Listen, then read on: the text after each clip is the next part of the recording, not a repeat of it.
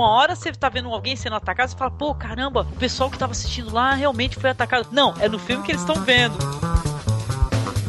Ele quis ir pelo Brasil pegando experiências de escolas diferentes. Muita gente fala da escola, podia ser assim, podia ser assado. Aí qual foi a ideia dele? Ah, vamos ver o que, que o pessoal tá fazendo e registrar isso no documentário. Por consequência, as mulheres começaram a ingressar de novo no mercado de trabalho e não saíram mais. Então a mulher começou a se ter voz ativa de novo na, na sociedade inglesa a partir dessa greve. eu acho isso muito encantador, né, num filme. Ele consiga ter essas duas coisas. Ele diverte, é, mantém o interesse da gente pelo, pelo lado aventuresco e também essa discussão do lado humano, né, e social. Isso é uma coisa que é maravilhosa. Além de cinematograficamente ser um desbunde, né? Você está escutando o Masmorrecast.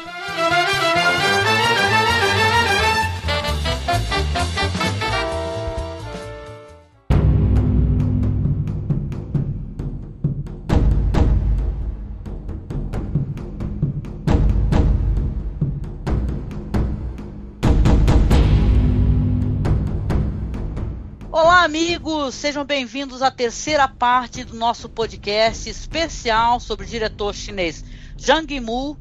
E hoje eu, Angélica, estou aqui com Douglas Freak do Podcast. Tudo bem, Douglas? Tudo bem, e chegamos no repente, chegamos com Caju Castanha lá de Cannes com Zhang Yimou e o meu forte é a rima! Sim, meu amigo. Com o querido Dessorel. E aí, Dessorel, tudo bem? E aí galera, um caloroso nihao aí para os ouvintes do Cine Masmorra. É um prazer estar tá aqui de novo com vocês, Noriega, Douglas, Angélica. E nesse mês aqui celebrando com vocês os 10 anos do podcast, né? Muito tempo. 10 anos para um, um podcast é bastante tempo aí. Vocês são desbravadores, né? eu acredito aí no, no pelo menos no, na vertente de cinefilia, né, dos podcasts. É, como eu já disse já em outro programa, o Cine Masmorra foi o, o, primeiro podcast que eu ouvi de fato, assim, né, que eu ouvi vários capítulos, vários episódios, né. Eu conhecia alguns podcasts que eram mais específicos de cultura nerd e tal, que é uma coisa que eu não me ligo tanto. E aí, por recomendação de um amigo, eu cheguei no, no podcast de vocês, que aí já é uma coisa mais cinéfila, mais a minha cara. E para mim é um prazer então estar tá aqui celebrando esses 10 anos com vocês através dessa filmografia maravilhosa aí que é do Chang Mo. Agora a gente na terceira parte. Então vamos lá. Valeu. Ai, obrigada demais, meu amigo. E também com o meu colaborador, né, querido Marcos Noriega. Tudo bem, Marcos? Tudo certo. Como é que estão vocês? Tudo, Tudo ótimo. Tranquilo. O seu forte a rima? é, já tomaram o remedinho de vocês no horário certo? Hein? Já, já, já, vestiram a camisa com um crisântemo amarelo pra ir pra festa já? Eu, eu esqueci, eu vou buscar vocês lá no, no na estação daqui a pouco. Opa. É ritmo de festa que balança o coração. Traga suas espadas e não ataque quem tem crisântemo. É, Ai, só que gente. tem guarda-chuva. Muito bom, gente. Então, como eu falei, esse é o terceiro programa sobre esse diretor, né? Que também é uma comemoração aos nossos 10 anos de podcast, aqui colaborando, falando de cinema, né? Trazendo também a discussão e o diálogo. E como a vida é uma caixinha de surpresas, né? A gente também teve uma pequena alteração no podcast. Dessa vez o Douglas está presente, sim, em todo o programa, mas o Dessorel só conseguiu participar a partir de um certo ponto, tá? Mas eu solicitei para ele envio de áudios com a introdução que ele gravou pra gente. Então vou inserindo esses áudios, tá? E vocês vão escutando, tá bom? Que são os áudios que o Dessorel gravou das impressões dos filmes que ele não estava presente na gravação. Tudo bem? E é isso, gente. Curta o podcast.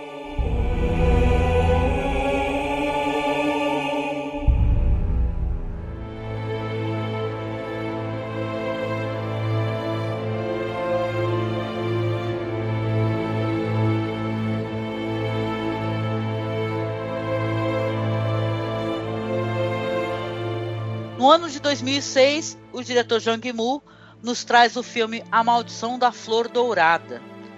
O filme conta a seguinte história: China, última dinastia Tang, século X. Flores douradas enchem um palácio imperial na noite do festival Shonten. O imperador Ping retorna inesperadamente com seu segundo filho, o príncipe Jai, com o desejo de celebrar o feriado com a família. Porém, o frio relacionamento existente entre ele e a imperatriz Fênix, Gong Li, desmente essa justificativa. Durante muitos anos, a imperatriz e o príncipe Wan, seu enteado, mantiveram uma ligação ilícita. Wan sente-se aprisionado e sonha em fugir do palácio com Chen, que é a filha do médico imperial e o seu amor secreto. Enquanto isso, Jai cresce preocupado com a saúde de sua mãe e principalmente com a sua obsessão por crisântimos amarelos. Quando o imperador sente-se ameaçado, ele transfere o médico imperial e a sua família para uma área remota, porém, durante a viagem eles são atacados por assassinos, o que faz com que Chan e a sua mãe retornem ao palácio. Bom, esse é um filme é, do diretor que é um dos filmes é, de altíssimo orçamento, né, gente? É um dos filmes que você vê é, na produção, né? O custo dessa produção, né? Produção que tem muitas cores, né? Até interessante porque é, nos podcasts anteriores a gente comenta sobre essas questões é, que ele, ele coloca mesmo no filme, nas cores, né? O verde, o vermelho. Eu acho interessante na Maldição da Flor Dourada, por exemplo, né? Falando sobre isso, a estética do filme, o com as cores estão misturadas, né? Aquele arco-íris, né? A aristocracia, a opulência, né? Eu acho fantástico. Não, e é curioso assim porque ele vai repetir essa, essa forma, né? Esse formato é, de cores de maneiras diferentes mais para frente. Primeiramente, é um filme que eu acho que a Gong Li, a interpretação dela, ela tá dando show de interpretação, né? É uma história de vingança, é uma história que é baseada numa, numa lenda, né? Se eu não me engano, né? Essa dinastia e tal. Ela também é inspirada numa peça escrita por um por Yu Kao, que era um é. É, roteirista, escritor, enfim. Ele é falecido em 96. E a partir dessa peça, o Zhong Bian, se a, me perdoe a pronúncia dos nomes, feitos no roteiro junto com o Zhang Mu. É, essa peça já é baseada também no, no, no, numa mistura de fato histórico com lenda, e aí deu a gênese do filme. Sim. Ele tem uma temática que é muito é, shakespeariana, né? De, de tragédia, né? Porque é uma história que onde as pessoas estão tentando é, a supremacia assim, uma pela outra, tem a tragédia, porque a esposa que quem interpreta a Gong Li, ela está sendo envenenada pelo marido, né? E é um veneno que né? isso que vai trazer loucura, é pior do que a morte, é loucura, né? É, que vai trazer a vida dela assim, e ela percebe que está sendo envenenada, né? Então é, é, muito trágico esse papel dela, é uma história que ela me emocionou muito, na revisão ganhou pra caramba, sabe? Porque eu tinha assistido o filme na época. A gente veio aí de de dois programas anteriores, né? No primeiro, concentrando ali o começo da obra do Chang Mo, talvez seja a parte que seja menos conhecida hoje do diretor, né? Pelo grande público. É, mas, no entanto, é, nessa primeira seleção de, de filmes que a gente fez, a gênese do que tem de melhor na, na filmografia do diretor, com certeza.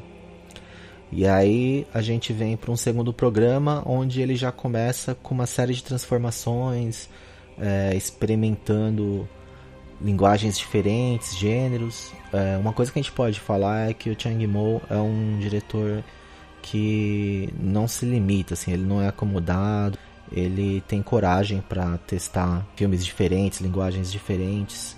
E agora a gente está entrando aqui na terceira fase dele numa seleção de filmes aqui que eu diria que de certa forma é, estabiliza um pouco o, a carreira do diretor. Se, se naquele segundo momento ele ele ele estava experimentando algumas coisas diferentes tal, aqui acho que ele já mais ou menos é, coloca uma, uma identidade que combina aquele primeiro Chang Mo dos dramas sociais é, com esse outro Jiang Mo do cinema de gênero, do, do Xia, né, o filme de Kung Fu, de espada. E a gente abre aqui com A Maldição da Flor Dourada, filme de 2006. É, eu particularmente gosto muito desse filme. Ele é a continuação aí da trilogia, né, com, com os dois anteriores, o Herói e o, e o Clã das Dagas Voadoras. Eu não, eu, eu, eu acho que a, a trilogia ela, ela é bem consistente, assim, embora algumas, algumas pessoas achem A Maldição da Flor Dourada um filme menor, ou às vezes tem gente que acha que o filme menor no caso é o, o Clã das Adagas Voadoras, né?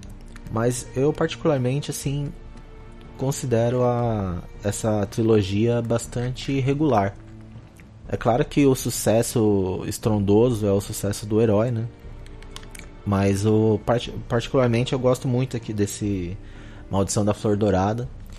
Ele combina um pouco o cinema Uchiha que o que o Chang Mo traz nos, nos dois filmes anteriores. É, com uma carga dramática maior. Aqui eu até diria que na verdade esse filme ele é mais um drama, né, uma tragédia familiar do que propriamente um filme de kung fu, né, um filme de, de de artes marciais fantástico, né? Eu acho que ele tá, ele tá muito mais inserido nesse contexto de tragédia familiar shakespeariana, né? Do que de proximidade com os dois filmes anteriores. Que é uma tragédia familiar que acaba né, em guerra no, no terceiro ato, mas uh, o filme como um todo ele permanece aí nesse, centrado nessa, nesse conflito que é familiar e político, né, digamos assim. E é uma coisa já que a gente pode até destacar né, desse filme. É, se antes o, o Chang Mo ele sempre trazia o olhar de uma perspectiva da pessoa humilde, né, da pessoa do povo, tal, mesmo quando ele retratava grandes é, chefes de estado, esse tipo de coisa. Aqui ele já assume mesmo uma perspectiva através dessa família real, né? É, embora o embora né, tenha essa intriga política né, e essa questão da nobreza, mas o foco mesmo, né, por ser uma, uma tragédia shakespeariana, o foco está nesse caráter humano que transcende temporalidade, né, digamos assim. É, ele é o filme chinês mais caro, né, feito até a época. Foi é um filme de 45 milhões de dólares, né? O, o Chang Mo ele é um perfeccionista, né? No design de produção, vamos dizer assim. É, e até achei engraçado, né, que eu tava lendo uma crítica do Pablo Vilaça, né, que ele reclama do CGI, que ele achou que ficou muito fake, assim, o CGI, né, que, que se usa para multiplicar o número de pessoas e fazer aquela multidão tal, que é uma coisa muito comum no cinema americano, né, quando vai ter um, um grande exército, né, tipo o Senhor dos Anéis, essas coisas, é, você evidentemente não tem aquele número de figurantes, né? Você tem uma multiplicação digital deles, né?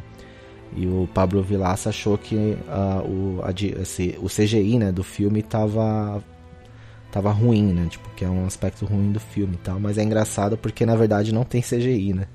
O Chang Mo realmente colocou aquele monte de gente lá, né? Tipo, é engraçado esse comentário, né?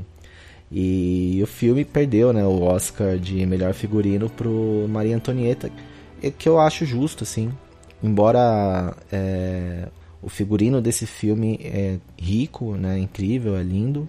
O figurino do, do Maria Antonieta da Coppola é um pouco mais sóbrio, assim, não é tão vistoso, mas eu acho que o filme Maria Antonieta, o figurino, ele tem um, um frescor, assim, que é aquela coisa de combinar é, um visual de época, mas tentar trazer para uma para uma identidade mais jovem, contemporânea, que é a cara né, da, da diretora Sofia Coppola, e eu, e eu acho que eles conseguiram assim, esse resultado. Então, por essa peculiaridade, eu concordo assim, com o Oscar de melhor figurino para Maria Antonieta, embora no, no, nesse filme do Chang Mo ele seja maravilhoso, né? Que inclusive é uma coisa que depois, mais tarde, eu vou citar também nos outros filmes, né? é, que em alguns dos filmes do Chang Yimou eles são filmes assim que pessoas de diversas afinidades artísticas têm têm tem algo tem algo ali para para aproveitar né? Uma especificidade né? Uma pessoa que, que gosta de moda vai amar esse filme assim como uma pessoa que gosta de, de questões de fotografia de composição de cenário é, os aspectos artísticos dos filmes do Chang Yimou, além de outros, né, de linguagem, de narrativa, são muito ricos, né? Eu, eu gostei bastante desse filme. Ah, é, um filme espetacular porque a gente tem também uma espécie. A gente vai falar um pouquinho do filme Sombra mais pra frente, né? Mas Sim. a gente tem a sombra dos empregados do palácio. A gente tem o luxo, a gente tem aquela beleza fantástica, né, do, do set, né, o, o, o palácio. Eles são quase divindades, né? A aristocracia, o, o, a, o rei, a rainha, né? No, no, na versão inglesa acho que tá imperador e imperatriz, né? Mas, mas no Sim. No chinês acho que é rei e rainha, né? Eles, eles são quase divindades, né? A questão do céu, da terra, né? E, e, as pessoas por trás, né? Você sempre tem um, o, o, os personagens protagonistas, né? Nos seus quartos, né? A, a, a Gong Li bordando, né? Mas você tem a presença incessante do, da servidão, né? Então você tem a questão da, da nobreza, o sangue real, né? Como se essas pessoas fossem especiais, mas você tem o drama também das pessoas que estão por trás, né? Então você tem uma espécie de fachada, né? Os crisântemos, crisântemos maravilhosos, amarelos, né? No, no jardim para o festival, mas ao mesmo tempo você tem centenas de pessoas que fazem funcionar e estão nos bastidores, né? E essa uhum. história uhum. dos bastidores é muito importante para o filme, né? Isso é muito interessante, sim, né? Sim, sim. O, o, interessante também é, claro, falando-se até de atuações, né? Que tem o Sean Yufat, que ele é um cara é, curioso, assim, o personagem dele, que ele, ele passa uma, uma maldade, como é que eu posso dizer? É, não sei se é maldade exatamente. Autoridade, né? Ele, ele uma é autoridade, uma, mas isso, um desprezo. É um desprezo, é. isso. Né? Porque, bem como você falou, eles são encarados como divindades, são, não, não são humanos, né?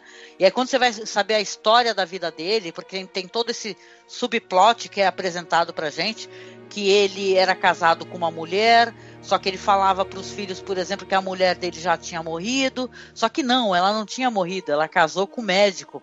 Ela era a mulher do médico, tinha uma cicatriz. Ela é super ninja, né? Então. É. E são o são os bastidores do poder, né? É. Sim, sim, sim. É uma história, é uma, são intrigas palacianas, né?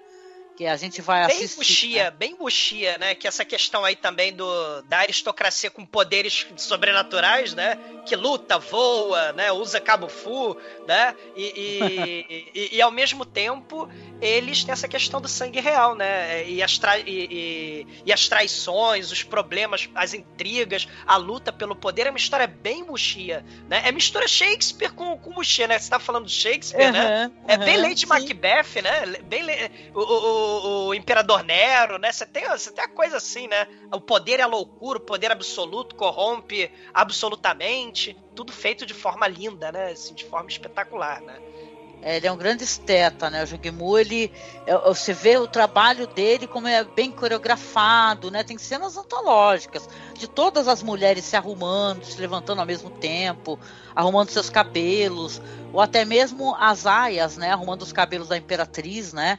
é, é, tudo muito luxuoso, né? Transpira luxo, né? E ao mesmo tempo tra é, transpira infelicidade, né? Tristeza, porque ela é muito infeliz, né? E claro, tem esse relacionamento com o filho do imperador que ama uma outra mulher, né? Então a, a tragédia está ali já instalada, né? E tal. E claro, vai ter um final muito trágico, né? Mas é um espetáculo visual e me emocionou muito dessa, nessa revisão, né? Porque eu fiquei com muita, coração muito triste, assim, pela personagem da Gong Li, né? Que é uma atriz maravilhosa, reconhecidíssima.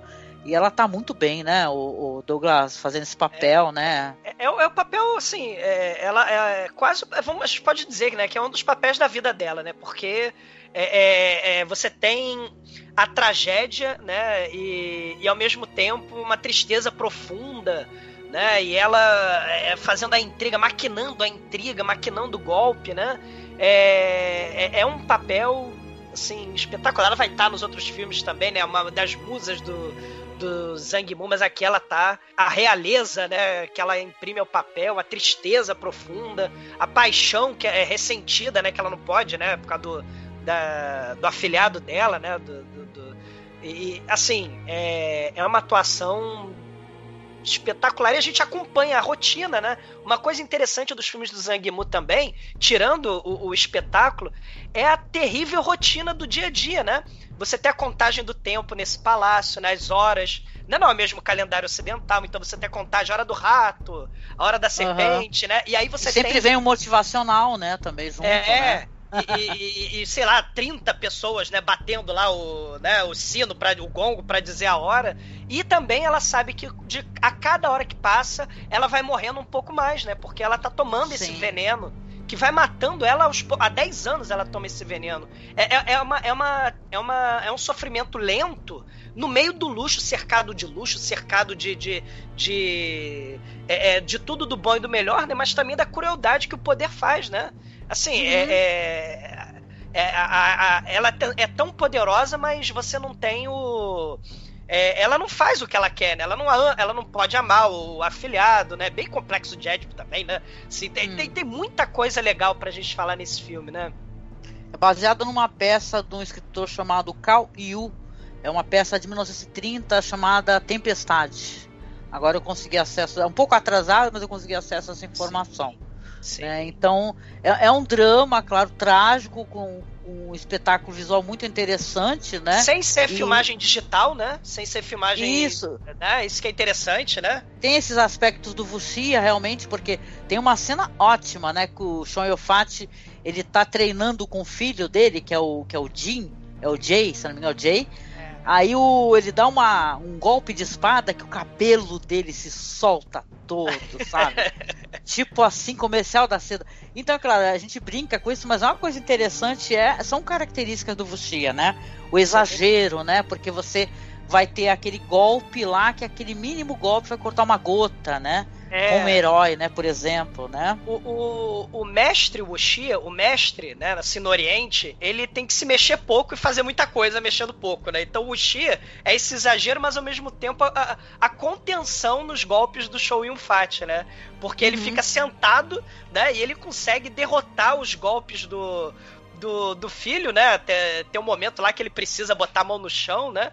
Mas é, é, essa questão do, de passar o cetro, né? Ó, você não me derrotou ainda, você não posso passar o cetro para você, né? Sim, Isso é, é bem sim. interessante. Eu concordo plenamente com vocês que a gente tem ecos shakespearianos nessa história. Você tem essa coisa dos três filhos ali, a gente logo pensa em Rei Lear, né? Naquela disputa das três filhas do Rei Lear, é, o jeito maquiavélico e manipulador. Macbeth. Macbeth, o Ricardo III, né? Sim. E, enfim. E, e, é muito interessante isso, porque isso não é um pastiche de Shakespeare, é uma história que tem uma, uma, uma, dimensão trágica e uma discussão sobre esses meandros ali do poder tão interessante quanto uma peça de Shakespeare. O imperador, o rei, né? Que é vivido pelo Show, Show Yun-fat, acho que o público vai lembrar dele dos filmes do John Woo. É, a maioria das pessoas talvez lembre dele do filme do Tigre e Dragão, por exemplo, né? Ou Assassinos Substitutos, por exemplo, que foi o primeiro filme dele que eu assisti, né? Fervura Máxima. E, nossa, isso daí então, meu Deus do céu. É, e ele faz essa figura. É, é interessante essa coisa que o filme para mim ele tá muito bem inserido na filmografia do, do Zhang Mu, porque tem uma coisa, ele tem essa coisa de usar o núcleo familiar, o, a figura do patriarca opressor, como uma metáfora para o poder opressor. E isso está presente em toda a filmografia dele. Né? Você tem aquele, aquele chefe de família rico que compra as esposas e que elas vivem uma opressão absoluta sob o jugo dele. Aqui ele, ele juntou as duas coisas. O cara é um patriarca opressor, ao mesmo tempo ele também é o rei. Então essa, essa crítica ao poder e a crítica a, ao, ao patriarcado se juntou ali. Você tem também uma personagem feminina, que é a Gong Li, tentando fazer frente a isso, como você vê nos outros filmes dele. A diferença. Mas é dificílimo, né? É, é dificílimo, né? A mulher superar essa questão do, do patriarcado, né? Na, numa sociedade tradicional como a China, né? E principalmente antigamente, né?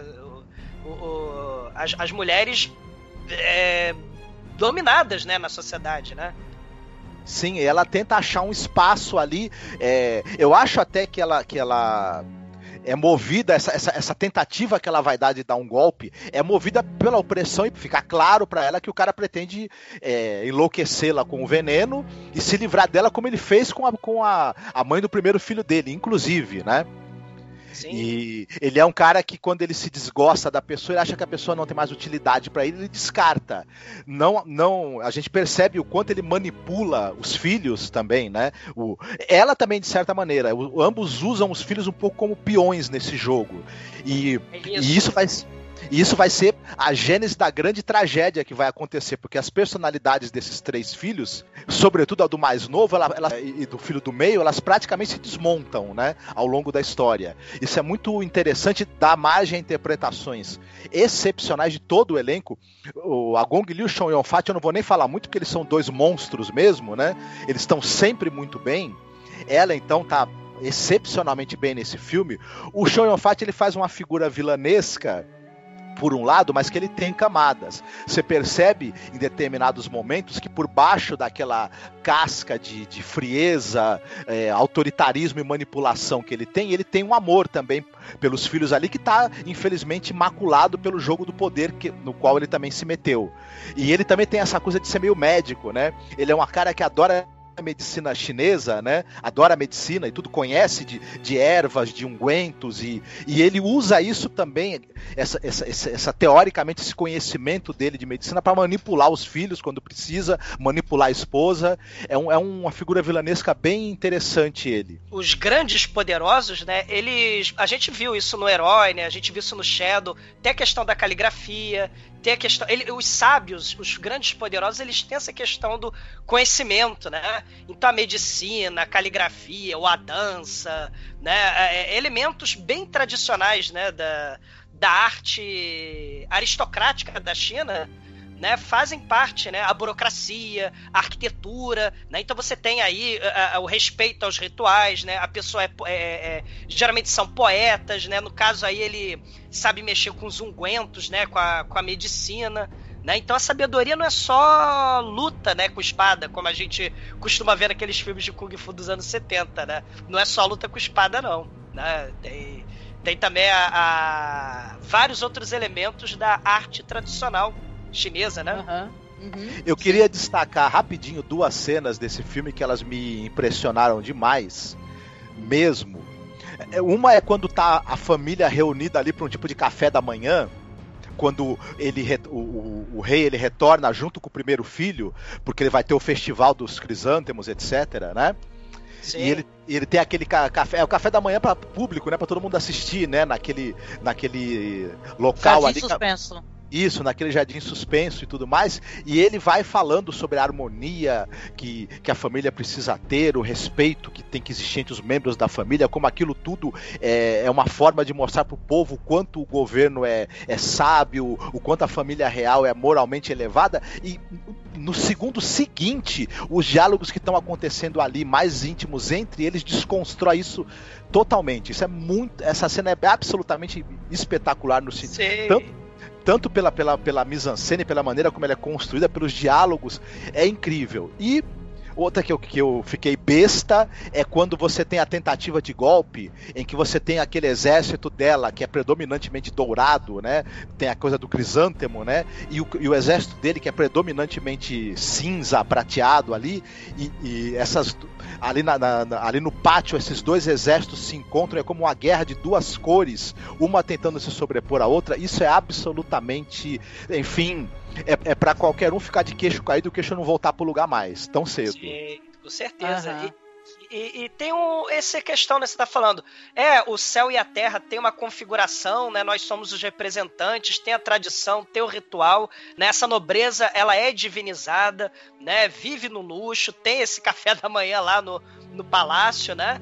Mas ao mesmo tempo você tem essa questão, né? Você tem que seguir a tradição, você tem que obedecer à lei, inclusive a imperatriz, o imperador tem que obedecer à lei, mas a gente vê que por baixo dos panos os poderosos não obedecem lei, não obedecem tradição coisa nenhuma, né? Você tem Sim. incesto, você tem luta pelo poder, assassinato, golpes, né? E fora o tédio, né? Da- da- que é uma prisão dentro do palácio, né? Você É uma prisão, acha uma gaiola dourada, né? isso, é uma prisão eterna, né? Você tá condenado ali pela posição social onde você tá, né? Você é como se fosse um passarinho, isso mesmo, Angélica. É um passarinho ali a- a- no display, né, Pra todo mundo ver, né? Inclusive tomar o café da manhã, né? É, Sim, pra- não, todo aquele, é, aquele negócio de, por exemplo, ele parece ter um problema é, estomacal, né, algo do gênero, e, é, e, tipo assim, é uma coisa é, tão humana, né, mas até essa questão de poder é, soltar os intestinos dele tem todo um aparato onde glamoriza essa questão, né, que ele precisa ficar tomando um, uns vapores de ervas no bumbum, né, então é, é- não, mas é, porque é isso exatamente, eles realmente têm algum problema ali, né? Então é engraçado, até porque até essa questão mais é, fisiológica, né? E tal, é, ela é colocada com, como se fosse uma coisa né, insensada, assim, né? O que Ah, o, ah, ah. deveria humanizá-lo, não, ele continua uma divindade. Né, o- Sim, o a, a imperador. rainha, a rainha ela não pode cuspir na frente das pessoas. Ela bota aquela manga comprida gigante na hora que ela tem que tomar Isso, o ela não remédio. pode beber, né? Ela É. bota a mãozinha na frente, É, né? é, é, são cinco aias, né, que tem que dar o remédio pra ela, né? Uma dá do pires, a outra dá a toalhinha, a outra dá não sei o quê, né? São. É. Outra faz o bochecho lá, né? Dá a aguinha pro bochecho. São. Você não pode mostrar que você é humanizado, né? E, e essa Sim. disputa pelo poder, ela é, é, é- é absoluta, né? O, o, o Show Fat ele tem que mostrar em- que em nenhum momento ele pode ser contrariado. Né? Até nessa hora do café da manhã, é, quer dizer que a rainha não tomou uma gota do veneno, do veneno, do, do pseudo remédio, né? Então você tem que Uhum. tomar aqui na frente, tem que humilhar a rainha. Ela é a segunda pessoa mais poderosa ali, Sim. mas ela tem que ser humilhada, né? É, porque ele não pode matar ela diretamente, porque ela é filha de um outro rei, né? Ela também tem importância, ele conseguiu eh, se tornar imperador por causa disso, devido ao casamento, né? Nessa cena final da luta, né, o, o Show Fat ele vai não só envenenar a esposa, mas no final vai matar cintada o próprio filho mais novo que também Sim. vai estar de conluio, né? Os sobreviventes no final do caos do sangue é, vão participar do, do, do ritual, né? Do, do crisântemo, né? Mas é importante como assim milhares de pessoas morreram. Né, com essas decisões é, dos poderosos por poder, né? E aí você varre a lama, você varre o sangue, você varre os cadáveres, você repõe, né, rapidamente lá os crisântemos, como se nada tivesse acontecido, né? Você tem que manter as aparências, né? Afinal de tudo. Então, isso daí é interessante se apontar isso daí, que isso daí, pra mim, é, o diretor é, muitas vezes já foi acusado de ser um cara que ele faz é, filmes que fazem propaganda à, à, à China, né, e tal, essas obras grandiosas, mas isso daí, ao mesmo tempo, né, você passar uma, uma, uma água sobre o sangue, parece que é a própria China, né, querendo esconder a própria história, né, como eles tratam a questão da revolução cultural, né, então... É interessante isso daí porque vai ser abordado de outras maneiras em outros filmes, né? Eu acho que nisso aí a gente dá para colocar o Jang Moon um cara muito interessante que ele faz uma coisa muito, né, sutil, né? Uma crítica muito sutil, né? Ao É quanto o que poder rolar, quer né? apagar as próprias, é, é, né, as próprias merdas, né? Do Isso, passado. ele- e ele tem que tentar, de forma sutil, passar essas mensagens burlando a censura, né? Da, da, da própria Isso. China, né? é Então, muito difícil, né? Muito É. difícil. que tipo de mensagem que O- ele quer o- passar, né? Se a gente pensar na cena final do filme, né? Eu não, eu não vou nem falar qual é a cena final para dar chance do público que não viu ainda assistir e prestar atenção nesse último frame. A, a, a, a mensagem é resista, de alguma maneira, mas resista, né? Aham, sim, sim, sim. Você tem a música no final também que fala sobre a tradição e fala do povo chinês como a Fênix, né? É, é, Isso, né? Isso é muito interessante, né? Povo sofrido e tal, mas pode renascer das cinzas, né? Então, a mensagem é forte, é potente, né? Muito emocionante.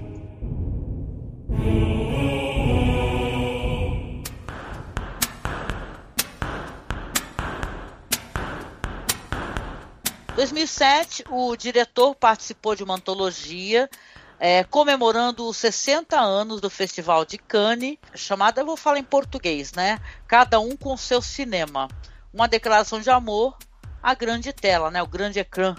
É o segmento chamado Assistindo o Filme, tá? Que vai contar a história ali de um, de um, de um pessoal ali chegando numa pequena vilazinha com os equipamentos para poder fazer uma projeção para o pessoal da vila, né? E a criançada, a festa da criançada, a curiosidade, né? E a celebração e a brincadeira e a criança, né, que tá ali curiosa mais do que todos ligado no 220 volts, né, que nem eu chamo, criança vai e dorme, né, na hora da projeção, né? Depois de toda a brincadeira. É interessante, né, porque para quem não assistiu esse esse Chacun Son Cinema, né, que esse é que é o nome, é, eu assisti fazem muitos anos atrás. Ele é muito interessante, que é apenas três minutos, gente. Você consegue assistir no YouTube, sabe? E vai ter muita gente interessante, vai ter Takeshi Kitano, vai ter Nani Moretti. Nossa, são 34, gente. 34 cineastas legais e todos com o seu cinema, né? Com a sua perspectiva sobre o cinema, né? Porque Cannes tem isso, né? Mostrar o cinema do mundo inteiro, né? Então é, é, é legal, eu gostei bastante. O que, que você achou, Douglas e Marcos? Vocês acharam? Tem vários temas recorrentes aí, né? São crianças do interior, da área rural, né? E aí você uhum. tem a uhum. chegada, né, de um jovem, né, o jovem projecionista, né? Então ele tem certo uma certa situação de poder ali, né? Troca olhares com a professorinha, né? Isso, que isso é recorrente nas obras, né, de, de, cinema romântico aí do Zhang Mu, né? E aí até essa tem a cena que ela e, e as outras pessoas da vila dão comida, né, para os projecionistas, né? E tem essa questão da curiosidade infantil, né, com os equipamentos, a imaginação das crianças, né? A ansiedade, né? Porque o filme vai passar só de noite. Então é aquela espera até a noite chegar, o povo todo reunido, porque é um evento, né, na na Sim. vila, né? E, e, aí o projetor liga, mas não passa o filme. E aí só o fato do projetor estar tá ligado com a tela branca ali já é, é, as crianças gritando de animação, os adultos aplaudindo, né? É, o pessoal é. jogando galinha pra cima. Né? É muito bonito, né, Douglas e Marcos? Porque assim, é, tem até um momento assim, porque são apenas três minutos, gente, mas eles conseguem passar muita informação. É, tem um momento que eles estão se alimentando e eles se transformam nas sombras que estão sendo assistidas pela vila, né? Sim. Quando eles estão comendo a comidinha e tal, bebendo e tal. E quando vai começar a projeção, você vê que a criança que estava ali a mais curiosa, né? Vendo ligar tudo e tal, a criança acaba dormindo. E você vê, que nem você falou, é um evento, né? Porque é, é, o cinema e a arte, né? É, estão sendo levados ali, né? Para longe, esse... né? E esse fundo branco que você falou nessa tela, eles sendo vistos comendo, né? É o Zhang Mu fazendo aí uma brincadeira dizendo que o filme, os filmes dele, né, quando não são tipo a maldição da flor dourada, né, o herói, é, a tela branca ela capta a vida, capta a realidade das pessoas, né? Então você Sim. tem aquele cinema mais íntimo dele, né, mais intimista, e aí você tem as pessoas comendo, as pessoas vivendo a vida, né, no dia a dia né? É, isso, isso, é bem legal, são três minutinhos, né? É, no começo da abertura eu falei, fiz a brincadeira aí com o repente do Caju Castanha, porque foi o, o, o filme do, do Walter Salles, né? Que ele bota o Caju Castanha pra falar de canes no repente, né? Que é uma barata também. né? tem, tem, tem, muita coisa legal, né? Tem o Cronenberg, né? Tem, tem esse, esse, esse é, projeto muito legal, três minutinhos, né? De cada um né? Tem o Inarito. Cara, tem muita gente, né? É, é interessante, né? Porque assim, o meu filho, né, que está cursando cinema também, rapidinho, né? Só para vocês. É, você passar informação com pouco tempo de. Né, é, é que eu acho uma proeza. Porque seja curta ou nano curta, né? Que nem o meu filho fez um, um nano curta dele, inclusive foi pro festival, né? Aqui em Atibaia, em São Paulo. Bacana. Então é você é muito bacana. Você para conseguir passar informação é uma coisa complicada. E eu acho que esse curta do, do Jang Mu é uma proeza. Eu acho uma proeza, porque ele passa muita informação, sabe? Não tem muito tempo e tá um roteirinho assim bem estruturado, né? Passando todas essas informações que você falou. Né? Muito legal. Esse filme me lembrou é, as vezes em que eu acompanhei jovens ali da da área continental de Santos, ou, ou jovens do, do, centro da cidade, é, garotada bem pobre, que nunca tinha ido ao cinema, quando foram pela primeira vez a uma sessão de cinema por levados pela escola. E uhum a emoção dessas crianças, o olho brilhando e o fascínio que aquela tela grande traz e aquele universo ali do cinema. E mesmo antes, né, você ir até o cinema, você procurar lugar, comprar pipoca, essas coisas todas, todo esse, esse fascínio desse ritual, desse, né? Desse ritual é algo muito interessante. Esse filme me lembrou muito isso, né? E eu me surpreendi porque eu, na, na eu, eu, eu, eu a primeira vez que eu fui com essa garotada, eu não imaginava que eles nunca tinham ido ao cinema, na verdade. Porque na idade deles, Sim. o meu pai me levava ao cinema e tal. Então, quando eu percebi essa realidade, aquilo me, me tocou muito, né? E esse filme me trouxe essas lembranças. Sim, eu sou professor e toda vez que a gente leva o pessoal, os alunos, a garotada muito carente pro filme sair é emocionante mesmo. Né? Eu já, já fiz isso também, é muito gratificante. Eles não esquecem nunca, né? E compram e ficam quietinhos, né? Aqueles mais bagunceiros lá da, do fundo da turma, né? Eles ficam quietinhos, eles adoram essa experiência, né? Do, do cinema. É magia do cinema, né? Isso é muito sim, legal. Sim, sim, sim, muito legal.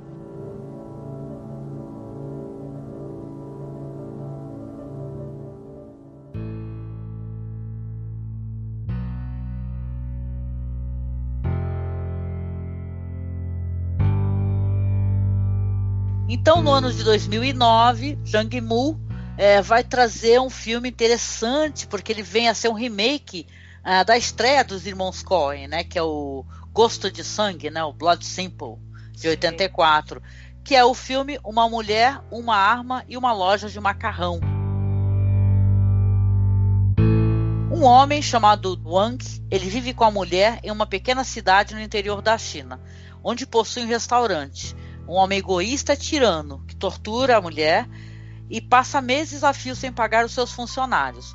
A sua esposa, ela sente-se negligenciada e começa a sair com o funcionário, que é o Li, um dos cozinheiros do estabelecimento. Temendo qualquer eventualidade, ela compra uma arma e entrega ao amante. Em paralelo, Wang descobre a traição e contrata um assassino profissional para executar os adúlteros.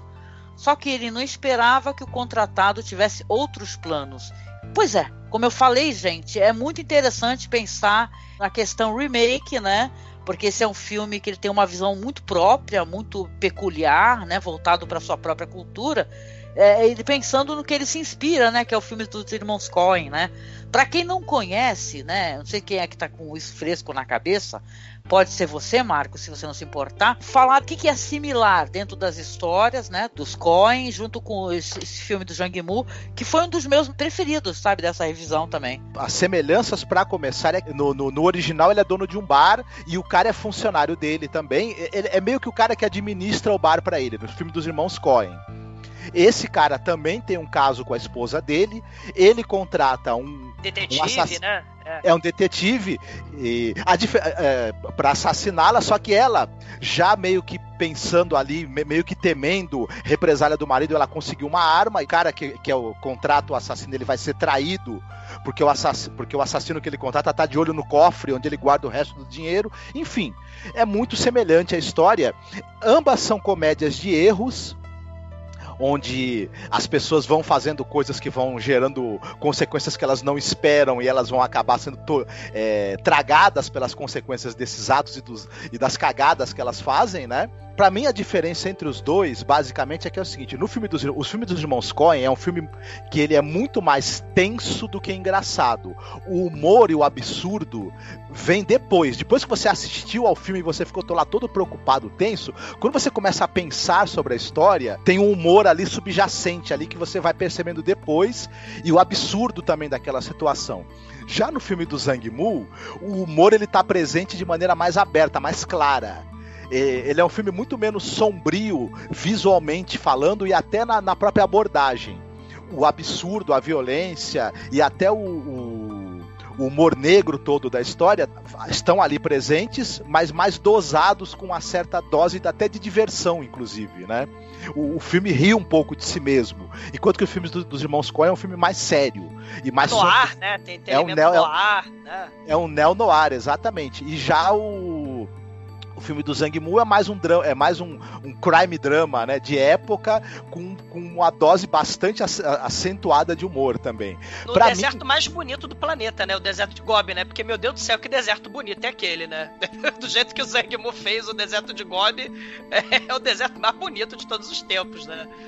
Sim, a, a, fotografia do filme dos irmãos Coen é uma fotografia muito mais crua, é, muito menos elaborada do que a fotografia desse filme do Zhang Mu.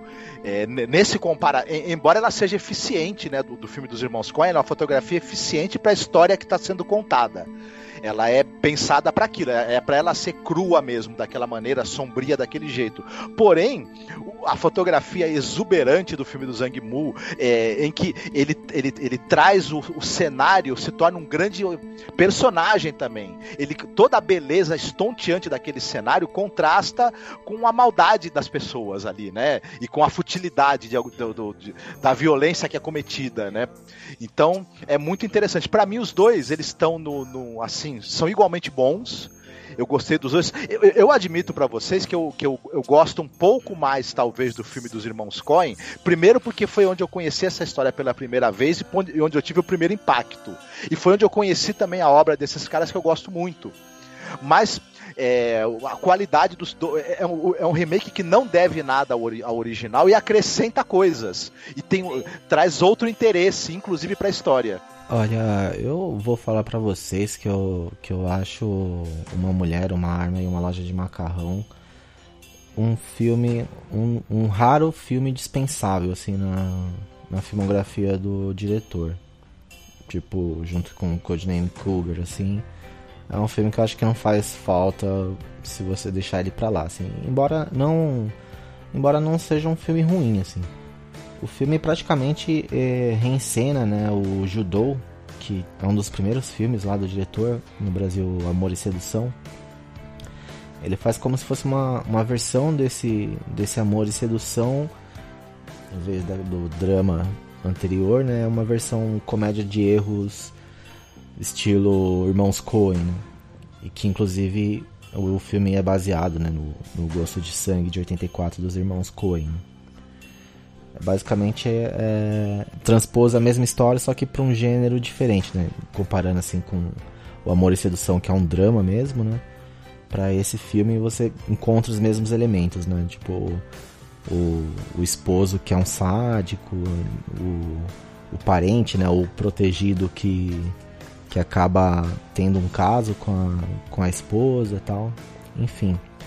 O único destaque que eu faria mesmo nesse filme é, eu, eu diria pra, pra atriz, né, que é a atriz Ni Yan, que eu achei muito bom, assim, como ela consegue equilibrar o tom cômico e caricato do filme com, com uma personagem de personalidade forte, que ao mesmo tempo tem essa personalidade forte, mas também deixa transparecer as marcas que, o, que os anos de abuso, né, que, a, que as feridas ali que, que estão se acumulando sobre a vida dela aflige né, na personagem. Não, eu queria até trazer aqui uma questão que eu acho interessante em relação ao remake, né? Que é uma coisa que eu não sou totalmente avessa, sabe? Eu tenho uma abertura é, aos remakes em geral, né? Quando eles vão trazer algum conteúdo a mais para a história.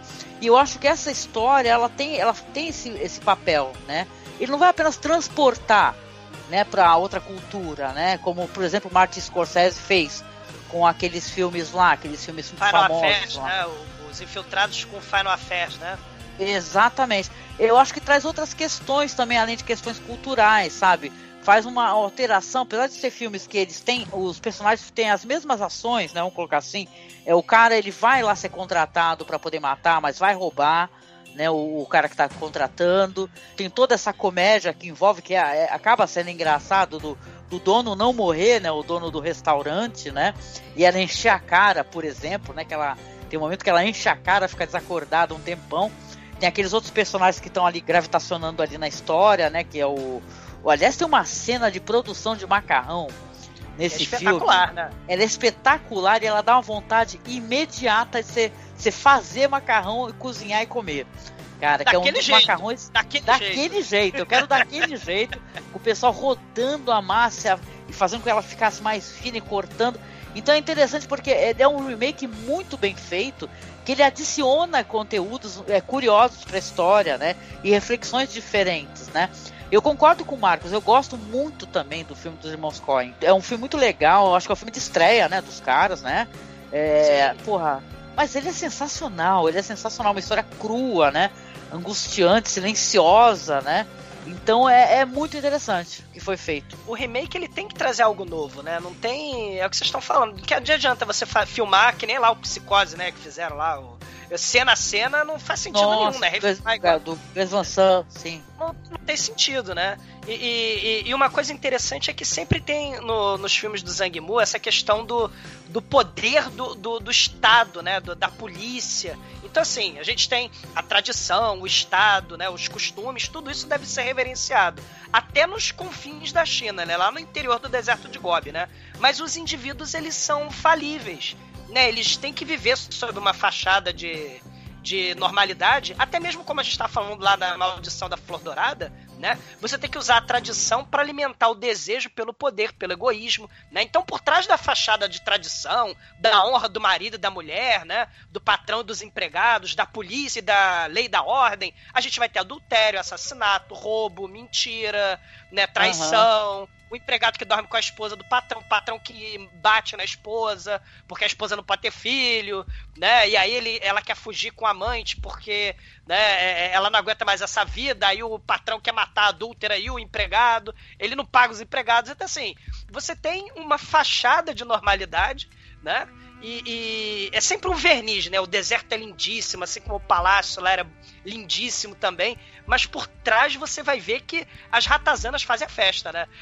Porque Sim. é, vai ter o assalto ao cofre, né? Que é de madrugada, né? Então, não só o, o- o empregado lá do macarrão vai roubar, mas o, o, o- o assassino vai matar o patrão pra roubar também. Então, assim, é, é, todo mundo tá devendo um pouco aí na história, né? Não, esse filme, o filme dos irmãos Coen, ensina que você nunca contrate alguém pra matar outra pessoa e mostre um, um- que você tem grana doidado, né, guardada, É. né? Que, porra, tá na cara que o cara, a pessoa vai pensar, falar, pô, peraí, eu vou ganhar um pouquinho desse dinheiro, por que se eu posso ganhá-lo todo? Né? Então é, é interessante, né? E detalhe, eu acho que o final também, o, o clímax do filme, é, ele também traz a mesma tensão que o do filme dos Ai. irmãos Coen mesmo, aquele negócio do cara de longe atirando as flechas, né? E com a nossa aquela cena incrível, né? Dos potes se quebrando, né? É muito legal, muito legal. Muito bem feito, né? Puta É que pariu, ela, esteticamente. ela, ela, ela no original, né, não sabia quem era o. Né, ela confundiu o, o marido com, o assa- com o assassino, né? No, no- dos irmãos Coen, né? Nesse aqui ela também não vê o, o agressor, né? Então você tem esse mistério também, né? É, ela só vê no final, né? Quem é que tava tentando matar ela, né? Porque ela. Não, ela- e, e tem uma. Sim, só vê no final, é verdade, concordo. Não, e tem uma coisa também do cara que ele se acha tão foda, né? Porque o assassino, ele fica o tempo todo, até eu fiquei comentando com o Marcos, porra, qual é que é? Ele tá apagando as próprias digitais, né? Parece que é uma coisa até meio. né, Ele fica apagando todos os, sinais dele, né? Da passagem dele, conforme ele vai matando as correto, pessoas, né? É. Ele é todo certinho, porque ele é um tipo um detetive também, né? Então é, ele fica apagando os sinais e só que ele, um cara que se acha tão poderoso, vai ser derrotado por uma mulher, cara, entendeu? Vai ser uma Sim. comédia de Deus, é muito legal, é muito interessante. Eu gostei demais do, do esse daí, na verdade, eu acho que foi assistir a primeira vez, não foi nem revisão. Esse aí eu não tinha assistido, uma mulher, uma arma e uma loja de macarrão. Recomendo pra caramba quem não assistiu, viu? Esse bem filme do legal, cara, porque não é mas- muito famoso. É um filmaço, né? Vale a pena o pessoal que não, não conferiu. Confira também o dos Irmãos Coen, né? E, e confira também o remake, né? Que é um dos preferidos, né? Dos filmes do Ocidente, do Zhang Mu, né? É por isso que ele queria fazer o remake, né? Isso ia ser bem bacana. Aham.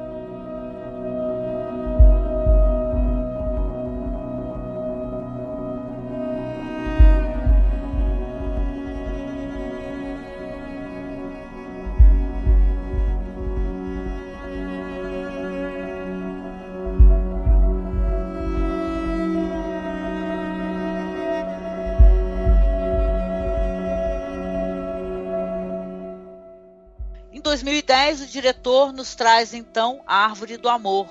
É um filme que ele adapta um livro escrito pela escritora Amy, chamado Hawthorne, que é uma história é típica ali, é uma história chinesa dos anos 70, que vai contar a história da Jean, que ela está no último ano do ensino médio e ela é enviada é, para uma aldeia em Xiping para aprender com os camponeses e conduzir pesquisas para o seu currículo escolar. Ela vai conhecer um, um jovem intelectual nascido na cidade chamado Sam, que gosta é, instantaneamente dela e começa então a cortejá-la com pequenos presentes e visitas frequentes. Depois que Jim retorna à cidade, ela e Sam começam a namorar secretamente. No entanto, o pai dela, né, se encontra num campo de reeducação por ser um direitista. E ela está então sob uma tremenda pressão para poder apresentar um comportamento melhor, né, durante a sua aprovação para ser uma professora. A mãe acaba descobrindo, né, e fala que vai, ela vai ficar é, sem possibilidades, vai estragar o futuro dela, porque não pode namorar antes dos 21 anos de idade. E mas eles continuam se encontrando ali secretamente, né? A história é uma história é, bem dramática, né?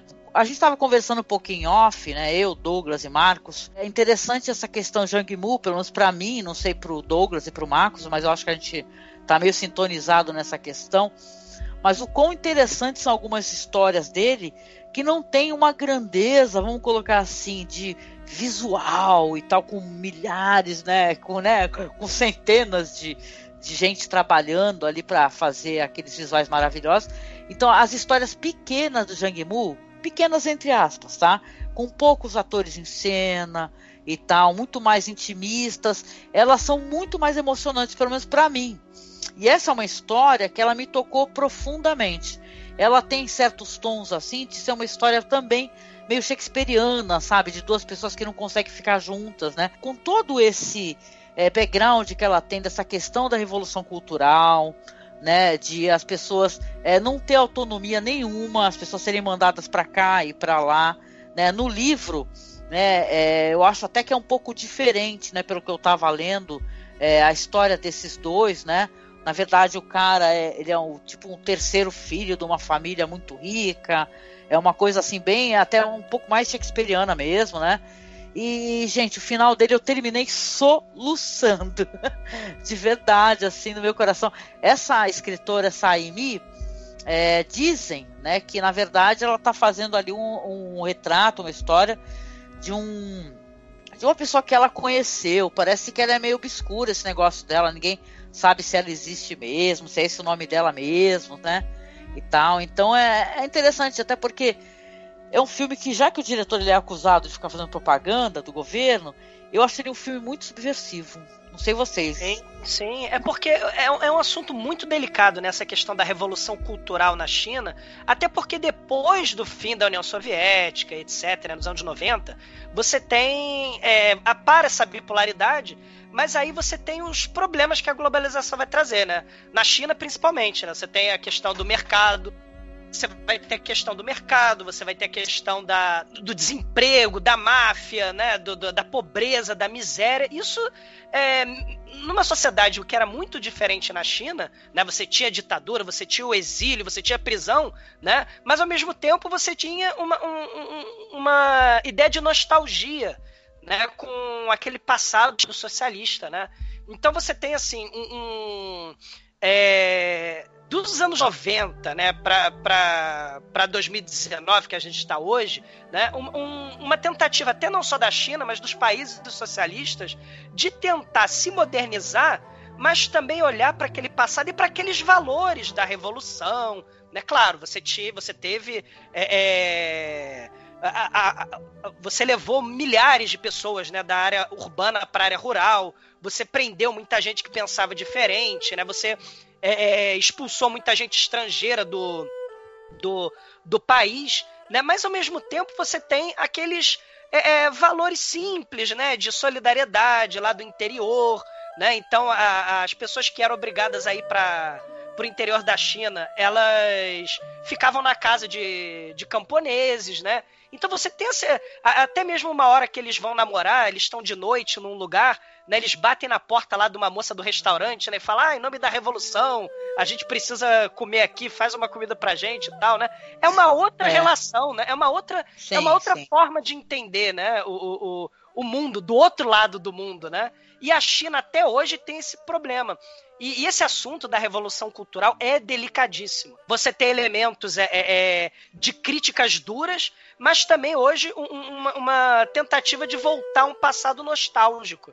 Né? É, interessante, uhum, assim, uhum. é, bem diferente, né? É, é, bem diferente, né? Não, uma coisa curiosa, assim, que o, o no, no, filme na época, né, o slogan dele que era o romance mais puro da história, né? tava dando uma olhada eh, para selecionar esses dois atores, né, a menina e o rapaz, né? Foi gente pra caramba, né? E é engraçado que isso daí, pra mim, tá? Isso é compartilhando com vocês uma sensação.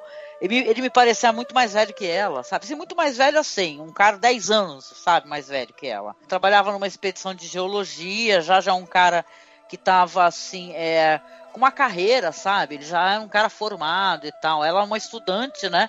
Final do ensino médio, vai que seria ensino médio, né? Querendo de qualquer maneira tentar ser professora para obter o sustento para a família dela. Porque esse lance dos presentes assim ficou meio jogado na sinopse, mas eu acho assim muito trágica a trajetória dessa personagem, porque isso vai ter em outros filmes, inclusive, vai ter um filme mais para frente no Coming Home, né?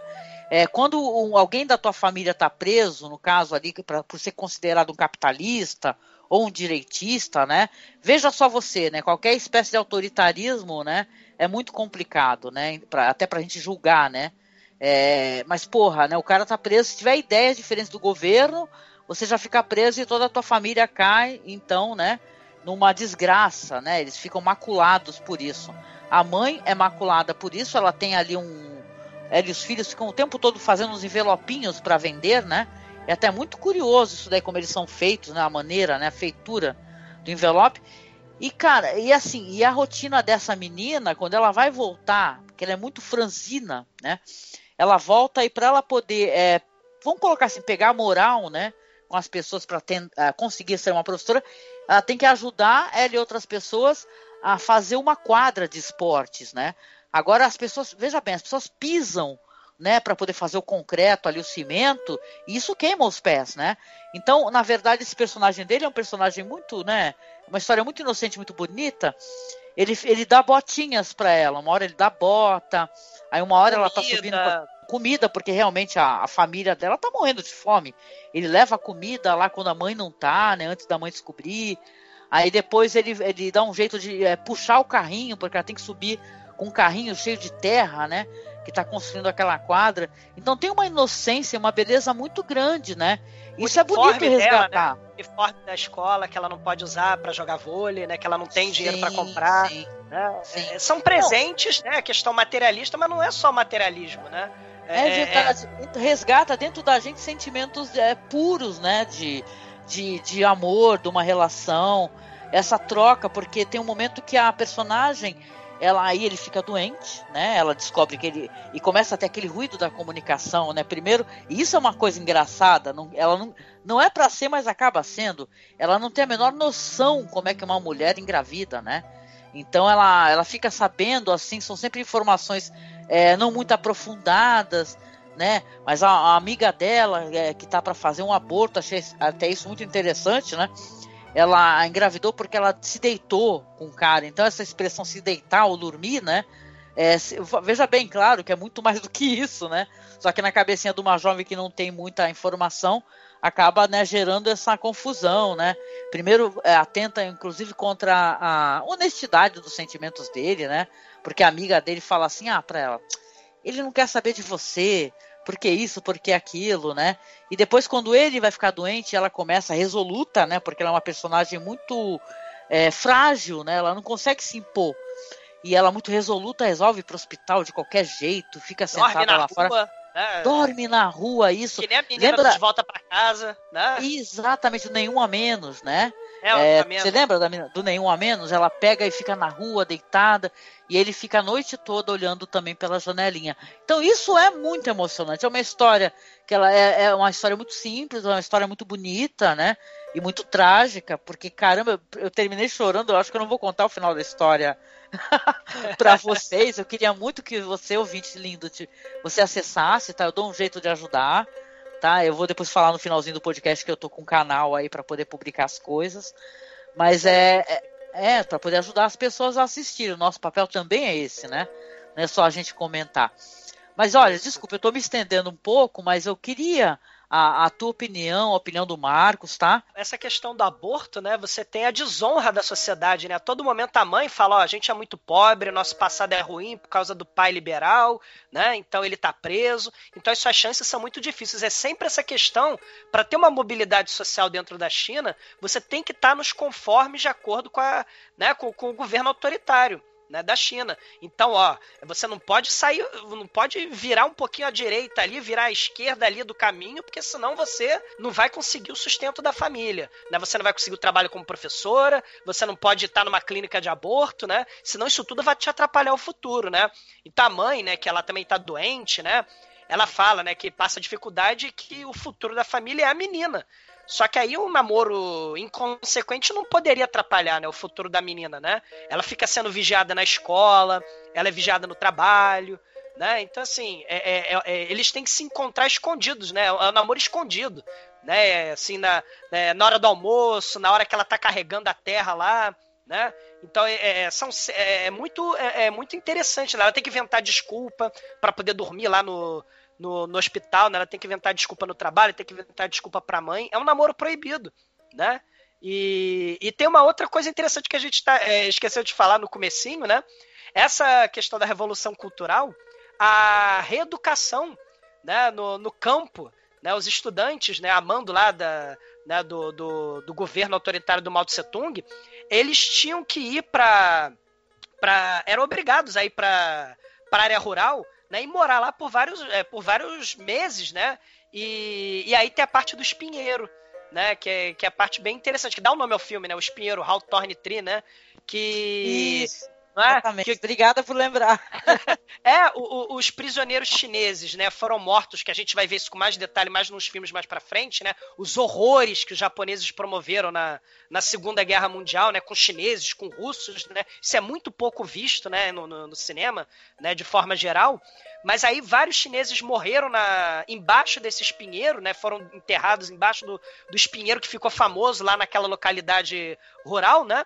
E aí, o espinheiro que costumava dar rosas, é, flores vermelhas, é, flores brancas, né, ele vai dar flores vermelhas. Então, eles acabam se conhecendo ali perto do espinheiro, né? O Sun, né, que é do departamento de geologia que está lá na área rural, e a Jin, né, que vai para morar na, na, casa de um camponês por causa da revolução cultural, né?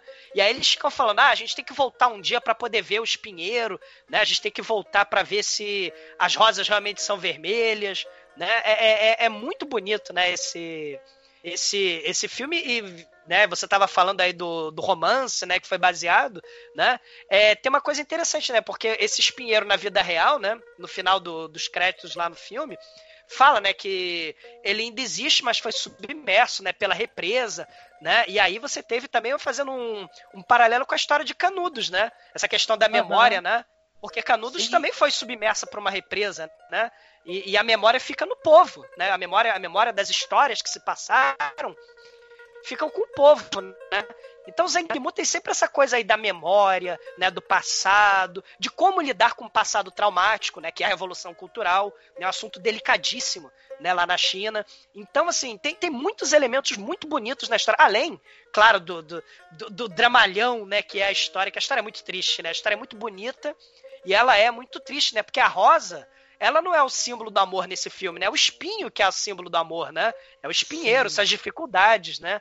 Então, assim, é um filmaço. Esse, esse aí, eu, desses aí foi um dos meus favoritos, né? Que, pra, pra ver, pra, pra gravar. Pra mim também, viu? E pra você, Marcos? Eu gosto bastante desse filme. Como vocês mesmos falaram, né? Os filmes do Zhang Mu, em que ele tá com um orçamento menor, contando histórias mais centradas na vida cotidiana das pessoas comuns, é, eles chegam a ser até mais tocantes e até porque eles são talvez mais genuinamente dentro da alma cultural do, do, do os filmes dele mais de maior orçamento, eles têm uma certa abertura para o mercado externo, alguns deles pelo menos, né? E esse filme fala de algo muito mais intimista e no, no, fim ele acaba tendo um apelo universal, porque na verdade as dificuldades do amor elas são praticamente universais. Qual, qualquer pessoa de qualquer é, lugar que assista esse filme vai é, de alguma forma lembrar do seu primeiro amor, de dificuldades que teve, de, enfim, de, de é, repressão familiar, das obrigações que estão ali te impedindo de fazer o que você tem vontade da vida. É uma excelente história também sobre essa coisa do de, do, do, dos desejos e dos sonhos do indivíduo, do ser humano, em oposição ao papel social que ele tem que cumprir, ainda mais num sistema fechado, né, num sistema politicamente fechado como é, era a Revolução Cultural, enfim. Aí China anos 60 e 70, né? Teve uma certa abertura no final dos anos 70, mas isso já é outra história, né? Não, não, não, não vamos entrar nesse assunto aqui exatamente. E no fim, to, toda esse, esse, esse, essa odisseia dos dois jovens para ficarem juntos, é, eles teoricamente seriam heróis da revolução, né? Aqueles é, jovens idealistas que vão lá para o interior é, para serem reeducados com a proximidade com o povo trabalhador e ao mesmo tempo trazer conhecimento e, e, e progresso ali também e, e benfeitorias para as pessoas do, do, do, Era uma troca, né? Eu vou lá no, numa missão de, de geologia, eu vou lá ser professora e trazer benefícios para o povo, mas o povo vai me ensinar a ser gente, né? dentro dessa coisa do, do, do, do, ideal do homem socialista, etc e tal.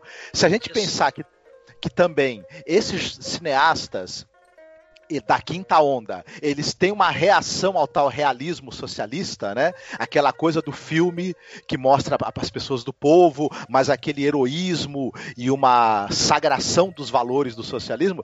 Esses filmes de, de, desse, desse pessoal da quinta onda, eles pegam um pouco dessa linguagem direta e pouco estilizada do, do, do, do, do realismo socialista, só que eles subvertem isso, porque os heróis, eles têm um lado profundamente humano, eles expõem as falhas do sistema e, e, e, até de maneira direta ou indireta eles, eles fazem uma denúncia da opressão que também foi sofrida e, e eles, eles meio que pegam alguns elementos disso, mas desconstroem, né? Não é à toa que esses filmes volta e meia são banidos, arrumam, arrumam treta com as autoridades chinesas, né?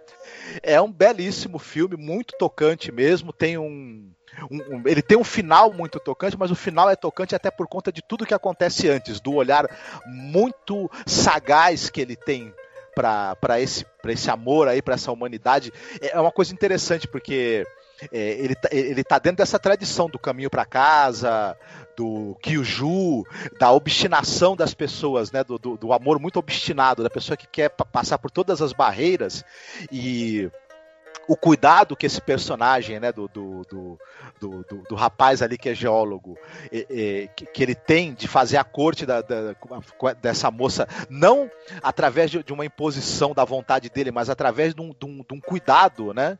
Conquistá-la pelo cuidado, pelo, pelo, pelo carinho e por entender as necessidades dela. Né? Pela proteção. Isso. É muito bonito mesmo, assim. É, ela também é um personagem encantador. É, essa atriz ela é muito talentosa e até essa, esse, esse jeito frágil dela é interessante porque lá dentro tem uma grande fortaleza, né? Que ela faz transparecer através da atuação dela também. E é muito bacana, vale muito a pena assistir. Quem não viu ainda tá, tá perdendo uma experiência cinematográfica e é, para calentar o coração mesmo. Sim, sim. sim. filme. Eu, eu queria dar um feminina. spoiler aqui. eu posso, olha só. Quem não quiser saber spoiler, é spoiler de dois é, filmes, tá? Uma animação. E desse daqui avança cinco minutinhos, tá? Porque não é nada grave, não estraga experiência, mas começando então, né? Vamos lá. Quem assistiu Mary Max aqui? Tu assistiu? Mary Max? Sei, Douglas. sei. Animação sei. australiana, né? Sei. Então, no, no final do Mary Max tem uma cena que eu é, é, eu coloco assim, essa animação como filmes que eu não consigo assistir o final porque eu tô chorando. Entendeu? É tipo do Las Von Trier, sabe? Aquele filme lá do. Que é o musical do Las Von Trier com a Bjork. Dance in the Dark, né? Dançando no escuro, né? Mas o lance é que no final do Mary Max, a cena que me parte o coração, né? Eu acho que parte o coração de todo mundo, é quando ela chega lá, vai descobrir que o amiguinho dela vai conhecê-lo pessoalmente, finalmente, né?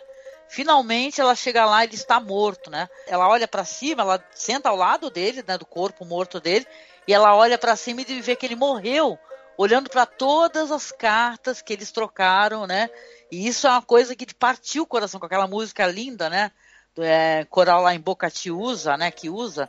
E o, esse filme tem a mesma coisa, ele mexeu comigo também do mesmo jeito como Mary Max. É. Porque no, quando você olha no final que ela chega, né? Ele vai ter uma doença, se descobre que é uma é leucemia, né? Fica até meio subentendido se tem alguma relação com o trabalho que ele fazia, né? Já que era um trabalho assim que mexia talvez com alguns compostos tóxicos, né? Sei lá. Mas de qualquer maneira, quando ela vai, é, ficou muito tempo sem contato, né? E ela vai, descobre, vão chamá-la na escola. e ela consegue finalmente vai correndo para encontrá-lo, né? Só mostra pra gente espectador que ela tá correndo e tal, e ela chega assim nos últimos momentos de vida, né, dele. E quando ela, ela começa a chorar, não consegue nem se comunicar, ele tá vivo ainda, né, que você vê que cai uma lágrima dos olhos dele, né, todo inchado, ele tá muito, muito, né, é, umas, nos últimos momentos, né? desfigurados, uns estertores mesmo da, da, da morte, praticamente, né? E ela fala com ele, chama o nome dele, fala: Eu cheguei, eu cheguei, eu cheguei, né? E tal. E, e a câmera vai para cima e mostra a foto que os dois tiraram. Nossa, aquilo me. Aquilo me partiu é, no coração, sabe? Sacado, Angélica. Porque a, a, vida, né? A gente, a gente tem a experiência com quem a gente gosta isso, assim, tem um momento, né, que é bacana, a gente vive aquele momento, a gente lembra daquele momento, mas a, a memória mesmo fica pelas fotos, né? Imagina, uma coisa de, né, de, de 10 anos atrás, 20 anos atrás, né, de pessoas que você nem lembra a voz de repente, nem, né? Isso mexe muito com as pessoas, isso é muito caro para o Zangmu, né? A questão da memória, a história das pessoas, a relação que essas pessoas passaram, né? A memória é importantíssima. E a gente vai ver outro filminho também sobre essa questão da memória que, que, que é Sim. fundamental, né?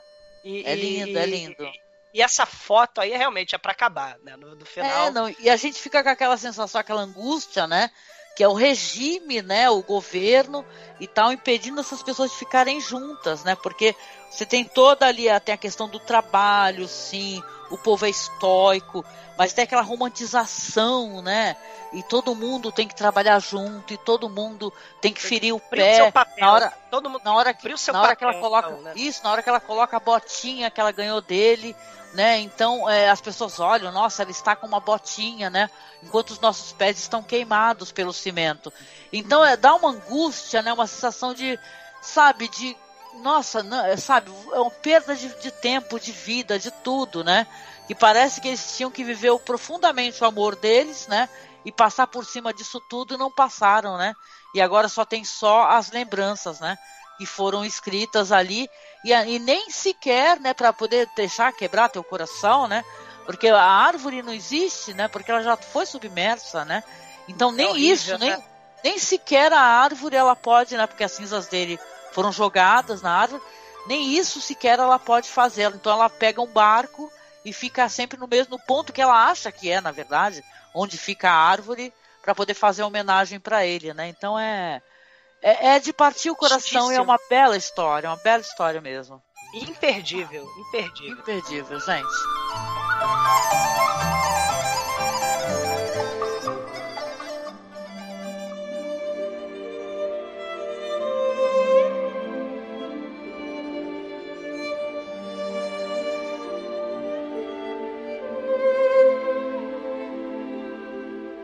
Bom, vamos lá. Agora acho que a gente vai começar a falar de uma coisa interessante, é que é, ela tá diluída em outros filmes do Zhang Mu, porque é, tem uma coisa na China que se chama, que é da abertura já depois do final da, dessa revolução cultural, né? Que é a literatura de cicatriz, né? Essa literatura de cicatriz, né? É um gênero de literatura chinesa que surgiu no final dos anos 70, que retrata sofrimentos de intelectuais, né, e pessoas, né, cidadão comum também, durante essas experiências é, da, da Revolução Cultural, né, e do governo ali da Gangue dos Quatro, né? O Marcos andou inclusive pesquisando um pouco sobre isso, né? A revolução cultural, né? Aqueles mais ou menos 10 anos ali em que você tentou purgar, né? É, elementos, segundo a, a ideia do, do, do pessoal do mal e dos seus mandatários, é, o socialismo estava ameaçado porque você tinha o número crescente de pessoas ali, ali dentro da China que tinham ideias contrárias e, e tinham um elemento burguês ali crescente, principalmente nos centros urbanos, que estava meio que, que, que, sabotando a revolução por dentro. Então era, era preciso uma nova luta, de, uma, uma novo choque de luta de classes e, e para purgar esses elementos. E aí você teve aí quase 10 anos de perseguição, de, de sem, cada, censura imposição cada vez mais forte dos valores da, da revolução e uma tentativa de, de identificar e, e, e, punir, purgar, é, é, aprender, aprisionar, enfim, todos esses elementos que eram, que eram essas pessoas que eram consideradas contrárias ao espírito da revolução. a, esposa do, do, do Mao Tse Tung, mais um general e mais dois intelectuais, foram os quatro que, que levaram a cabo isso junto com ele, né? Foram os braços ali desse processo. Depois da morte dele, é, você teve aquele momento de abertura do sistema e todos os, os, os, excessos e violências absurdos cometidos durante a Revolução Cultural começaram a sofrer um processo de questionamento, de, de crítica, e isso culminou nos anos 80 no julgamento desses quatro, né, que foram condenados aí apenas de prisão perpétua, enfim como você mesma falou, no final dos anos 70, com a morte do Mao Tse Tung, o, uma, uma, uma, certa abertura do sistema e esse, esse clima de, de, revisionismo e de crítica ao que aconteceu, aos, aos, aos, excessos e às monstruosidades cometidas durante a Revolução Cultural, floresceu essa coisa das pessoas que escreviam livros, ou, ou de ficção ou de memória mesmo, contando e fazendo uma, uma, uma, uma crítica da, do que elas sofreram, né? Durante a Revolução Cultural, que é a chamada a literatura de cicatriz, né? Scar, Scar, é, Scar Literature. A questão é que eu quis trazer essa questão da literatura de cicatriz, porque justamente vai abordar essas histórias, vai trazer é, alguns filmes, por isso que eu falei que está diluído, porque eu acho que de certa maneira essas histórias todas têm relação, né? Com algumas aberrações que aconteceram durante a Revolução Cultural. E o próximo filme que a gente vai falar que é o Flores do Oriente, de 2011. O filme é baseado na novela do Guelian, 13 Flores de Nanquim. É inspirado ali no diário de uma mulher chamada Minnie Valtrin, ou Valtrin, negócio assim. Ó, a história é a seguinte: em 1937, na China, durante a Segunda Guerra Sino-Japonesa, um agente funerário, John, interpretado pelo Christian Bale, chega a uma igreja católica em Nanquim para preparar um padre para o enterro.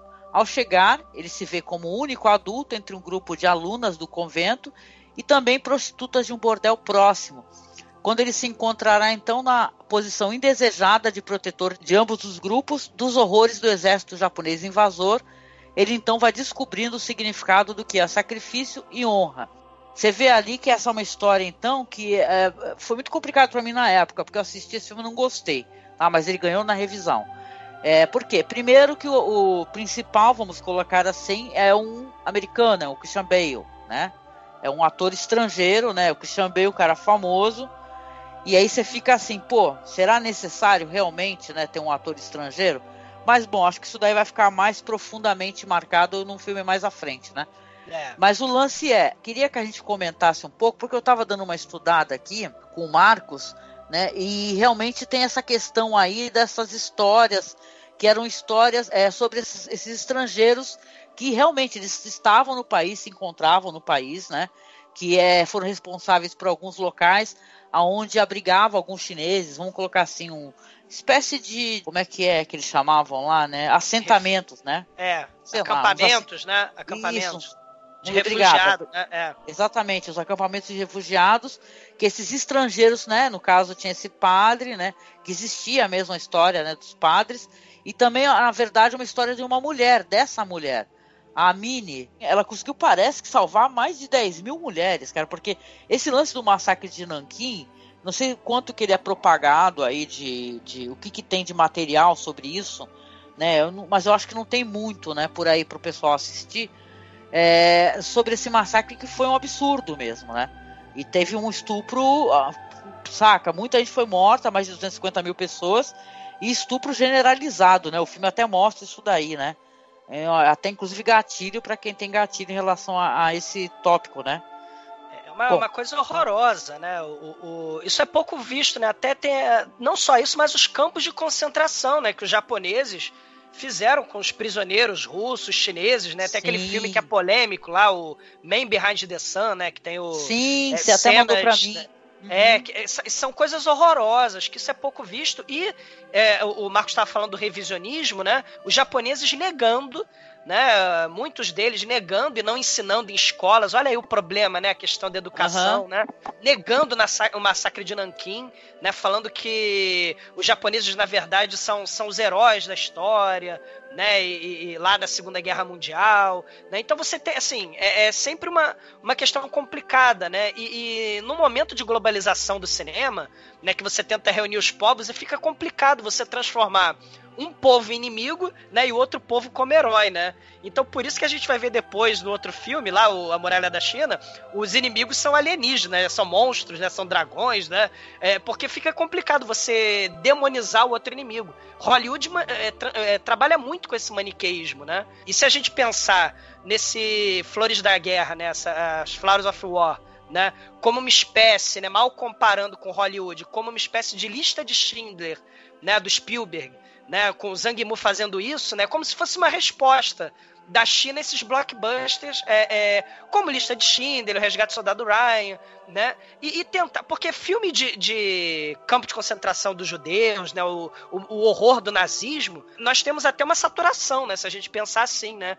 Mas os filmes dos horrores do outro lado do mundo, é, o Zhang Mu e, e, como vamos dizer o, o, a resposta chinesa, né? A Hollywood, tentando trazer esses, esses assuntos, né? E até com Christian Bale, que é um, um, um astro de Hollywood, né? Que fez uhum. filme do Spielberg, né? Aquele Cadillac of the Skies, no Império do Sol, né? Lembra, né? Que, que, que ele tava no, no, no campo lá dos japoneses, né? É, uhum. Mas então você tem essa, essa, essa, esse problema de lidar com, com esse passado, né? Porque chinês e, e japonês até hoje não se dão muito bem, não. Né? Então, essa, essa é, é, numa tentativa de Hollywood, né? Porque os nazistas, pelo menos Hitler, né? E, e todos eles, o tribunal de Nuremberg já aconteceu, né? Sim, mas, sim, sim. mas uma meia-culpa japonesa, o, o, massacre de Nanquim é negado até hoje. Né? Então você tem. É um tema muito polêmico, né? E, e, e, acho que até corajoso. Né, do, do Zhang Mu colocar, deu um problema danado na época, né? Mudou o roteiro é, o... sei quantas vezes. Não, e o Christian Bale também fez um chabu lá que ele queria entrevistar um, um cara que estava em prisão domiciliar, né? Que era um cara. Né, a gente até andou comentando um pouco sobre isso, né? Ele, apare... ele foi banido, né? Porque ele. Acho que ele foi banido da China, né? Porque ele tentou encontrar Exato. um ativista muito famoso. Tem esse vídeo no YouTube, gente. Eu vou tentar colocar na publicação, tá? Se você está escutando só pelo Spotify, pelo feed. Aí soa um pouco como autopromoção, né? Ficou meio esquisito isso daí. Então, realmente, concordo muito contigo, né? É, tá saturado. Dizer saturado não quer dizer que não, a gente não deva ter histórias com essa temática, seja do Holocausto. Na verdade, você falar sobre o massacre de Nanquim é interessante também, porque tem um, uma ausência dessa temática, né?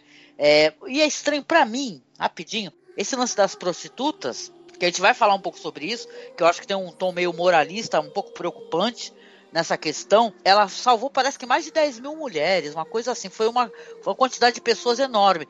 Só que o governo lá, o, o Japão estava obrigando a entregar mulheres para serem abusadas sexualmente mesmo. E ela teve que entregar é, em torno de 100 mulheres, né? Escolher, ou as mulheres tiveram que se oferecer. De qualquer maneira, saca, ela inclusive se suicidou, né? Acho que em 41 ela é. se matou por causa disso, né?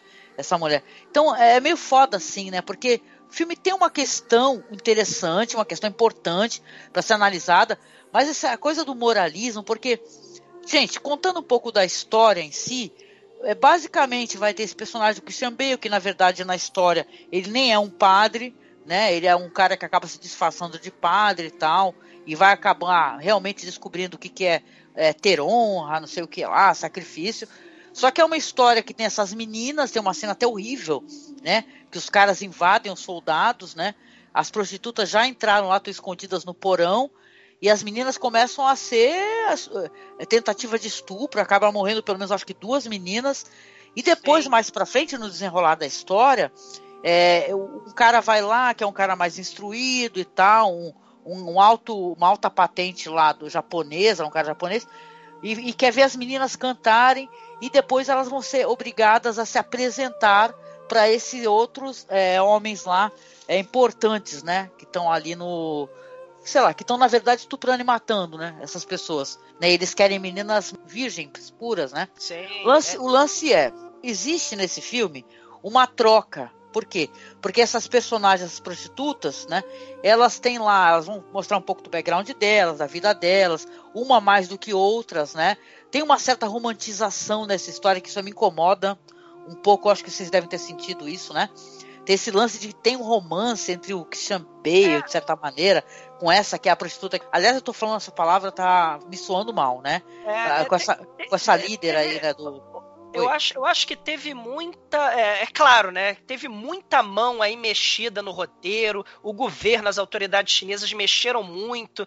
Né? Então é um tema extremamente delicado mesmo. E se é um filme para exportação, se é para para concorrer a Oscar e tal, né? Fica, fica complicado, né? Porque você tá dentro. Porque os nazistas, vamos dizer assim, enquanto governo, não existem mais, né? Mas o, o Japão tá logo ali, né? E não teve esse revisionismo. Então é complicado você botar no.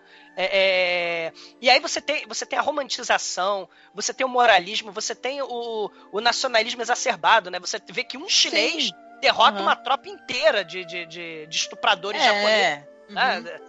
O é verdade, é interessante lá, esse né? personagem, né? Não, mas o que eu queria falar é o seguinte: o, a questão que eu queria trazer é uma questão para a gente refletir assistindo esse filme, para além da, da, até da estética, porque ele é um filme muito bonito, vai ter um, é, cenas maravilhosas, cenas em câmera lenta, assim, das mulheres é, se aproximando quando elas estão entrando, né? As mulheres que são lá do, do, do bordel próximo.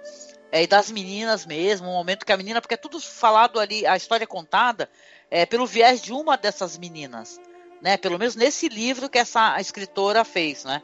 E tal. Depois a escritora andou até dando aí umas entrevistas e falando que ela não quer melindrar o governo japonês, na verdade ela não fez, é, não escreveu para melindrar, né? Então, mas na verdade é para melindrar e na verdade é estranho, pelo menos o filme, que, é, que tem essa coisa meio romanceada, sabe? E desnecessária entre esse ator o Christian Bale e essa personagem, né? Sim, Depois. E, e, a questão do valor da vida, gente, porque por quê? Isso é muito controverso, mas por que que a vida da, da, das meninas ela vale mais do que a vida das prostitutas? Das prostitutas, né? exatamente. É, na verdade, a, a vida das meninas vale tanto quanto a vida das prostitutas não é? As meninas que vão ter um futuro são jovens, sim. Você pode encarar dessa maneira, que elas são meninas jovens, inocentes e tal. Claro, elas não merecem isso. Ninguém merece isso, inclusive as prostitutas, né? Ninguém merece ser estuprado e morto, como é mostra no filme, né? E depois mais para frente até é bem, nossa, é bem violenta essa cena. É... Né? Então, isso que eu queria, é isso que me incomoda Influência do é, é Oriente. É, é, uma, é uma fetichização da pureza, né? Da, da inocência. Porque as mulheres, elas passaram, né? Aquela, aquela, aquele tema horrível que a gente fala, é a mulher de vida fácil, né? Elas passaram por horrores, né? E o filme tenta justificar falando, ah, não quero que essas meninas inocentes passem por isso, né? Mas, mas você tem um, um, elemento elas são de classe da elite, né? Essas meninas, elas estudam escolas católicas que só a elite que estudava lá na, na, na, na China, nessas escolas caras, são meninas de com, com família, né? Com pais e, e mães é, de, de importância, vamos dizer assim, na sociedade, e as prostitutas não, né? Elas são as é, cara, é como se a, a, a, narrativa delas, a história delas, não fosse importante. Tem alguns diálogos no filme estranhos, assim, na minha opinião. Uma delas lá fala, assim, uma das prostitutas, ah, a gente já está acostumado com isso, né? E o Marcos até mencionou, e eu quero a opinião do Marcos também sobre isso, que a gente estava conversando, que o filme entendendo, é isso que é, é estranho, o quão sinistra estava essa situação de elas tomarem o lugar das meninas para, no caso então, elas serem sim estupradas e, e mortas. O, o Christian Bale está conversando com o menino, né? Porque tem um menino também, que é um, o que o padre né, cria, o né? O, é. Isso é uma espécie de filho adotivo, né, do padre que morreu. Pois é, é esse filme, ele para mim ele me traz é, sentimentos conflitantes, né? Primeiro eu fico mais uma vez embasbacado com a destreza técnica do Zhang Mu. Se a gente olha para cenas de, de batalha, é, tecnicamente falando, elas são impressionantemente bem feitas. É, toda a ambientação, todo o realismo extremo que você tem nos tiroteios, todo o, trabalho de design de som é um negócio de cair o queixo. É, não fica a dever pro resgate do soldado Ryan, certos momentos ali das cenas de batalha. É, a narrativa do filme, ela é primorosa. Porém, isso sobre os aspectos técnicos e formais, o filme é absolutamente irrepreensível. Né? Só, e, é engraçado, esse filme ele é escrito pelo o, o Heng Liu. Esse cara é um excelente roteirista. Ele é o roteirista do Kyuju, do Zhang Mu. Ele é roteirista do Amor e Sedução também, do Zhang Mu. Dois filmes maravilhosamente bem escritos, é, que tem todas as qualidades enquanto relato humano, enquanto relato com um olhar muito lúcido sobre as coisas. E, esse filme, nesse caso, ele, ele tem uma coisa dele ser extremamente manipulativo do ponto de vista emocional. Ele é moralista, ele tem um moralismo subjacente ali claro, óbvio, escancarado, e pior, ele, ele tenta fingir que ele não é moralista. Por quê? Ele pega as prostitutas, não é? Elas vão ser, de certa maneira, as heroínas da história, porque elas vão se sacrificar. Só que, como é que ele faz para tentar humanizá-las? Ele, ele parte para manipulação emocional mais barata. Por exemplo, você tem, é, você tem um menino soldado que tá lá. Tá morrendo tá morrendo, uma das, da, das moças lá do bordel, ela, é ela é da mesma cidade que ele e ela quer tocar para ele uma música pra, que lembra a, a, a, terra natal dele, só que as cordas do instrumento de, de, dela ficaram lá onde é o bordel. Ela resolve, junto com a outra amiga, atravessar o meio do massacre lá que está acontecendo. É óbvio que elas vão ser pegas pelos soldados é, japoneses, é óbvio que elas vão ser mortas de maneira violenta e, e isso vai ser mostrado é, escandalosamente pelo filme. É tudo uma maneira de manipular emocionalmente o público. E, e ele escolhe esse caminho para humanizar essas personagens em vez do caminho correto, que seria realmente mostrar mostrar um lado, o lado delas humano e ter um é, crível e ter um olhar generoso, né? para a humanidade delas. Ele não faz isso, ele vai pelo, pelo. Ele é maniqueísta, claro, porque os japoneses são pintados como monstros e. Isso. E você tem essa coisa, como o Douglas mesmo falou, do heroísmo inacreditável dos, dos soldados chineses ali tentando proteger as meninas do convento, né? É uma coisa interessante assim. Embora sejam cenas muitíssimo bem feitas, é, o maniqueísmo e a manipulação é, sentimentalista tá assim escancarado ali. É, como a Angélica falou, tem um momento do filme em que as, as moças do bordel resolvem se sacrificar, né, no lugar das meninas, mas o soldado, porque os soldados japoneses eles têm um, um comandante ali que chega na igreja e ele gosta de música e ele vê as meninas, né? E ele fala assim: Ah, eu quero que elas, é, que elas cantem ali, façam uma apresentação para comemorar nossa vitória na Batalha de Nanquim.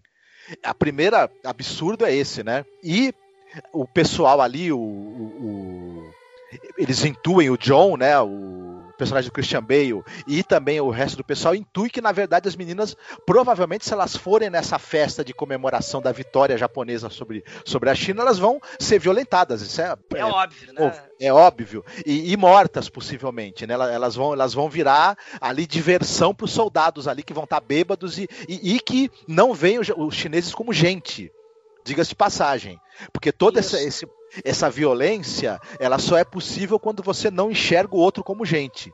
É então, a demonização, né, do, do, do inimigo. E, e, e, o maniqueísmo no cinema, Marcos, sem querer te, desculpa te, te é, é, são mensagens que blockbusters, né, fazem numa cultura hegemônica, né? A gente tem isso nos Estados Unidos, né? O árabe é terrorista, né? O, o, o, o socialista, o chinês, etc. É tudo comedor de criancinha, né? Todo mundo que é diferente, todo mundo que não é caucasiano, né? É, são inimigos, né? Você tem esse maniqueísmo em blockbuster, né?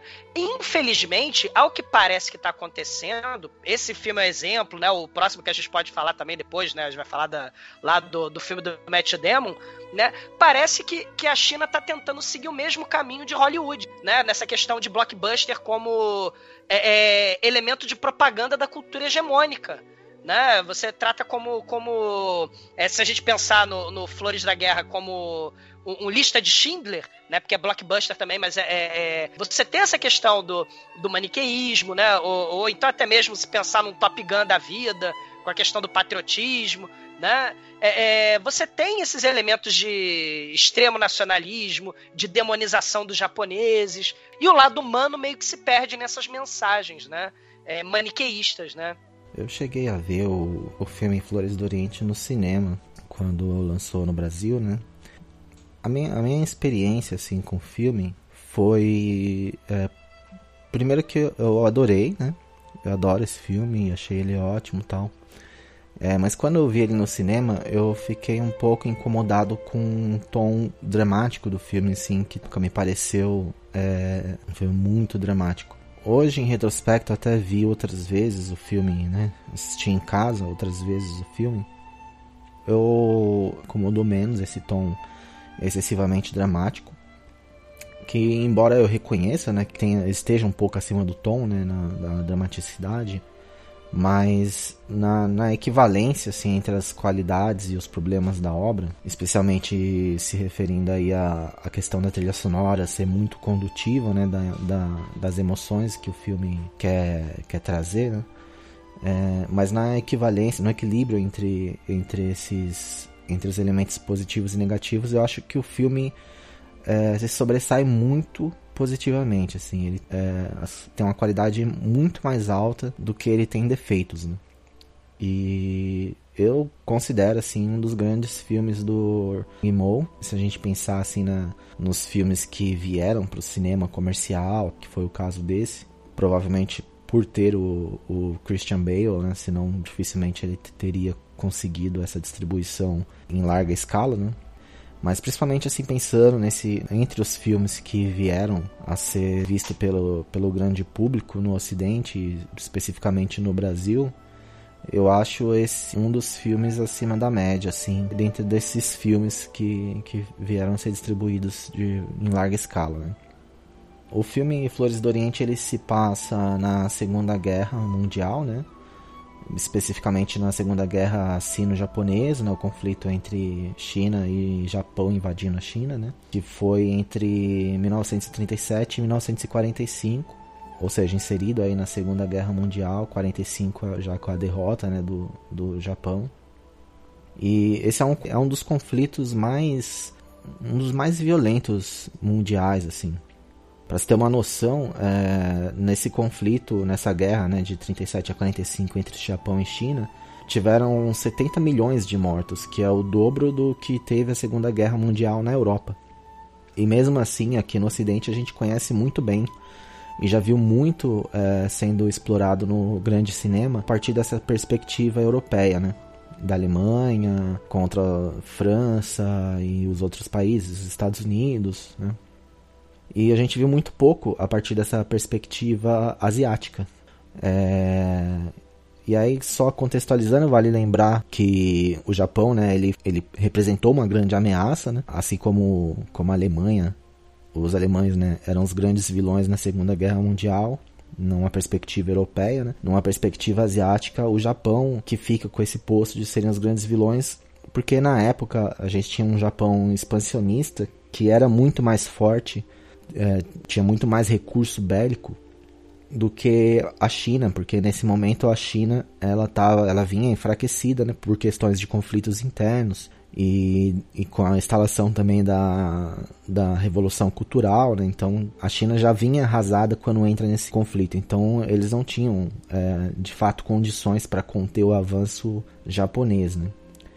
E isso fica muito, como eu posso dizer assim, o, o ápice né, dessa, desse conflito em termos é, dramáticos, né, vamos dizer assim, em termos de perdas né, e de violência, ele se dá em Nanquim, que é onde se passa né, a história do filme, que é muito conhecido como Massacre de Nanquim, mas também, é, infelizmente, né, também acaba sendo conhecido como o Estupro de Nanquim, porque os japoneses, além da execução em massa, houve o estupro em massa de diversas mulheres chinesas, também aconteceu na Coreia, né? Era uma coisa assim muito característica do, do exército japonês, infelizmente.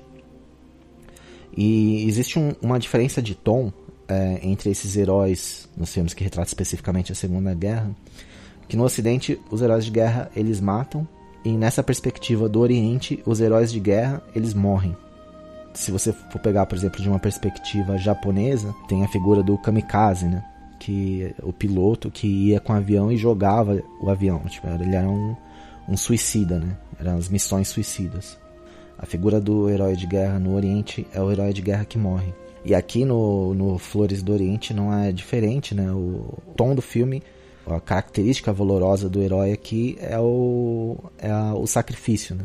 Então a gente vai ter em, em diversos momentos do filme é, pessoas que poderiam de repente pensar na sua preservação, mas que se sacrificam por alguma coisa, né? Seja as mulheres que vão buscar uma corda de, de instrumento, seja o próprio personagem principal né, do, do Christian Bale, que poderia de repente sair da cidade, se safar, mas ele acaba ficando para lutar lutar pela vida de alguns civis que tem, que estão ali ao alcance dele. Né? E eu, eu não consigo falar desse filme sem citar o Lust Caution, do filme do Ang Lee de, de 2007. É, esse filme Flores do Oriente ele é de 2011, então a gente tem aí quatro anos de diferença, né? Mas o, Lust Caution ele foi efetivamente lançado em 2008 e a, a, produção do Flores do Oriente começou em 2010, sendo que ela poderia ter começado antes, né? O, o Chang Yimou já tinha intenção de fazer esse filme, mas como ele estava envolvido ali com a produção do evento da Copa na China, né? Então ele acabou segurando um pouco essa produção, mas a produção do Flores do Oriente começa em, 2000, em 2010, né? Então se a gente for pe pegar aí a repercussão do filme Lust Caution do Wang Li que se dá efetivamente em 2008 para 2010, quando começa essa produção, a gente tem um, um espaço de tempo aí muito pequeno, né? Se, imagina, se a produção começa em 2010, então provavelmente os projetos, né, a busca pelo financiamento começa ali em 2009. A gente tem um ano separando um filme do outro, praticamente, se, se for analisar por essa perspectiva. Né? E por que, que eu acho que é importante? Por que, que eu acho que é difícil desassociar esses dois filmes, né? Porque, primeiro que o filme do Ang Lee, ele aborda esse mesmo momento histórico, né? Que é o da guerra sino-japonesa. O Ang Lee, a gente, a gente sabe que o Ang Lee, ele é, junto com o Shang Mo e talvez com, com Wong Kar-wai, os diretores chineses mais é, reconhecidos internacionalmente, né?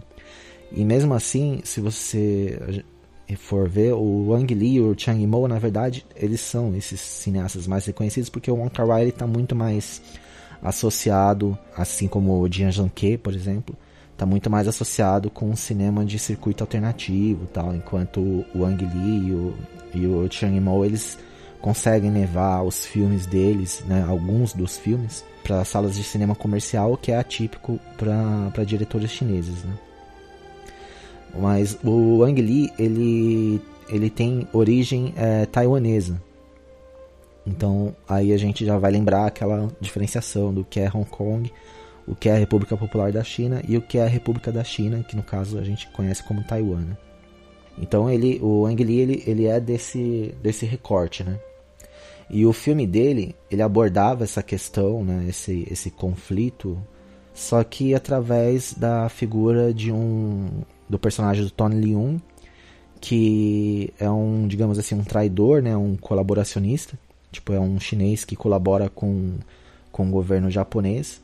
Ah, o filme ele encena um romance entre esse empresário chinês e uma estudante que a princípio ela tem uma ela é uma espiã que tem que participa de um plano para assassinar esse esse personagem do Tony Leung, mas acaba que o filme é, o filme acaba desenvolvendo uma, uma relação amorosa entre eles, né? E esse filme acabou pegando muito mal, assim, no, na China, até mesmo em Taiwan teve muito teve críticas nesse sentido, mas especialmente na China, o filme pega muito mal porque as autoridades chinesas é, consideraram o filme, abrindo aspas, né, uma glorificação dos traidores e um insulto aos patriotas, fecha, fecha aspas. Então, é, essa foi a percepção política né, do filme. Ele causou uma grande repercussão por causa das cenas de sexo e também essa grande repercussão por causa dos aspectos políticos. Né? E isso foi tão forte na época que a atriz Tan Wei, que era o primeiro grande filme dela, talvez até o primeiro filme dela mesmo, é, que é a atriz a protagonista do filme, junto com Tony Leung, ela ficou praticamente três anos na lista negra da indústria cinematográfica chinesa por causa desse filme. Na época que o filme foi lançado, ela chegou a perder contrato de publicidade, né? Algumas publicidades que ela trabalhava. Ficou meio que proibido vincular o rosto dessa atriz. É, ela chegou até a ser substituída num filme que estava em produção na época do lançamento do Lost Caution. E os produtores também do filme do Lost Caution ficaram vetados de participar das, das mostras de cinema ali na, na China, né? E aí o que, que, que isso, né, que, que tudo isso tem a ver com Flores do Oriente? Se o Lust Caution ele causa esse desconforto em, em de certa forma romantizar essa, esse conflito, o Flores do Oriente ele faz o caminho inverso, né? Ele que até essa é uma das críticas, né? Que ele tem, ele dramatiza talvez até acima do tom, né? Mas na verdade não é, não sei, é complicado falar. É, porque é, é, essa história é uma desgraça tão grande que não dá nem para falar que é necessariamente acima do tom, né? Mas a, o acima do tom que a gente fala assim em termos de recursos cinematográficos, né? Não, não por causa da história em si, né? Mas aí o, o Chang Mo ele já vai nesse outro caminho e que parece de certa forma não que necessariamente o Chang Mo queira dar essa resposta, mas é, inegavelmente de certa forma é uma resposta ao que aconteceu com o filme do, do Ang Lee. Porque na época é, em que aconteceu, a mídia internacional repercutiu de forma negativa, né, pra China. Tipo, ah, os caras. A censura, né, tá proibindo tal, a atriz de trabalhar, não sei o que. De certa maneira, esse filme ele dá uma, uma resposta no sentido de contextualizar o que, que significa o papel desse filme do, do Ang Lee, né, o papel da atriz do Ang Lee o filme em si, para a população chinesa, né, ou pelo menos para quem está mais letrado ali da, na situação política e histórica da China, né? que não é tão simples assim, embora eu, evidentemente eu sou contra a censura e tal, mas é, a repercussão negativa desse filme, ela, digamos assim, é, você consegue compreender por que causa esse impacto negativo, observando o fato histórico que é muito pouco conhecido é, no Ocidente. E aí entra o porquê na eu imagino, né? Apesar dessa crítica ah, do Salvador Branco, tal, não sei o que, mas aí a gente entende o porquê da escolha de um protagonista é, vindo de Hollywood, né? Que no caso é o Christian Bale. Porque esse filme, além dele querer dialogar né, com o próprio povo chinês, ele é uma resposta a essa repercussão internacional do, do mal-estar que o filme do Ang Lee causou. E para dar essa resposta, evidentemente, nada melhor né, para penetrar o cinema internacional do que você ter um ator é, hollywoodiano, porque o mundo vê os filmes de Hollywood. Né? Raramente a gente vai ver um filme chinês como Herói, por exemplo, que, que tem só os atores chineses e tal. É muito mais fácil, como a gente vai ver depois no, na Grande Muralha novamente, né? um filme chinês, um, mesmo do, de um diretor renomado como Zhang Yimou, interpretado por um ator como Matt Damon, é, circular, né, aparecer no circuito comercial, do que um, outros filmes dele muito melhores, mas que não tem esse apelo, né, para o público internacional. E aí também é interessante a gente lembrar se esse, se, essa, se esse conflito ele foi muito pouco retratado no cinema, conhecido internacionalmente, é, um dos filmes que fez isso, que retratou esse conflito, é o filme Império do Sol, do Steven Spielberg. Que é um filme, acho que de 87, se não me falha a memória, 84 por aí. E é interessante que nesse filme Império do Sol, o protagonista é o Christian Bale. Eu acho que provavelmente foi o filme que lançou o Christian Bale. Não sei se ele já tinha feito alguma coisa antes, mas com certeza ele não tinha feito nada é, tão grande quanto ter participado desse filme do Steven Spielberg como protagonista. Na época ele tinha, se não me engano, 11 anos, ou o personagem tinha 11 anos. Ele faz o papel do James Graham. Ele é baseado no livro do J.D. Ballard. E o J.D. Ballard, que é um escritor famoso né, do Ocidente, imagino que vocês conheçam, ele fez, por exemplo, o livro Crash, que depois virou filme do, do David Cronenberg. Ele, o nome né, real dele é James Graham Ballard. Embora ele sempre assinasse como J.D. Ballard, né? Todo mundo conhece ele como J.D. Ballard, mas é James Graham Ballard. Então, de certa maneira, esse protagonista tem muito de autobiográfico do Ballard. O Ballard ele é um escritor uh, inglês, se não me falha a memória, ou americano, mas acho que é inglês. Uh, mas ele nasceu em Xangai, né? Então as origens dele remontam para a China. Né? E mais tarde, a gente vai falar depois do filme A Grande Muralha, tem um personagem, um estrangeiro que fala inglês, ensina inglês para os personagens né, do filme da Grande Muralha. E o nome dele é Ballard. Provavelmente é uma referência ao escritor J.D. Ballard, que morreu em 2009, né? Morreu antes do, do filme Flores do Oriente. Mas o, enfim, voltando, né? O J.D. Ballard escreve o, o, livro Império do Sol, que se torna uma adaptação para o cinema pelo Steven Spielberg. E o protagonista é o Christian Bale, que depois volta a ser protagonista, só que no Flores do Oriente, por indicação do Steven Spielberg. Porque o Chang Mo e o Steven Spielberg são amigos. Chang Mo, quando ia produzir o filme, ele passou esse roteiro pro Steven Spielberg para pedir sugestão de atores que pudessem é, dar vida ao papel do missionário estadunidense, né?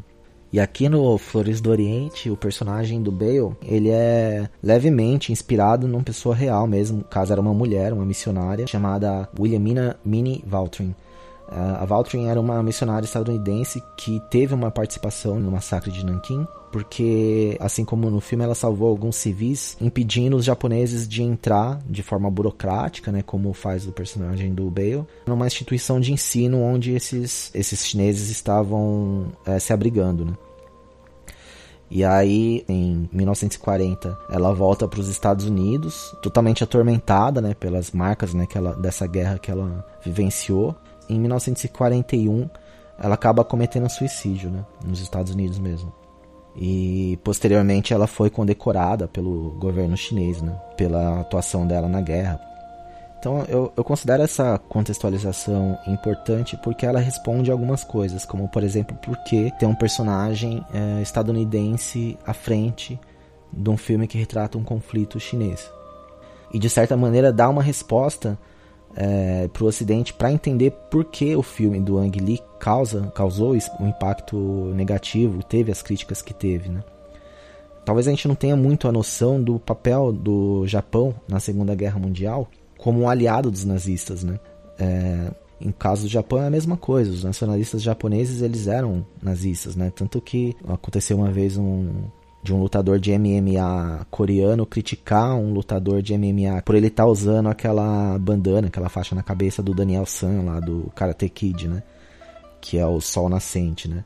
É praticamente como se um, sei lá, se um lutador de outro país estivesse usando uma swastika nazista na testa. Né? Pra gente do ocidente não tem esse impacto, mas pô, o, essa guerra sino-japonesa praticamente morreu o dobro de pessoas que se morreu no, na Europa. Então, putz, é claro que é a mesma, praticamente a mesma coisa, né? Se não é até pior. Eu acho o Flores do Oriente um filme extremamente competente. Tem o, o selo de qualidade aí, Chang Mo. Ele tem cenas tão dolorosas assim quanto, digamos, dramaticamente sublimes. É um filme, é, eu diria, altamente recomendável aí para quem curte um cinema clássico, né? Quem gosta dos grandes clássicos do cinema. Um filme grandioso, né? E talvez até um pouco é, dissonante, né? Da, do cinema contemporâneo e das nossas mentalidades contemporâneas, assim.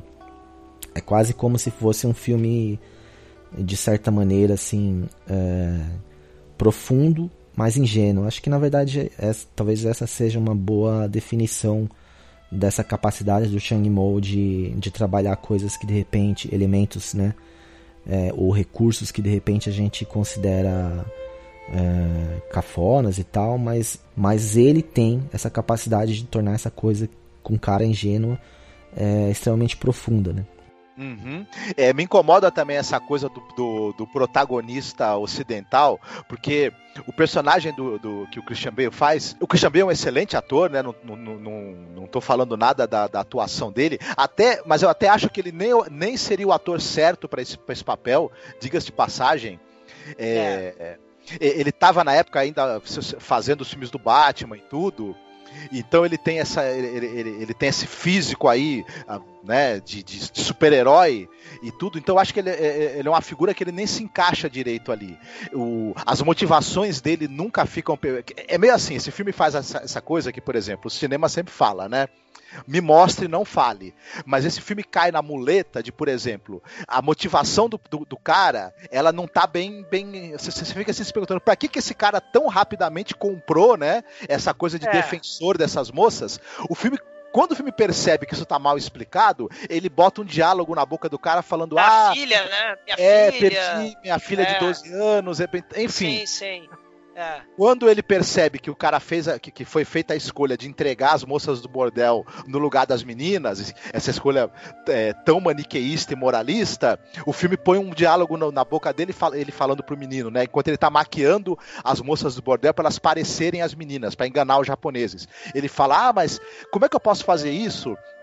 É, se a vida delas não tem mais valor do que a vida das outras, como é que eu, como é que eu defino o valor dessas vidas? Eu não É, posso. Pois é. Ele fala é. que não pode, mas ele faz, é, e no final ele, ele consegue fugir com as meninas e tem aquela coisa daquele heroísmo, fica tudo por, por isso mesmo. E quanto que a gente sabe que é, na vida real, a missionária que teve que fazer essa escolha, o, né, o peso disso levou ela ao suicídio, muito provavelmente. Então, é, é, esse, esse filme ele detalhe, pega. né? Se ele, é, se ele é baseado na história dessa missionária, na verdade, por que, que não é uma missionária? Por que, que é um ator, um padre americano?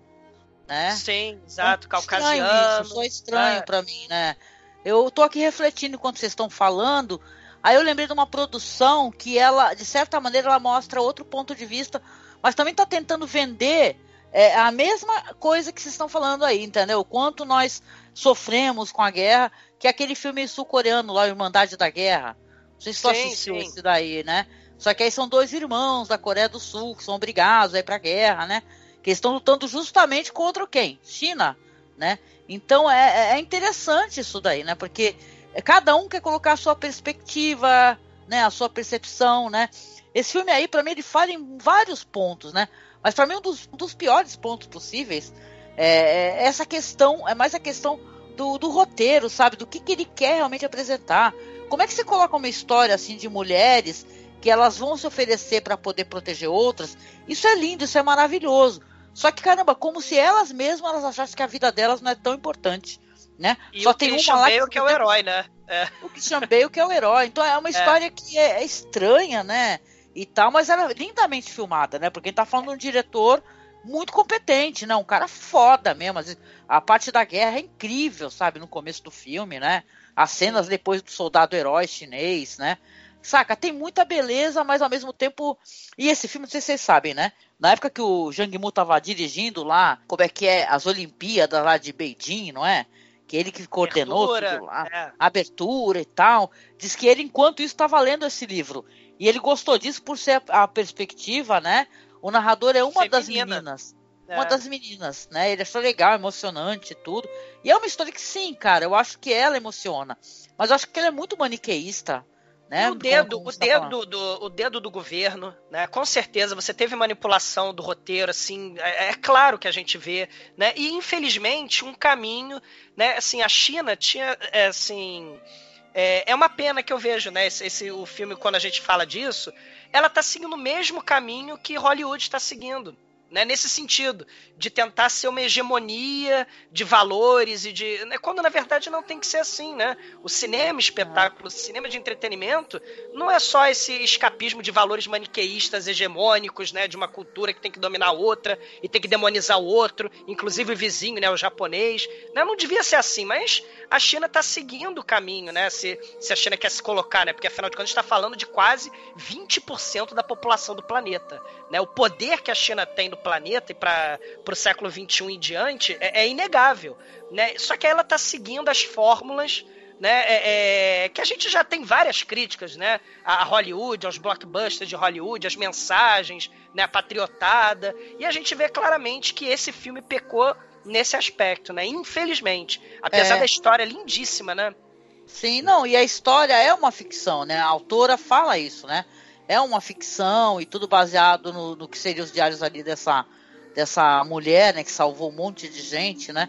Ela não quer é, que a história seja vista ali como conteúdo histórico. Mas o diabo que vai ficar essa impressão de que é, né? fica, É, fica, é, fica a então, impressão. né? Sei lá, sei lá. Bom, e, e o esse ideal filme eu fiquei tanto- muito puta, eu lembro na época que ele saiu, falei, caralho, eu não acredito que o Christian Bale, não, não, gente, não é que eu não gosto de Christian Bale, pelo amor de Deus, posso ter deixado essa impressão, não é isso, eu gosto do ator, né, mas caramba, eu fiquei, sabe, será, pra quê, será que o foco do Christian Bale é caucasiano interessante? numa história É, chinesa. parece o grande. Salvador Branco, sabe, É. essa, que nem no Game of Thrones aí, que acabou há pouco tempo, né, que a gente discutia isso nos podcasts, né, a Daenerys grande salvadora branca, né, a gente tem que refletir essas questões. A gente não pode só engolir isso daí Sim. sem refletir, né? Sim, né? O centro dessa história deveria ter sido é, o, o relacionamento e, e a descoberta, né, a aceitação mútua do personagem da- vivido pela Nini e o do personagem vivido pela Dou Dou Zhang, que aliás as duas estão muito bem. que o- espetaculares, né? né? Que uma é, é, a moça do bordel e a outra é a, é a menina do, do, do, da família rica, criada no, no, no, educada numa escola católica, né? Que tem uma antipatia imediata, mas ao mesmo tempo, ao, aos poucos, vão começando a conhecer e a compreender uma outra e, e, gerar um afeto. Isso deveria ter sido o centro dessa história, possivelmente, né? Se, e, e isso serviria realmente para humanizar é, as personagens. Porém, tem o Salvador Branco como, como, como, como fio condutor aí, né? E aí fica difícil, né? É, o nacionalismo exacerbado, né? O, o, o maniqueísmo, Salvador Branco, tem, tem problemas, né? sérios, né? Infelizmente. Mas a história, muita coisa do massacre de Nanquim, né? Poderia ser explorado. Você tem muito material para explorar, né? E, e, e, fica, né? Fica é, uma, uma história mais do mesmo de Hollywood, né? Infelizmente. Né? Você, não, você não tem uma leitura da lógica por trás do massacre. Como é que não. foi essa ocupação? É o espetáculo. Você... É isso. Você tem o espetáculo da violência sem, sem é, descascar ali, descrever qual foi a lógica que moveu essa ação, né? Que é essa lógica que a gente precisa entender e combater, na verdade, para que esse tipo de coisa não isso. se repita mais, né? o bom cinema de entretenimento faz isso, né? Bota a pessoa que quer só entretenimento, quer só escapismo, vai, vai pensar, né? Bota um pouquinho para pensar, né? O, o, bom cinema faz isso, né? Mas infelizmente não é o caso, né? Do, do Flores da Guerra, né? Tinha tudo para ser um filmaço. Eu concordo com vocês, concordo com vocês também. Mas, né? É, é. é tô... as, as próprias prostitutas falam, né? Que não se deve mentir né? É, é, só que elas acabam mentindo no final para as meninas não pularem, né? Elas, é, é, essa, a motivação do Christian Bale passa a ser a promessa, né? Que o menininho fez, né? Para pro, pro padre morto, né? Assim, o filme realmente tem, tem um, um, fica muito mal explicado, né? Muito mal resolvido, né? Felizmente. Mas foi uma boa discussão essa, sim, porque, né, é, quando a gente fala... Esse filme, o, o diretor, ele é muito talentoso, mas ele tem que pisar em ovos, né? Não tem jeito. O Zhang Mu, ele, ele sabe da importância dele ali. Né? Ele, ele é a ponte, vamos dizer, Cara, né? É, como é que eu posso explicar? Sabe que é diabo? Que é assim, claro que ele teve uma leitura aí que ele não pegou isso daí, saca? Do, enquanto ele ele deveria, entendeu? Porque tu é. percebe na, na, boca do Christian Bale, do personagem dele, que quem escreveu o roteiro, falou assim: caralho, peraí, gente, para tudo. Porque diabos a gente tá mandando essas mulheres todas pro, pro sacrifício? Porque tem até um extreme makeover cabelístico, né? Depois ele vai é, ter que fazer é. o cabelo de todo mundo, né? É. E tal, e bom, sei lá. Né? O caso é, por que, cara, que assim, é, é, a tal da uma maldita Olimpíada do Sofrimento, cara. A vida daquela fulana vale menos do que da outra? Não, cara, a vida dos dois vale mais, né? Então é meio foda.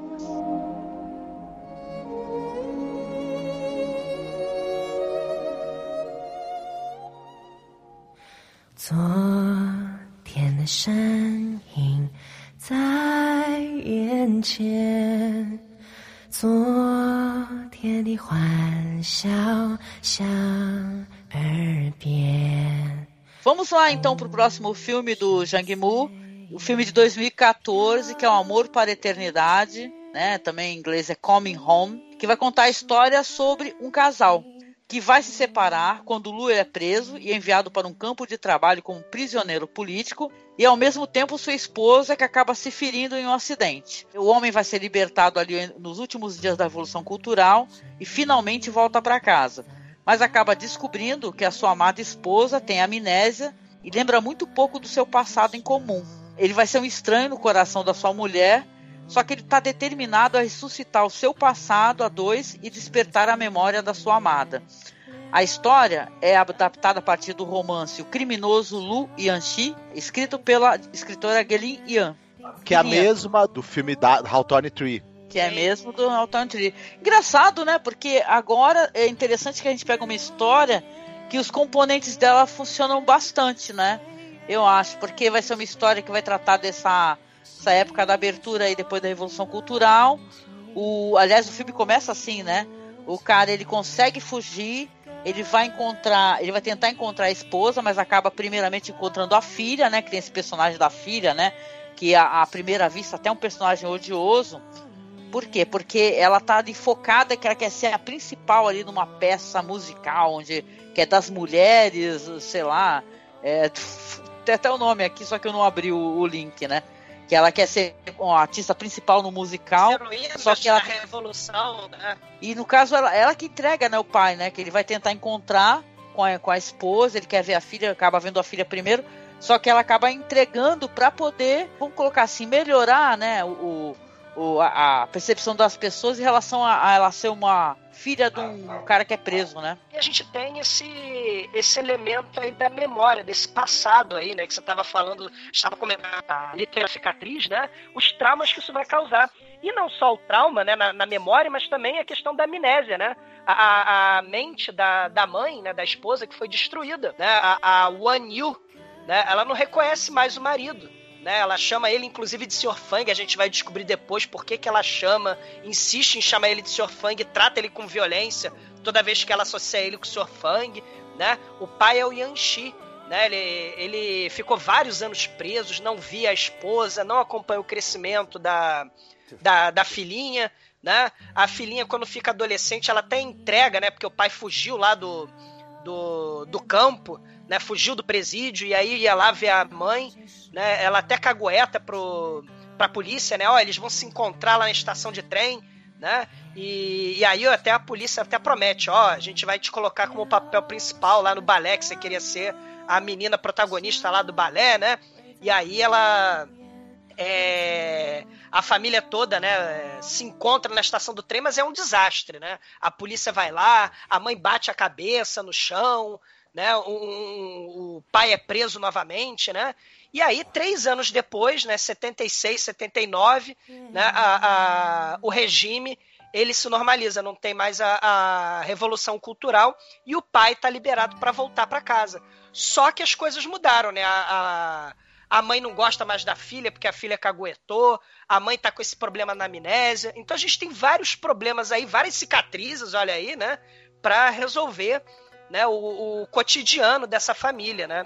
Eu gosto demais desse filme. Eu acho esse. é, ele tem um roteiro, pra mim, que ele é primoroso em pegar, de- desde essa coisa de contextualizar como era as formas que você tinha de repressão, de a pressão social que era feita para você se manter ali direitinho dentro do papel que era escolhido para você, o- os prêmios, digamos assim, que você receberia se você fosse bonzinho, como os sentimentos humanos é, é, são reprimidos e, e- e feridos nesse processo todo. É, é muito. é- é- essa metáfora fantástica do, da esposa não lembrar mais do rosto do marido após o, a, a batida na cabeça que ela tem naque, quando ela é, é, na- tá esperando o cara na estação. Né, que ele, que ele, ele fugiu para poder, poder ver a mulher e a filha, né? Mas, mas a filha entrega ele, né?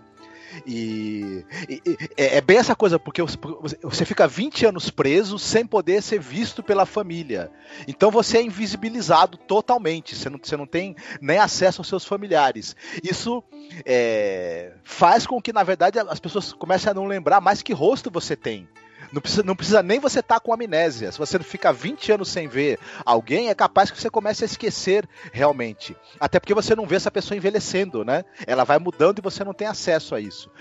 É, é uma história muito tocante, extremamente bem escrita, extre- extremamente bem conduzida. Tem aquela narrativa contida que o Zhang Mu usa quando ele tá falando dessas histórias mais intimistas, mais humanas. É, toda a ironia, o absurdo dessa situação, é, ele é muito bem colocado. A Gong Li, ela tá absolutamente arrasadora. Ela falou numa entrevista que esse filme foi o grande teste para ela, que ela só iria se considerar realmente uma boa atriz se ela conseguisse transmitir toda a complexidade de emoções que tem dentro dessa personagem e a confusão que se, que se instala ali por conta da perda, de memória dela.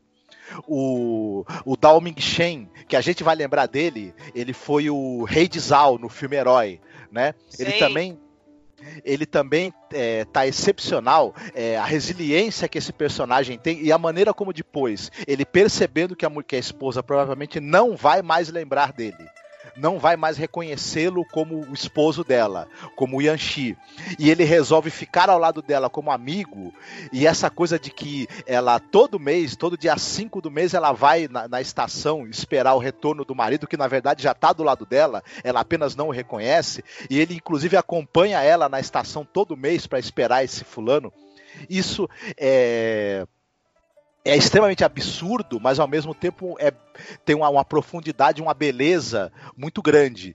Então esse filme ele me tocou muito, muito, muito. Tu, tudo que o, a gente comentou aqui, que por exemplo Flores do Oriente tem de ser é, sentimentalmente manipulativo e usar mão de, de recursos assim é, que não apostam na sua inteligência, esse filme faz o contrário. Ele é extremamente emocional, sem precisar ser manipulativo. Ele, ele vai por um né? outro não caminho. julga a menina, né? Não, julga, uhum. não fica julgando e tratando com maniqueísmo, né? As decisões dos personagens. São humanos, né? Eles vão errar num momento dificílimo da vida deles, né? Isso. E o arco deles, ele é construído ao longo de décadas. Ele não é uma coisa assim que o cara resolveu, é, sem razão alguma, passar a ter determinada atitude. Eles vão sofrendo as consequências das escolhas deles, elas vão ter um impacto fortíssimo sobre o destino deles e sobre a relação que eles têm entre si. E tudo isso é mostrado de uma maneira muito tocante, muito humana e com aquele distanciamento estilístico que o Zhang Mu adota nesse tipo de história que é muito, muito bom, que funciona muito bem para esse tipo de narrativa cotidiano, né? Aquela lentidão, né? O dia a dia, você vai vivendo aqueles problemas todos, né? A, a, é, ela, ela precisa de ajuda porque ela tá envelhecendo a Gong Li, né? E aí ele tenta substituir, né? O, o, o essa, esses estranhos na vida, né? Do, do, dia a dia, do cotidiano, né? O cara que ajuda a carregar compra, a pessoa que ajuda lá a, afinar o piano, né? Então você tem esse cotidiano lento e tentando resolver essas cicatrizes, né? Eu não tinha visto os a filmografia do, do Chang Yimou desse momento do Clã das Adagas pra frente, assim, né? Eu tinha visto os filmes anteriores. Desses filmes eu tinha visto só o Flores do Oriente, que eu vi no cinema. E aí eu peguei para ver, né, agora por causa da gravação, né? E uma coisa que me chamou a atenção, assim, é que de, de certa forma eu me surpreendi é, positivamente com a qualidade que o diretor tem mantido nesses últimos anos, porque embora uh, a gente saiba que agora ele tem essa coisa de faz um filme para ele e um filme para audiência, né? Tipo, tem um faz um drama e faz um, um filme de luta, de artes marciais, né? Depois é, daqui a pouco a gente vai falar do da Grande Muralha, né? Esses filmes mais populares, né? É, mas os dramas que ele, que ele tem feito, eu considero que sejam dramas à altura e assim, tem uma, uma divergência mais ou menos, por exemplo, no Flores do Oriente, que vocês comentaram, em termos de qualidade, né? Mas no geral eu considero que são dramas à altura do diretor, assim. E o e não é diferente no nesse Coming Home, né, que é eu, esse nome é brasileiro, não sei porque eu não peguei. Amor. Amor o que que vocês falaram? Amor para a Eternidade. É um título terrível, amor... né? Mas fazer é, o quê, Amor né? para a Eternidade é um nome que eu não consigo Ela gravar. Esse nome. é, Amor para a Eternidade. Mas ok, assim, uh, né? É que também esse nome parece mais o nome do Árvore do Amor, né? Que Sim. tem essa coisa de amor para a eternidade do que. Mas enfim, né?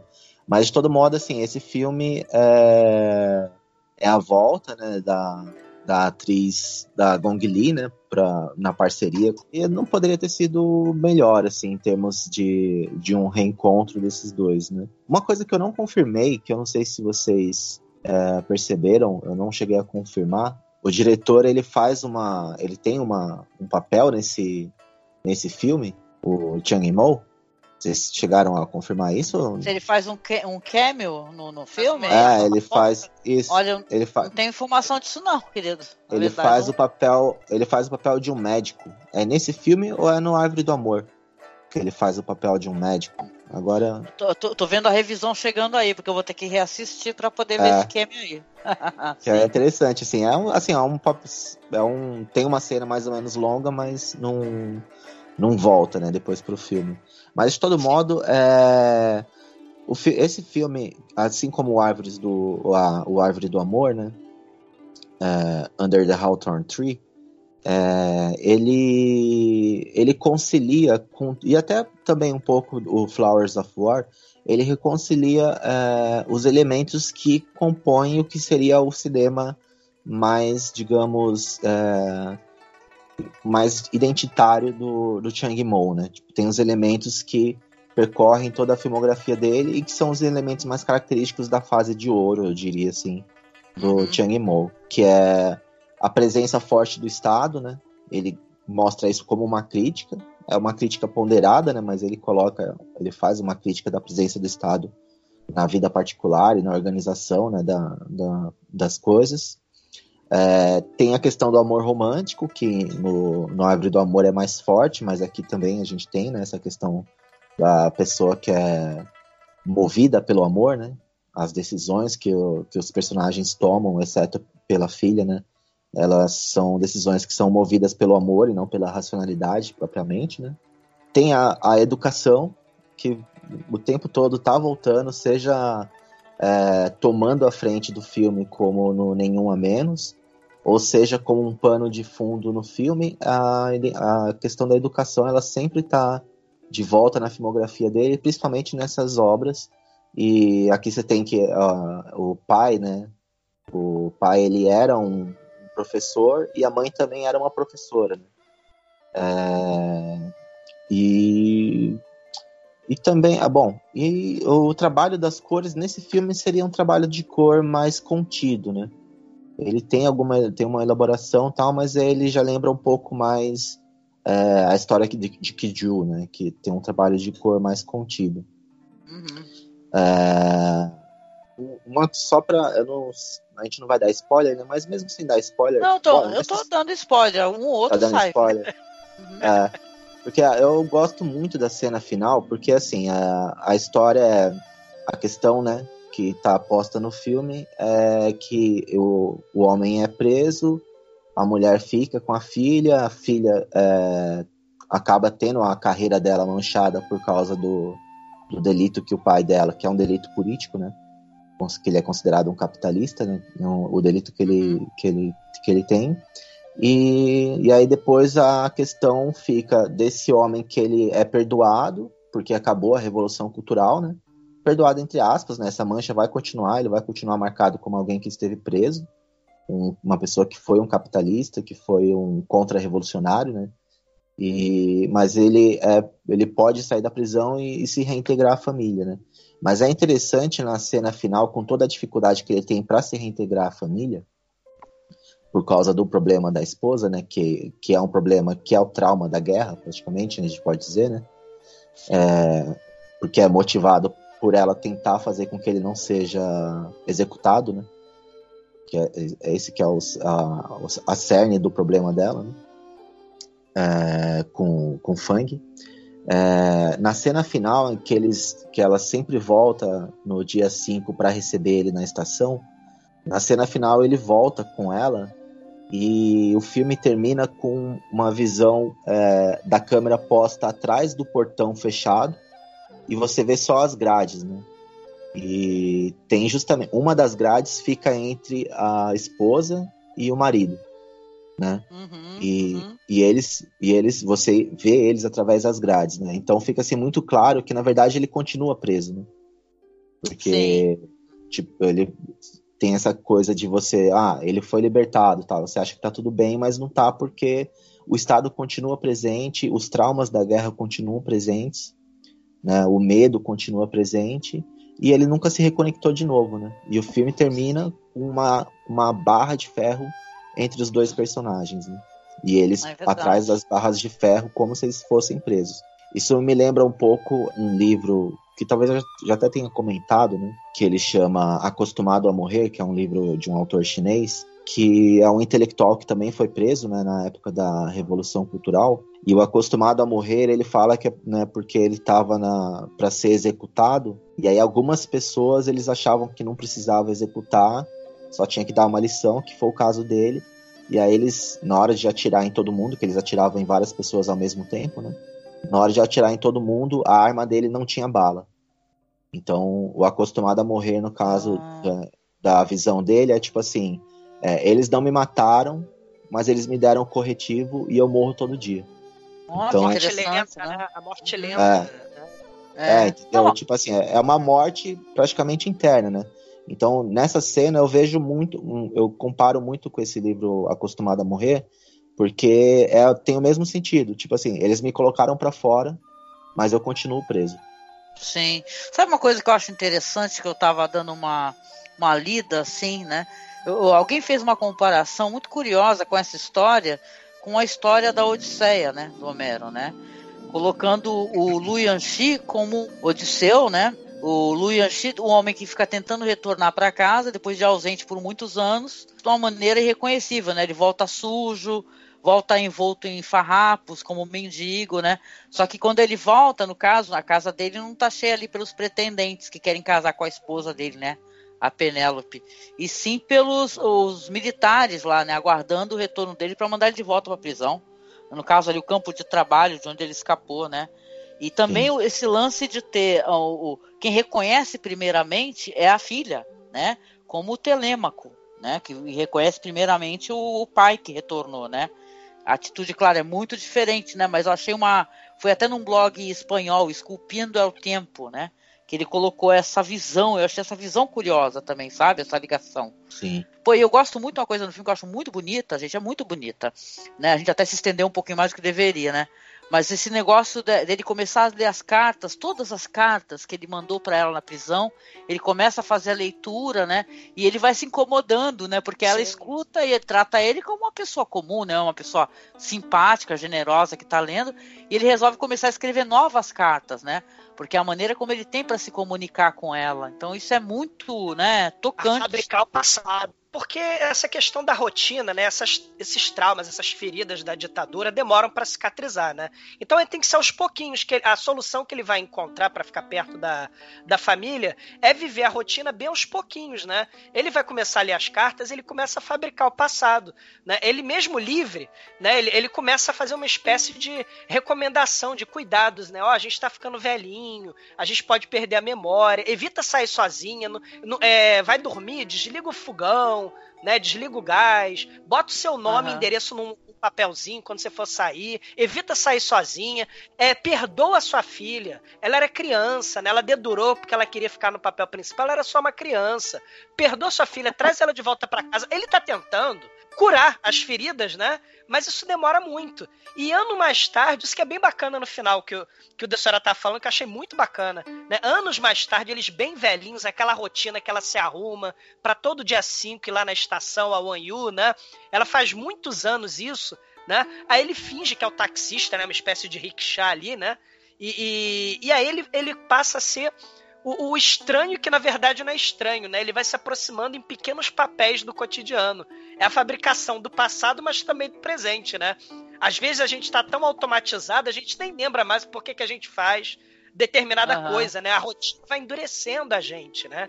E aí, é, é, uma forma deles ficarem juntos é essa rotina mecânica, né? Que a doença da mãe tem, né? Os- a filha, o pai e a mãe estão indo lá para para a estação, né? Mesmo estando um do lado do outro, eles não se reencontraram 100%, né? É, é- é Aham. uma pena. Sim, sim. Nossa, é um belíssimo filme. Vale muito pra quem não conhece. Vale demais, né, gente? Vale a pena.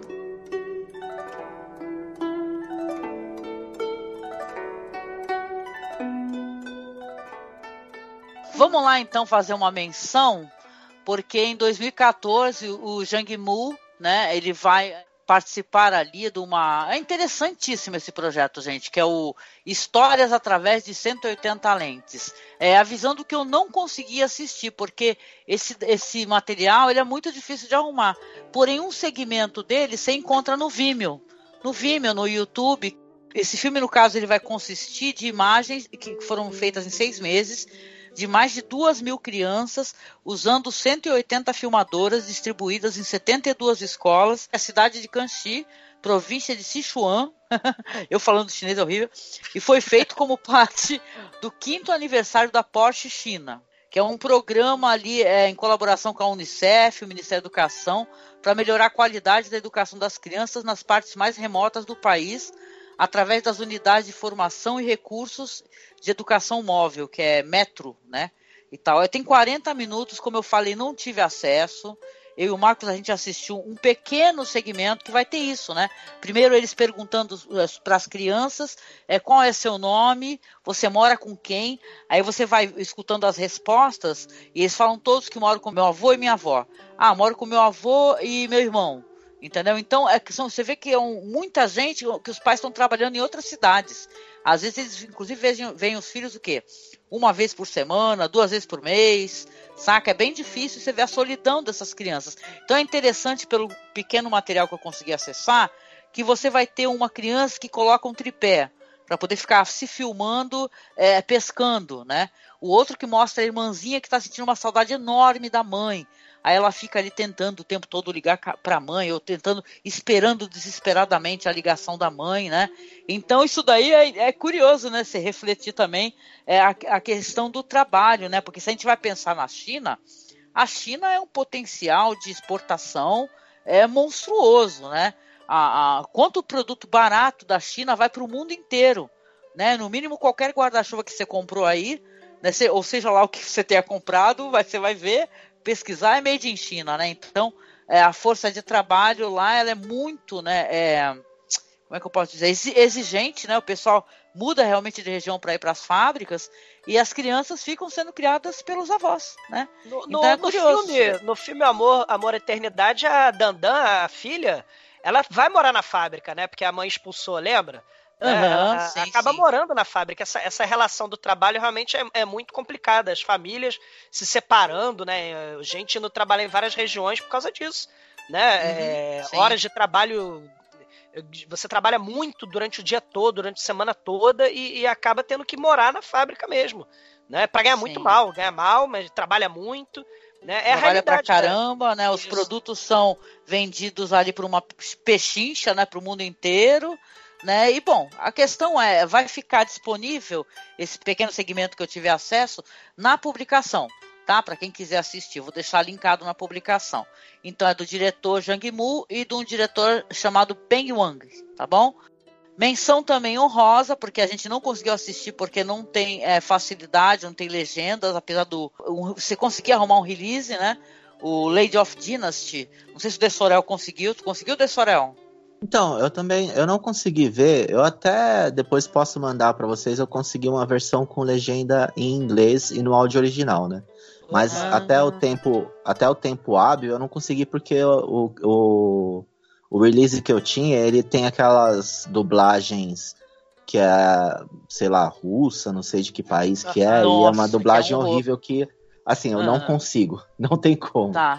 Então, ele é um filme estranho, assim, porque. É, ele, primeiro, ele não foi dirigido, né, pelo Chang Yimou, né? O diretor Sim. desse filme, ele é o. Acho que você até citou aí o nome dele já, né? É, é do Dalhal Mesobal, né? Do codename Cougar, não é? Se não me engano. Isso. É, na verdade, o, o diretor, ele foi o roteirista do codename Cougar.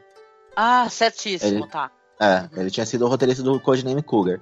E aí tem mais um monte de pessoa que se envolveu nessa produção, porque ela teve problemas. É, ela começou, era uma produção de uma empresa britânica, não sei se baseada em Hong Kong, né? Com a China, e aí depois é, essa empresa saiu fora, e aí eles fizeram uma parceria com uma outra empresa, uma outra produtora é, japonesa, então virou uma parceria chinesa-japonesa. Só que aí, nesse processo, foi passando um monte de diretor pela, pela, pelo projeto, né? Não é um projeto que originalmente tinha esse diretor, ele foi passando por um monte de diretor. É, e aí, e aí a, o momento que o, que o Chang Mo entrou nessa produção não tá claro. Assim. Ele ficou acreditado como co-diretor, né? Mas sim, é, se sim. você pega no, no Wikipedia, por exemplo, é, não cita ele como co-diretor, fala que ele, que ele é um que ele é um dos diretores que fez que participou dessa produção e aí coloca o nime dele tipo Chang Mo e Tian Chuang Juan, né? Não lembro qual Sim, que... na verdade a gente não conseguiu assistir esse filme que é de 2015 porque não tem legendas facilmente, como o Dessorel estava comentando, né? Mas a gente vai passar para o próximo tópico, né? Porque a gente vai ver materiais mais recentes do diretor.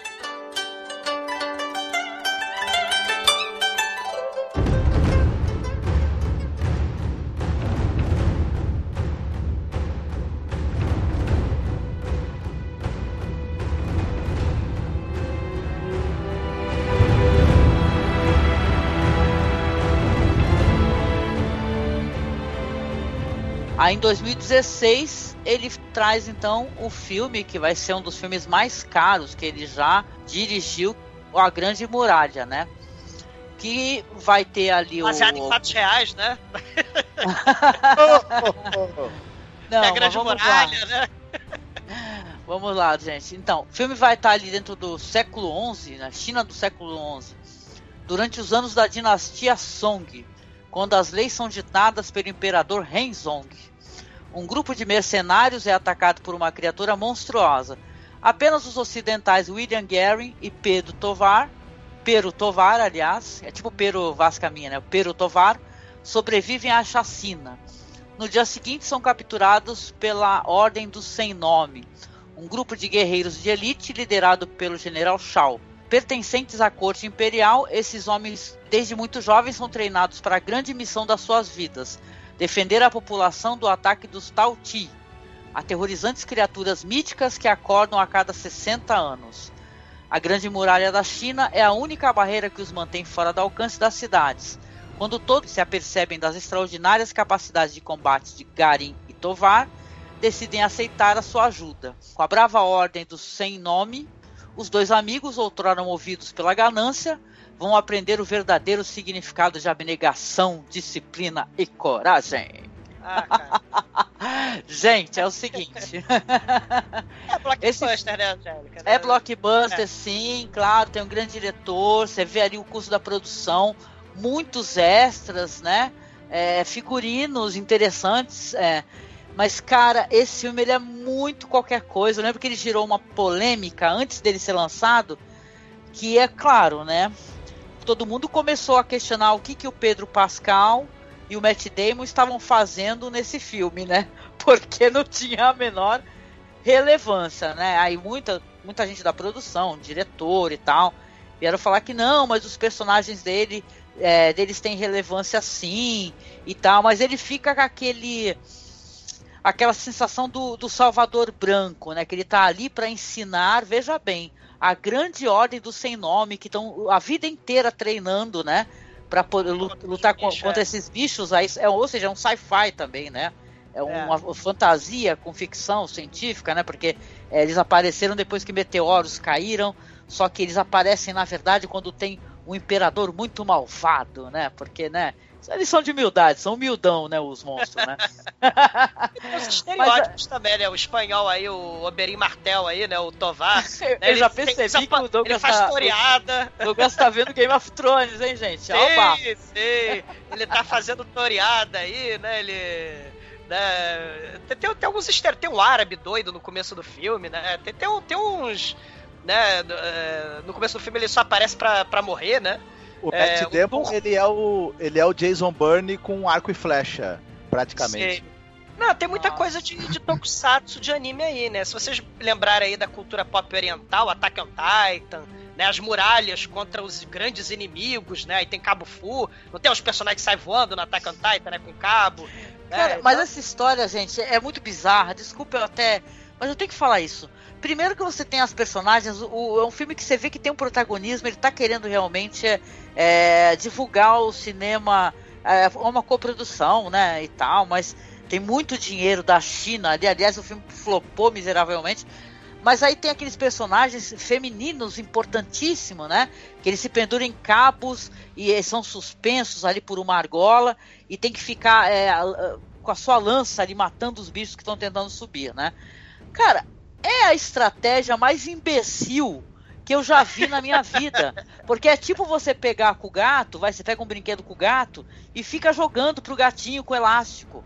Entendeu? É, é- é É totalmente imbecil, né? Então você fala assim, caramba, você vai ver o roteiro aqui, ó. Os créditos do roteiro é um, dois, três, quatro, cinco, se- seis pessoas. Entendeu? É, inclusive Max Brooks, né? Então É. você vê que, porra.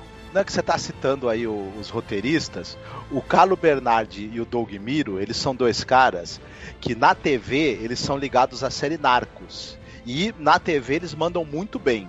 Porém, no cinema, eles cometeram coisas do nível do, da refilmagem do, do, do Mistério das Duas Irmãs e do Príncipe da Pérsia.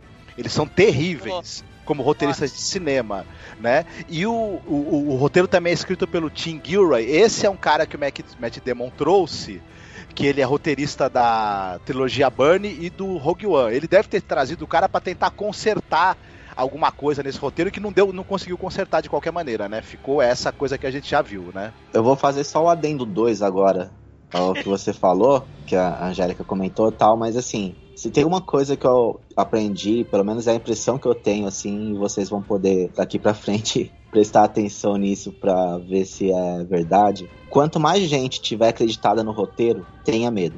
Roteiro bom normalmente é uma, duas é tipo assim, sei lá, duas pessoas mais o diretor, sabe? Agora, quando você começa a ver quatro pessoas acreditadas como roteiristas, meu, pode ter certeza que não vai ser grande coisa. Sim. Só tem muita gente assim, quando a coisa ou ela tá indo mal e tem alguém tem que consertar, ou quando a pessoa faz um trabalho muito bom, mas o estúdio tá batendo o pé falando que tem que fazer uma coisa diferente, a pessoa entra de gente e aí tem que chamar mercenários que tenham coragem de destroçar aquela obra. Tá Nossa. Uhum. Os, os estúdios têm já, inclusive, no, é, fixo, às vezes, esse cara que é o roteirista que ele não cria nada, ele só ele só pega o roteiro de outras pessoas que está sendo filmado, o estúdio dá na mão do cara para ele fazer mudanças e normalmente destruir o negócio, né? É, ele chama de script doctor. Uhum, porque ele você é tem essa cara, coisa. Tipo assim, ele, não é, ele não é roteirista, ele é o doutor do roteiro. É o, é o Frankenstein, pra... é o Dr. Frankenstein. É, é o, o pessoal tem uma exigência, por exemplo, tem que ter tanto tempo de cena de ação, tem que ter tanto tempo de tal coisa. Quando o roteiro original não tem isso, porque o, a pessoa que escreveu percebeu que isso ia ser uma desgraça, eles pegam, cortam partes e mandam o script doctor introduzir cenas para completar esse tempo mínimo que tem que ter de cada coisa que o estúdio acha que vai é, fazer o filme ser viável comercialmente, né? Enfim. É, e tem essa coisa da cultura chinesa blockbuster, né? Você tem a Grande Muralha, você tem dragão, você tem Wuxia, você tem Kung Fu, sei lá, pólvora, que mais, né? Você tem, assim, muitos estereótipos para exportação, né? Só faltou Não, e... maca... É, yakisoba, né? Sei lá. Não, cara, é assim, você tem o filme, tem o Matt Damon, o filme tem o Pedro Pascal, o filme tem o William Dafoe, né, fazendo um personagem totalmente desnecessário, né, Sim. desnecessário. Então, se cara, se, ah, tudo bem, o estúdio vai falar, né, porque tem que ter grandes nomes para poder atrair público. Mas você vê esses atores até, na minha opinião, eh, eles parecem até não concatenam com a história, entendeu? Saca? É muito esquisito isso daí. O personagem dele, do Matt Damon, é um cara totalmente foda. Aí depois ele apareceu porque o filme começou a dar chabu, né? E o pessoal falou: é, isso daí é whitewashing, né? E tal, grande Salvador Branco, o que, que esse cara tá fazendo aí, blá blá blá blá blá. E claro, aí o Zhang Mu veio a, a defender, o Matt Damon fala que não é, porque na verdade eu não tô fantasiado de chinês, acho que ele não entendeu. não entendeu, né? Ele não entendeu, cara, ele não entendeu. É, é, é uma tradição de Hollywood, né? Que a China, infelizmente, é o que a gente né, já estava comentando, Hollywood, é, a China está copiando muitos espaços de Hollywood, né? Se a gente pensar nessa questão do explorador ocidental no exótico oriente, né, naquela, naqueles filmes do imperialismo, né? Que a gente tem Indiana Jones, a Múmia, o Fantasma, Tarzan, Piratas do Caribe, aí tem o Tintin também. Você tem esse lado aí de que o, o, o ocidental tem que ensinar a cultura milenar chinesa como ser a cultura milenar chinesa, né? Assim, é, é, é uma coisa muito problemática, né? E, e o Matt, e o Matt Damon não entendeu, né? Eu recebi um pouco diferente do, de como vocês receberam aí essa, essa produção, assim. Primeiro que eu, eu não tive a impressão de que o Matt Damon é um salvador. Ele é um protagonista, isso é fato, né? Ele é o cara que de fato tá salvando, ele é o herói, né? Não, o lance é que ele que leva a tecnologia, a pedra, que vai trazer, o né? O imã lá, que vai fazer com que os monstros parem. Sim. Né? E, então, tipo assim, tá na mão desse personagem, entendeu? O papel mais importante, o desfecho da história, né? Então, mas é, então, aí que tá. Aí eu, é, eu não concordo. Tipo assim, eu sei que tá na mão dele porque ele é o protagonista do filme, né? E aí depois eu vou falar disso também. Mas, por exemplo, eu não concordo que a destruição das criaturas dependa exclusivamente dele. Porque ele nem conhecia, o pessoal lá estava muito mais avançado sobre o que, que eram aqueles seres e como combater aqueles seres. Ele, por acaso, com a experiência que ele tinha né, de, de vida, levou tipo, é, algum conhecimento que agregou aquilo e levou a pedra, que no caso era o Ima, que ajudou a fazer isso, né? Mas o, Mas por o, o dele, personagem a- por o esse- problema mas acabou, o per- né? Então, mas por exemplo, o personagem do Andy Lau é o cara que faz com que isso funcione. Tipo, não é o Matt Damon É o que fala ah, estrategista, que- né? E engraçado É, é, que o? Tipo Andy assim- Lau é um cara que normalmente ele tá envolvido em filme de ação, né? Também, também, né? Estranho, né? Que ele é só estrategista, né? A ação tá mais E- na mão de e- outros personagens. É, então, e tipo assim, é, eu, uma coisa também, eu digo isso porque, porque quando, normalmente quando eu penso é, o branco salvador, eu penso que a pessoa branca, ela é tipo assim, um salvador, digamos até moral, né? Ele é aquela pessoa, tipo, ah, o cara é bom e vai salvar esse, po esse povo que é oprimido e tal, não sei o quê. E no caso desse filme, eu sinto mais que o Matt Damon, o personagem do Matt Damon, ele que é salvo. Porque quando o personagem do Matt Damon chega, ele é um mercenário, uma pessoa que não tem qualquer razão pra viver, assim. Ele é um cara que tá aleatório na vida, tipo, ele não vê sentido na vida. Eles estão conversando, ah, lutou, ah, já lutei por comida, já lutei por ouro, já lutei por acaso, tipo assim. Ele tá aleatório na vida. E aos poucos, é, olhando aquele povo, né, tipo, tendo contato com aquela cultura e a diferença né, cultural dele com a general do, do daquele exército, ele vai ganhando é, uma moral, né? Tipo, ele é um personagem completamente imoral e ele vai ganhando moral e ele vai se humanizando, se civilizando. Na verdade, É, ele, é. Era um, ele era um bárbaro e aquela cultura civiliza ele. Então, nesse sentido, eu não vejo ele como um salvador. Eu vejo ele mais como uma pessoa que de, Ele é que nem um- aquele personagem lá do Shogun, que, que vai, que é um invasor, que vai, que é... Invasor não, ele é um cara que acaba no Japão, aí aprende os costumes, aí fica mais limpinho, toma banho, fica Tom bonito. Cruise lá, o último samurai. Eu, eu tô Caraca, é. Samurai. É, é, Mas o é, é, tá, o Último é. Samurai é um ótimo exemplo nesse do sentido do que o pessoal comenta aí. Eu não tiro a razão. Eu concordo com você em parte desse história, claro, né? Que ele é salvo sim por uma outra cultura, né? Que mostra pra ele a, que tem outros valores pelos quais vale a pena lutar, né? Pela vida humana e tal, pela humanidade, né? Pelos monstros contra os monstros de CGI horrorosos, né? Que nunca vi, tô pra ver um, um CGI mais feio, né, na minha vida. Mas é, é um filme que ele trouxe muito incômodo, né? E nossa, ele deu um, um baque assim, né? tipo assim, porque só a grande divulgação foi absurda, né? E pra ter também aquela galera toda lá também foi outra grande, ou seja, né, acho que foi a Legendary, né? Acho que a Legendary É. foi comprada, foi pela por uma produtora chinesa, um negócio assim, né? É, foi a. Legendary não é chinesa? Eu acho que a Legendary é chinesa, né? É chinesa, Ela- né? Sim. É, a. Legendary ela é chinesa. E aí ela, ela comprou, acho que uma distribuidora que injetou grana aí, que é chinesa também. É, Sim. e também essa é outra coisa, por exemplo, é, e aí voltando para essa questão do, do, do watchwashing, né? Que esse é um outro, o outro ponto que eu ia abordar, que é esse ponto comercial, né? Primeiro que essa produção ela é uma coprodução China e Estados Unidos.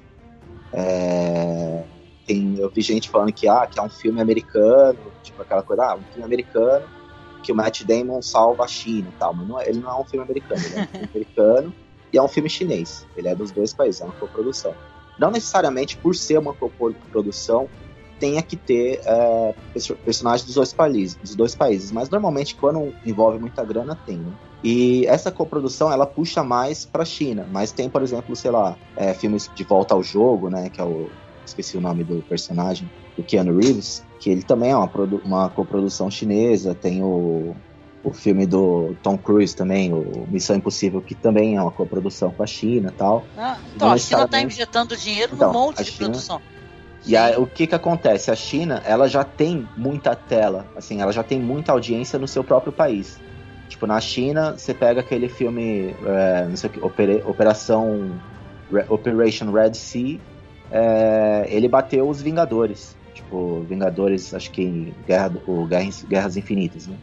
Então, assim, Ah, é? internamente, é, ele bateu de bilheteria, assim, que eles estavam ao mesmo tempo, né?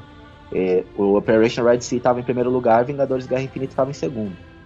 Então, assim, o, o, a- o cinema chinês, ele já é uma potência in- interna, uma potência em casa. Só que ele tem problema para penetrar os outros mercados. E esse problema nada mais é do que a cara do chinês.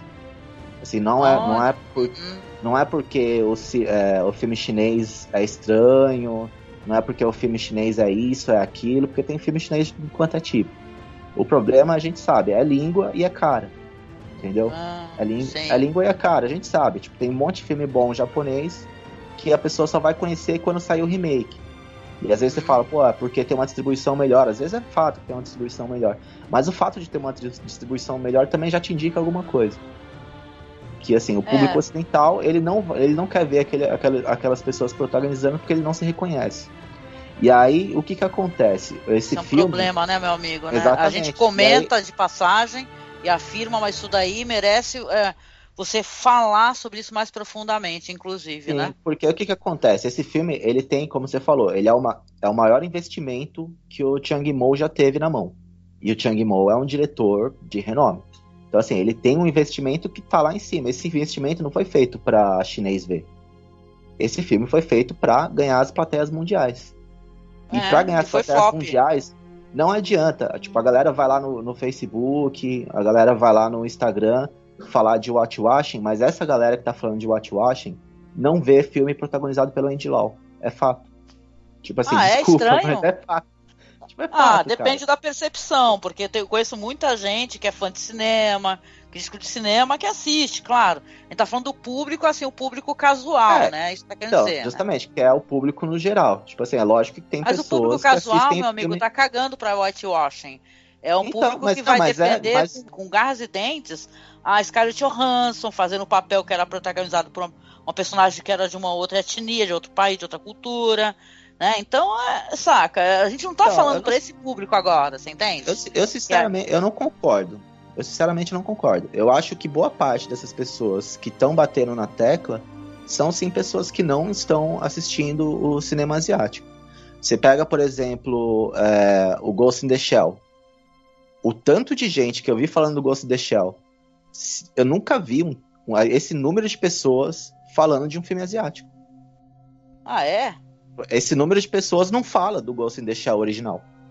Bom, a gente Essas tá pessoas fugindo do falam assunto, né, Watch gente? Ah, não, a gente tá Estamos fugindo do assunto. estourado. Assim, é que eu tô fazendo uma defesa à grande muralha, né? É, Tá, tá dando uma de advogado do diabo, né? é, É. fazendo advogado do diabo. Que assim, é legal? Não é legal. Só que é uma realidade. E aí, como que vai É. fazer isso? Porque, tipo, o próprio pessoal que reclama não dá suporte. Tipo, a, a galera reclama, mas, tipo assim, a, a É mentalidade é. uma questão de distribuição também. Acho que vai, não é tão simples assim, né? Porque também aqui no país, é, a gente continua fugindo do tópico, mas vamos lá, tá? É, é, claro, as pessoas assistiriam os filmes do Andy Lau, do país dele e tal. Se tivesse talvez mais distribuição, se for uma coisa mais comum. Se você entrar numa, numa, num shopping, numa sala que estão quatro. É, num, tá passando quatro eh, salas ali dos Vingadores, né? Falta opção, então é uma questão até mais profunda também de distribuição. Até filme brasileiro mesmo, estamos falando do filme do nosso país, é difícil da gente conseguir conferir. Eu fui assistir, por exemplo, A Sombra do Pai agora, porque passou na Cinemateca de Santos, né? De uma diretora que eu adoro. Então, é uma conversa muito complicada, assim, não dá pra Exatamente. gente. Para os Estados Unidos faz sentido fazer remake.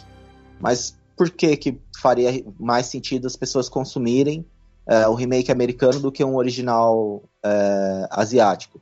E essa coisa de, de distribuição, ela é verdade, mas também, se você pega o catálogo do Netflix, tem, meu, tem uma torrada de filme coreano, tem uma torrada de filme de filme chinês, e, meu, o fato, a galera não vê, tá ligado? Ah, Mas vê, o que o sim. falou, o, o, o Angélica, tem também Ah. uma questão, assim, como você imagina um protagonista? O pessoal que vai ver o cinema de entretenimento, imagina o protagonista louro de olho azul, né? Então quem tem a hegemonia sobre como as histórias, mitologias do mundo todo, porque vai misturando tudo, né? Cultura pop, globalização, é isso mesmo, né? Você vai misturando como as pessoas são representadas, como elas são apreendidas no cinema, quem é herói, quem é vilão, até um tempo atrás o árabe era só vilão, né? O chinês, o russo era vilão. Tem Então um quem ótimo tem documentário chamado Rio Bad Árabes, por sinal, sobre isso. isso. Quanto, quanto Hollywood vilificou o povo árabe, né? E, e- e a cultura pop em geral, quem tem essa hegemonia sobre como é o protagonista, ganha o consumidor. Né? Porque a, a vida, você tem que projetar no, no espectador a vida desse. Se o cinema é escapista, né? Você tem que projetar a vida das pessoas naqueles heróis, naqueles protagonistas, os ricaços. Tanto que as histórias, até novela mesmo, né? A gente vê a novela, são os ricaços, né? na grande maioria das vezes, os protagonistas, os super-heróis. Né? Então, quem tem hegemonia sobre quem é o, o, o, o protagonista, né, vai ganhar, o consumidor e vai ganhar mais dinheiro, que é o mercado, que, que o Dessora tá falando. Né? E a gente Aham. vê quem como protagonista? O louro de olho azul, né? O caucasiano, né? Não importa se o filme é chinês, se É, o filme é uma turco. coisa eu concordo com o Dessorel. O povo vai, vai assistir o filme pra poder ver o Matt Damon. Talvez Isso, o Pedro Pascal, porque é mercado. do Game of Thrones. Entendeu? A questão é, é, que é uma discussão válida, é, né? E tal, né? E sei lá, não dá pra gente também eliminar coisas, é, é, deixar de assistir coisas por causa disso. Né? Talvez a gente deva assistir e também tentar entender essas questões geopolíticas, né? Como é que a coisa Sabe que é eu vejo? feita, né? É, o, o problema que eu vejo, é que seria muito maneiro se a gente tivesse um filme popocão, né? Com uma cara chinesa, né? Mas ele não tem cara chinesa, ele tem cara de blockbuster americano, é isso que tá entendendo? É, assim, É, eu, eu até. O filme, assim, eu, eu não achei um filme horrível e tal, mas é, é o que vocês já falaram, é um filme esquecível, né? Tipo, ele Isso, tem cara, ele- tipo, ele- daquele. Senhor dos ele tem cara- Pirata- É, É. ele tem cara daqueles filmes da Marvel que não são os Sim. melhores. Tem os filmes da Piratas Marvel que você se empolga. E tem É. aqueles filmes da Marvel que são aqueles médios que é só pra passar mesmo, sabe? Então ele parece um, um Marvelzinho, tipo, de, de, de época chinês, né? Mas Sim. agora vai sair um filme, e aí eu tô empolgado com esse daí, vamos ver. Aí a gente vai ver como é que vai ser a recepção desse filme. Que é o filme da Mulan. Ah, é verdade, Não sei se- é verdade. não sei se tá vocês pra chegaram sair a mesmo. ver. A Disney. É. A Disney tá fazendo o filme da Mulan justamente é, pensando em duas coisas. mercado chinês, é. É, pensando em duas coisas. Em primeiro lugar, no mercado chinês, que é o segundo maior mercado de cinema americano do mundo, né? E segunda coisa, nessa crítica de watchwashing, né? Tipo assim, ah, então vamos fazer, então É fazer um filme que é uma história detalhe, chinesa, é Já- protagonizado já tem chinesa Mulan, e já tem... existe um, um ótimo Isso, filme já existe. Mulan, né? Já existe. Tem É, só o- pra deixar bem claro isso daí. É, tem o Mulan, que é o Mulan chinês, é, que é um filme chinês mesmo, e tem o Mulan, que é o desenho, o desenho da Disney, né? Que é a É. grande, e a Grande Muralha. E a gente tem a Grande Muralha, que é um remake do World War Z, do, do Senhor dos Anéis. Tem até o cara né, do World War Z. Eu não vou entrar na, na- na discussão mais política da questão, porque adentraram bastante nela e tudo, mas eu, eu não gosto dele enquanto filme, assim, comparando com as outras coisas, é, eu acho que ele tem um roteiro muito complicado, porque ele é cheio de facilitações e ele não tem um desenvolvimento de personagens que faça com que você simpatize verdadeiramente com esses personagens, torça realmente por eles, porque o fato dele ser um blockbuster é, se, se todo essa, esse aparato, essa produção tivesse um roteiro um pouco mais sólido, ele fosse uma aventura mais bem construída, talvez eu apreciasse mais. Mas ele, ele, em momento algum, conseguiu me empolgar e me emocionar. Além da, da, das questões todas do que, é que vocês discutiram aí, do, do, do protagonista branco, de, da representação do, dos personagens chineses, enfim. É, afora isso tudo, que eu acho bem complicado também, ele, ele para mim, ele, ele, enquanto filme mesmo, ele não me empolgou e tudo. Eu, eu é, to, todo esse aparato técnico que ele tem, eu não consegui achar ali uma história que me interessasse. Essa coisa também de, de, dele ser meio dos monstros. É, eu sempre acho que o monstro funciona melhor quando eu vou mostrando esse monstro aos poucos, eu vou ele sendo revelado aos poucos, eu tenho um suspense sobre o que é aquilo e ele é, aos poucos ele se torna uma ameaça muito palpável e intimidante. E quando você tem esse monte de monstros de CGI, isso, isso esse efeito aconteceu comigo no Guerra Mundial Z, que por sinal também tem dedo do Max Brooks. É, essa, essas cenas não funcionam para mim para me gerar nem suspense, nem emoção, nem qualquer espécie de expectativa. E como esse filme se apoia um pouco nisso, principalmente nas cenas de ação, as cenas de ação dele não funcionaram para mim. E aí se, eu, eu, não gostei da ação, eu não embarquei na história pessoal dos personagens. Sobrou muito pouca coisa assim para eu para eu vir uma, uma, uma, uma, diversão, né, leve, mas que eu admito que, que acabou não me divertindo também, né? Vocês citaram aí, por exemplo, O Senhor dos Anéis, que é um filme que eh, me divertiu. Para mim, ele tem uma história sólida. Até o primeiro filme do Piratas do Caribe, que vocês também citaram, ele, enquanto filme que tem uma história boa, mas ele tem personagens interessantes e cativantes. Então, é, acaba é, funcionando como elo para essa ação absurda que o filme também tem. Mas nesse filme eu não encontrei esse elo, assim.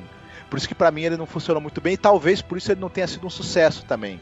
Ele tem falhas mesmo enquanto filme, né? Apesar da, da de, ter, de ter pretensões assim de, de falar para os dois públicos, né? E acaba não falando para ninguém, né? Aí fica complicado, né? É, eu acredito que algumas pessoas devam ter gostado, né? Mas eu, para mim também não me convenceu, eu não gostei das atuações. Ah. Claro que você fica embasbacado ali, inclusive. Eu acho pela... que quem gostou foi a minoria, viu? Parece que deu, é, ele deu porque, prejuízo nossa, esse filme aí. É verdade, um grande prejuízo. Ele é né? muito esquecível, né? Até não dá, até injustiça a gente tá falando de Chang Mo e tá falando desse filme, né?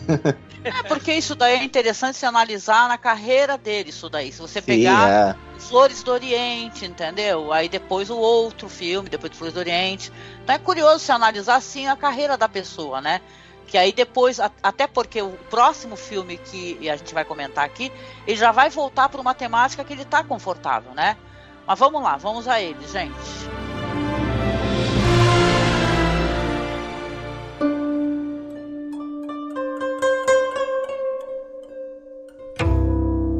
2018, o Zhang Yimou vai lançar o filme Shadow. O filme é ambientado durante o tumultuado período dos Três Reinos da China, no encharcado reino de Pei, né? Porque é encharcado porque chove direto no, no filme, né? encharcado né? mesmo. É. que perdeu um lugar tático de Jinju para um clã rival. O rei está em desacordo com a sua corte sobre como ele deve recuperar o controle e planeja então casar a sua irmã mais nova com o filho do rival, o general Yang. No entanto, o seu próprio comandante negociou um acordo para combater Yang em um combate individual para decidir o destino de Zhenju. Zhenzu. Mas o comandante guarda um segredo. Ele não é Yu, mas sim uma sombra, Shadow ou Ying, um duplo criado em segredo desde a infância para a proteção de Yu. Apenas Yu, aleijado pela doença e escondido dentro das cavernas do palácio, e sua esposa Leal sabem a verdade. Mas agora Ing, a sombra, deve se preparar para um duelo que ele não pode vencer. Bom, esse filme é interessante até porque a, os filmes do Jang Mu são filmes muito coloridos, né? Quando você pensa em herói ou clã das adagas voadoras, né? O filme emprega a estética monocromática das pinturas clássicas é, chamada Shui Mo, né? Mas é aí, gente, o Shadow, né? Porque a gente não vai poder falar da última produção do Zhang Mu, porque inclusive não está finalizada. Dizem, né? Mas tem treta aí. Tem bafo aí. O que, que vocês acharam do Shadow? Eu, eu gostei, porque ele, ele volta, né? Tipo o herói, clã das adagas voadoras, com aqueles plot twists loucaços, né? Você tem, meu Deus, peraí, aquele cara é isso, mas ele não disse quem é, né? E aí você tem as batalhas memoráveis, né? Louca, a batalha do, do guarda-chuva, né? Mas você também tem essa tragédia shakespeariana pela luta pelo, é, no poder, né? Então você mistura né, a princesa, né, a luta contra os, os vilões, né? Isso é bem interessante. Eu acho interessante que o filme, é até a questão estética, né? Que é preto e branco, né? Apesar que dá para você falar em vários tons de cinza, né, lá? 50 aí. tons de cinza. Não, mas é uma questão é que ela aborda assim, justamente, né? Nada é preto no branco, né? Existe a moral que ela é cinza, Perfeito. né? Não é verdade? A questão fala de dualidade, né, e tal. No, enquanto a gente está acostumado aos filmes muito coloridos, você vai ver muitos kimonos, né? É, lindíssimos, né? Com aquelas cores assim meio diluídas, como se fosse uma aquarela, né? É muito bonito Mas... isso daí. Você sabe, viu, Angélica, que quando eu tava vendo esse filme, eu tive uma sensação, assim, de volta pro início da carreira do Chang Mo. Porque. Ah, é? é? porque apesar de você, por exemplo, é, ter ficado marcado esses filmes como herói e tal, que tem uma explosão de cores, né? É, mas uh, não sei se você lembra, até no primeiro, na primeira parte da a gente, a gente conversou sobre isso. Os primeiros filmes dele eram monocromáticos. Se você pegar os primeiros. Só que era colorido, né? Tipo, assim, era monocromático como esse, mas era monocromático, tipo, amarelo ou vermelho. Hum, amarelo vermelho, lanterna... sorgo, sorgo é, vermelho. Sabe? Uhum. Tipo, isso, o sorgo vermelho você pega, ele é todo vermelhão, aí tem umas cenas que elas são todas, é tudo amarelo, uma, uma grande sequência toda amarela, aí depois fica Sim. tudo vermelho. O Lanternas Vermelhas, ele é todo vermelho, então ele trabalha com tons. E aí, aos poucos, ele foi introduzindo um trabalho é, de equilíbrio e de contrastes, né? Tipo, Sim, um tom contrastando o... o outro, ou equilibrando. Até o ponto que ele chega, tipo, no, no, lá, que a gente já comentou, que foi o primeiro que a gente comentou hoje, né? Que é o. Nossa, tem- The o- Golden Flower. é, a Isso, maldição co- da é, flor dourada, né? a Que é, que é tipo muito assim, colorido, que é o tudo carnaval colorido total, demais. Sim. Mas, é, mas nesse filme ele volta para aquele trabalho que ele fazia anteriormente de fotografia, que é um trabalho de brincar com não com, a- com os contrastes, mas com os níveis, né? Com a variação de tons, né? sim, sim, E- sim. E Ah, assim, bom. radicalmente bonito a fotografia desse filme. É, É. uma coisa assim que Enche os olhos. Meu, recomendo para qualquer pessoa, goste ou não goste do diretor, goste seja, mano, é, esse filme assim ele tem é, uma conjunção de qualidades artísticas que eu sinceramente como eu recomendo ele para todo mundo assim, porque Uhum. se você se você estuda moda, meu, vai olhar aquele figurino. Se você gosta de pintura, vai olhar como que ele está traduzindo é, as manchas de nanquim em, em, uma, em, uma, em, um, em um filme live action. É, então, assim, tem uma série de qualidades ali, além da própria questão que já tem do Kung Fu, né, que é de balé, de dança, de coreografia. Ele tem uma, uma conjunção, assim, de artes para fazer, para criar uma única obra que ela é incrível, assim. Eu tenho certeza que ela interessa para praticamente todo mundo, assim. Sim, com certeza. Eu tô lembrando do que vocês citaram o herói e essa coisa do uso das cores do Zhang Mu.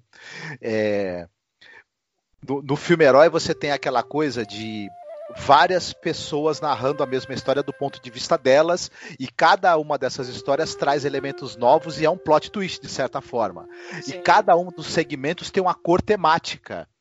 Para diferenciar essas narrativas, o, o Zhang Mu ele, ele é, ele é esse diretor que ele tem uma preocupação enorme com a estética, mas, é, mas não é uma preocupação vazia, né? Essa preocupação estética ela está dentro da narrativa, ela tem uma função na história que ela está contando. E, e é interessante porque ela também faz com que os, os sentimentos dos personagens se tornem palpáveis, eles contaminam tudo. Todo o cenário, toda, todo a, a ambientação parece que ela é contaminada pelo que está no interior dos personagens e, a- e ela acaba é, ficando da, da cor que aquele que, que tá o sentimento predominante naquele momento. Isso é uma coisa muito bonita e ele faz isso nesse filme.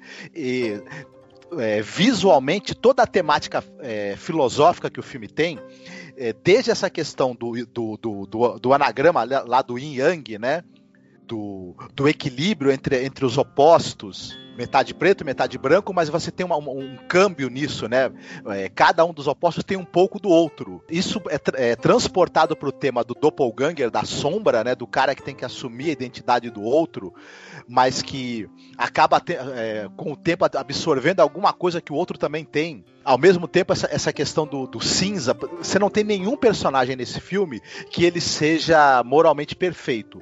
Todos têm motivações claras, né? Seja, sejam movidos por orgulho, por orgulho, por orgulho da, da região que eles vivem, por é, obrigação ou por é, Egoísta né? egoísmo, no caso do imperador, ou necessidade, né? Eles têm tons de cinza, moralmente falando. Eles fazem coisas que eles não gostariam, que eles percebem que ela que é moralmente. E à medida que a história vai avançando, eles vão cada vez mais ampliando esse, é, é, esses horizontes morais deles. Eles vão fazendo coisas cada vez mais amorais, porque são levados pelo curso da história.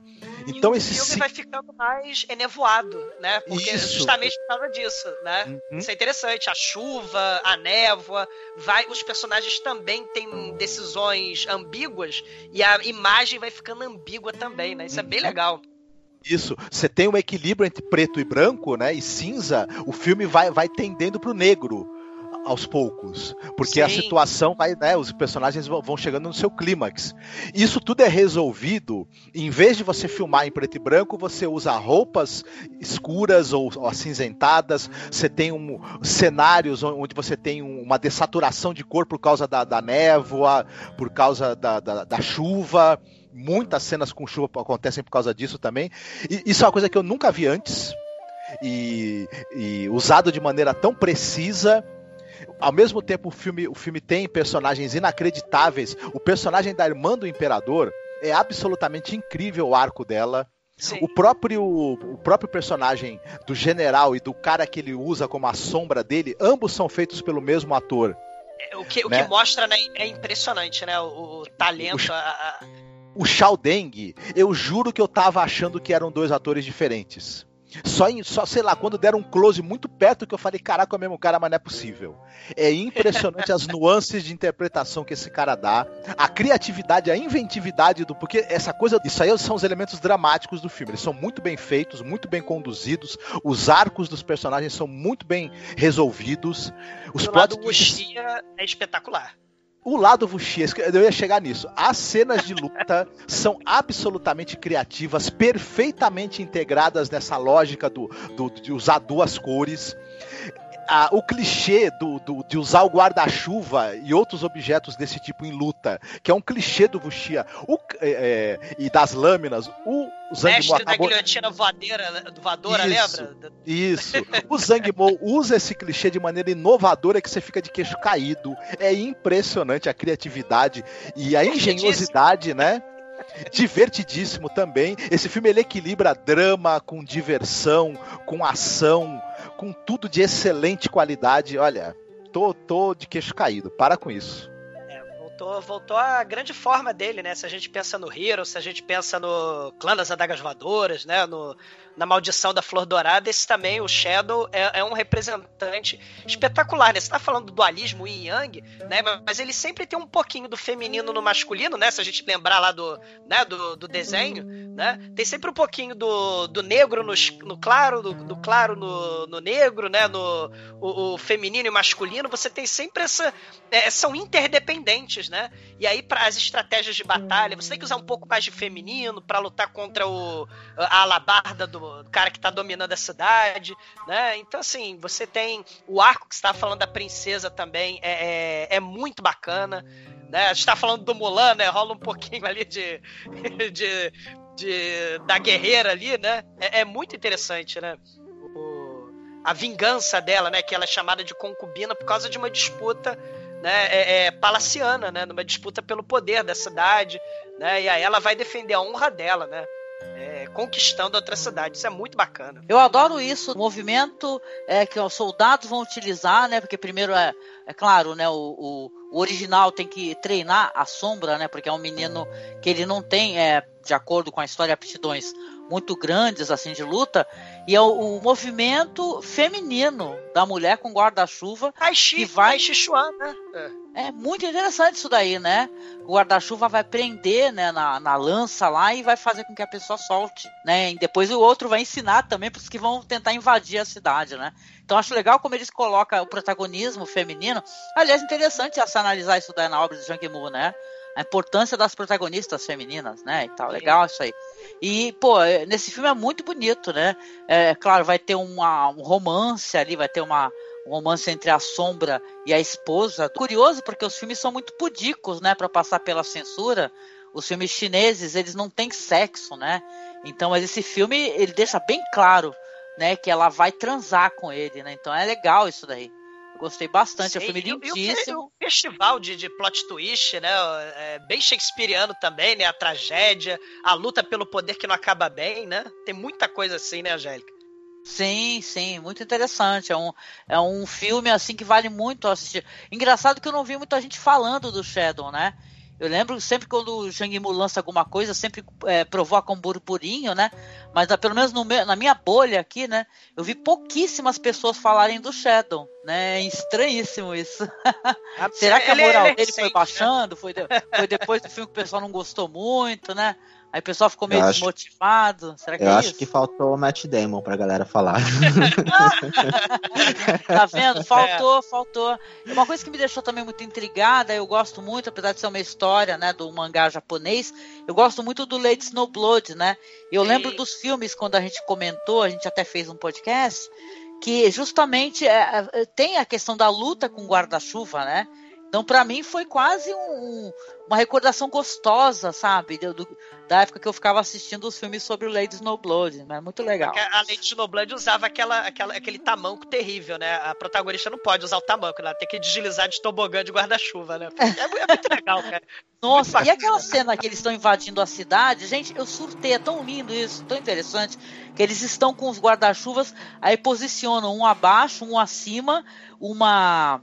Qual é o nome daquela arma? Uma besta, uma, uma besta Uma assim besta. adaptada É. na mão, né? E eles vão descendo, girando e atirando nos caras que estão jogando de flechas neles. É muito incrível, cara. Ela fez Pô, a Guimu deve ser descendo a ladeira. é A muito veja bom, que cara. da madeira. É muito bom. A princesa é concubina nada, né? Ela pega a faca do Dot e se vinga do príncipe lá, amigo, né? O arco É. dela, realmente, o Marco tá falando, é fantástico, né? Ela é maravilhosa. Ela vai lutar ah, ao lado dos caras, né? E o pessoal Sim. tentando, não, não, não. E ela luta e ela vai sim. É, Ela mesma vai é, tomar satisfações, né? E, e a lógica do Tai? Chi, né? Do Tai Chi Chuan, usar a força do inimigo, né? Contra ele mesmo, né? Não tem uma coisa dessa, né? De, de- o Tai Chi Chuan, o, o, o Steven Seagal, né? Também não tem essas coisas de usar a força do inimigo, não é? Então. E aí, Tem o o- filme tem um pouco dessa lógica Tai Chi, né? Isso é muito bacana. Isso, tem esse personagem do, do cara que ele conquistou a cidade, né? Tirou a cidade daqui. Da, da- porque, porque na, na verdade, o imperador. Que é, o, que é o vilão desse filme, ele tá, tá tendo que ficar com, com, com o reino dele sediado num outro local, porque a, capital original do reino dele foi tomada. E teve ali um, um- uma trégua e tudo, mas ele teve que ceder essa cidade que era a capital original do reino. O cara que é o conquistador, que é o tal cara da alabarda que ninguém consegue passar do terceiro round no. Ele é Duelo. todo uma. No, du- num duelo com ele, ele é todo uma, uma- força física, é, ele é uma fortaleza, né? Então ele, ele tem uma, uma crença enorme na, na força dele, no- no- na, capacidade que os golpes dele têm de, de, de derrubar o inimigo, né? E, e na- só que ele é surpreendido justamente pela leveza e pela é, flexibilidade dos movimentos femininos que o cara que é o sombra aprende, né? Então isso é muito interessante também esse, esse, esse momento aí e essa essa luta ela é visualmente impressionante de- desde aquele negócio do, do- da plataforma onde eles vão lutar ela ser, ela ser é, trazida para dentro daquele desfiladeiro onde eles estão, né? E, e tem a reprodução daquele, daquele é, tablado que tem uma imagem do Yin Yang ali, e esses dois personagens estão representando justamente a solidez e a- de um e a fluidez do outro, do Yin Yang. É muito sensacional isso daí.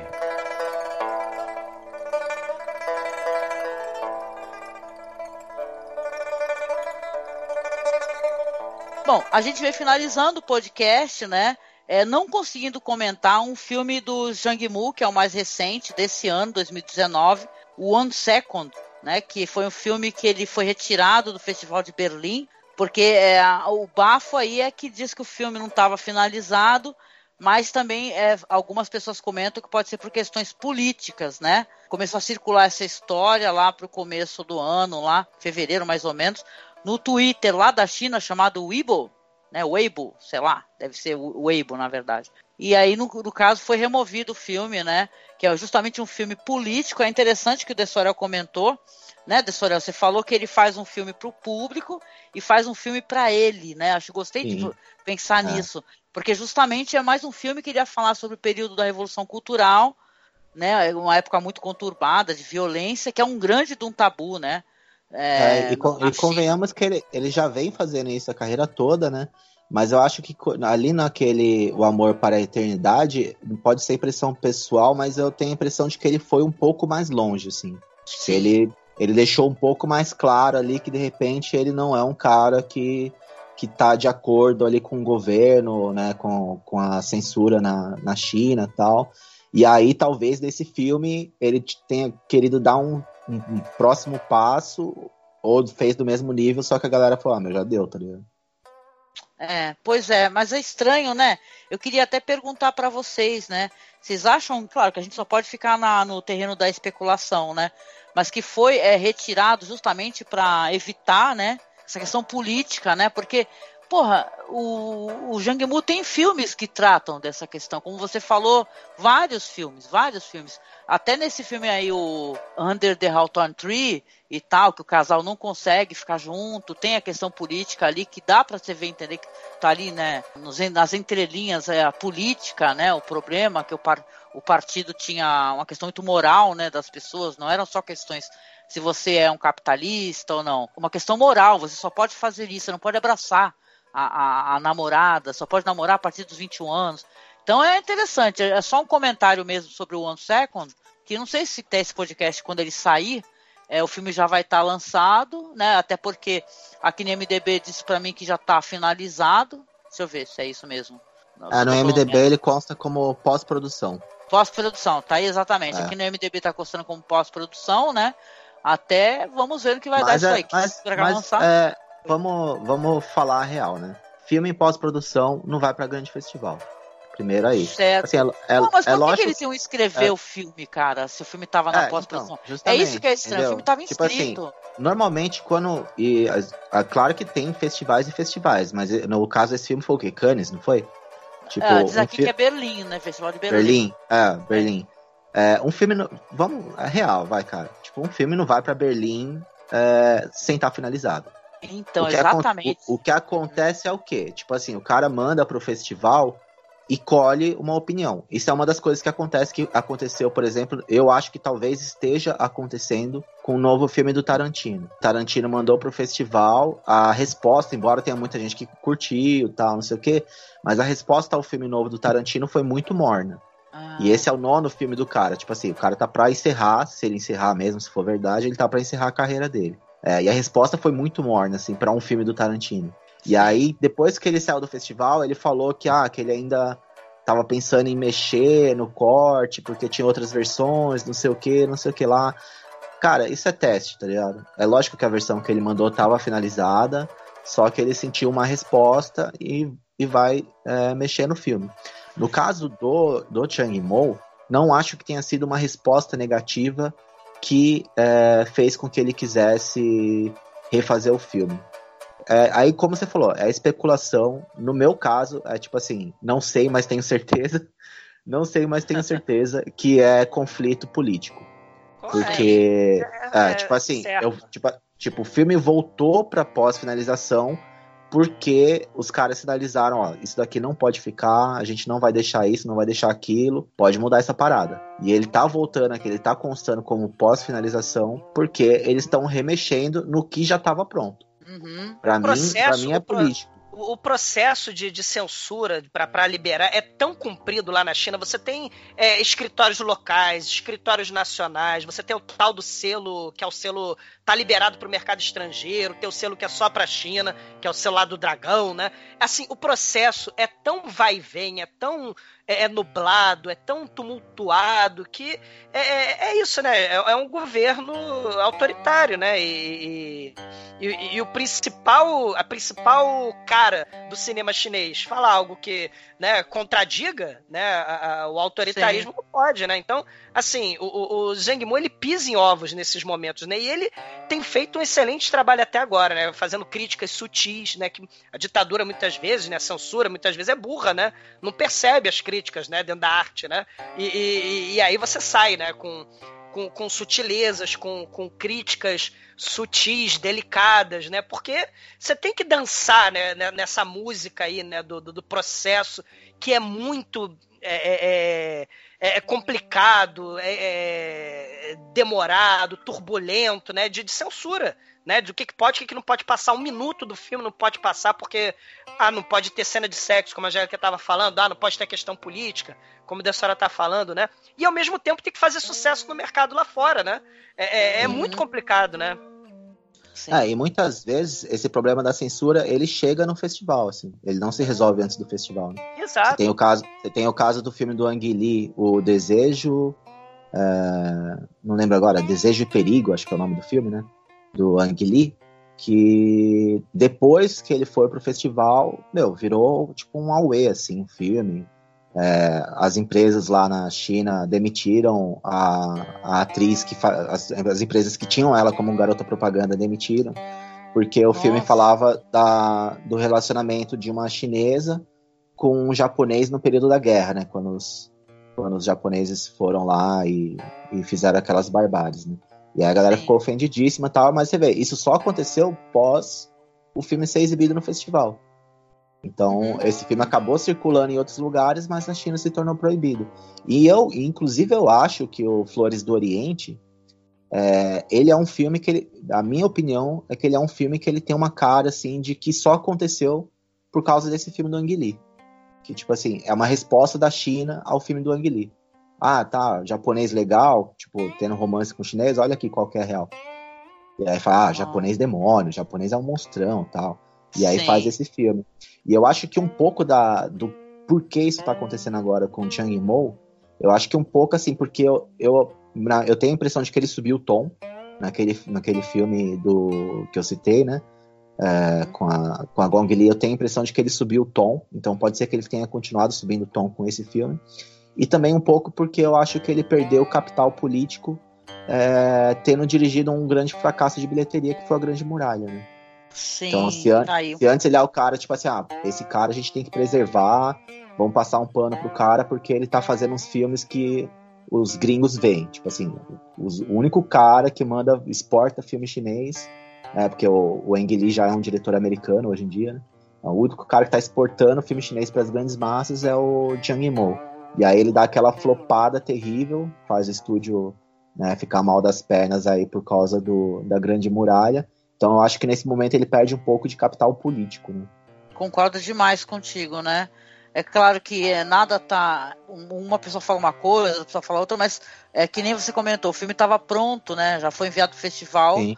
não é à toa, né? Bom, sei lá. Vamos ver no que vai dar isso daí. Ah, Eu tô muito e no curioso final, de qualquer só- maneira. só muito provavelmente o próprio Jiang Mo vai negar, né? Então a gente nunca vai saber. Porque ele É também não pode verdade. falar, ah, eu sofri censura, porque aí vai piorar pra ele. Então ele vai falar assim, não, é isso mesmo, tal. Que ele já Pô. fez isso antes. E sabe que eu tava curioso? Porque é uma história que vai girar em torno de cinema, né? O One Second. É um- é- são pessoas que apreciam cinema, né? Mas, pô, as imagens que eu vi do filme eu já fiquei Então- totalmente encantada, sabe? É um fazen- a amizade de um fazendeiro com uma mulher em situação de rua. né?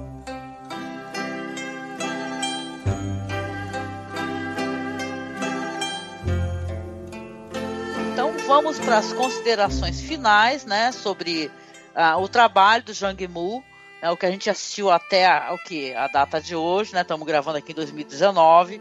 Caso você esteja escutando no futuro, né? Como é que foi essa experiência? Foram três podcasts. Queria começar chamando as impressões aqui do meu amigo De Sorel. E aí, De Sorel, o que, que você achou de acompanhar a carreira do nosso caríssimo Jang Mu? É, primeiro, assim, agradecer quem tá ouvindo até agora, porque foram três programas, a gente passou uma filmografia que é uma filmografia longa, né? E se a pessoa chegou até aqui, ela realmente é interessada no, no diretor, interessada no, no cinema asiático, assim. é, se a pessoa já viu, né? Tá aqui entre amigos, mas se não viu, pode correr pra ver que você vai adorar. É, o Chang Mo é um cara que ele tá acima da média, pode tranquilamente, ele tá acima da média. Por ele ter uma filmografia longa, ele produzir bastante e tem essa coisa que a gente já conversou, né, de um filme pra lá, um filme pra casa, um, um pra plateia, outro pra para celebrar a arte dele, né? Então, em alguns momentos é regular, mas eu acho até que é, mesmo os filmes é, que são os menores dele, os menores filmes do, do Chang Mo, sofre um pouco com a expectativa, né? Como você sabe que ele é um cara muito grande, então você vê aquele filme menor, você fala, ah, não é tão legal tal, mas no fundo ele faz, na maior parte do tempo, filmes que são realmente legais e que valem a pena assistir. Eu sei que é uma filmografia grande para pescar tudo, né? Mas vale a pena aí pegar esse podcast aqui e selecionar os que você achou mais interessante e ver, porque é um diretor incrível, de muita poesia. Eu sou o Dessorel, muito obrigado pelo convite. Meu blog é dessorel.wordpress.com e beijão para todo mundo. Ai, obrigada, meu amigo, por abraçar essa odisseia da gente aqui, viu? A gente não podia estar mais bem acompanhado, viu? Muito, muito obrigada mais uma vez.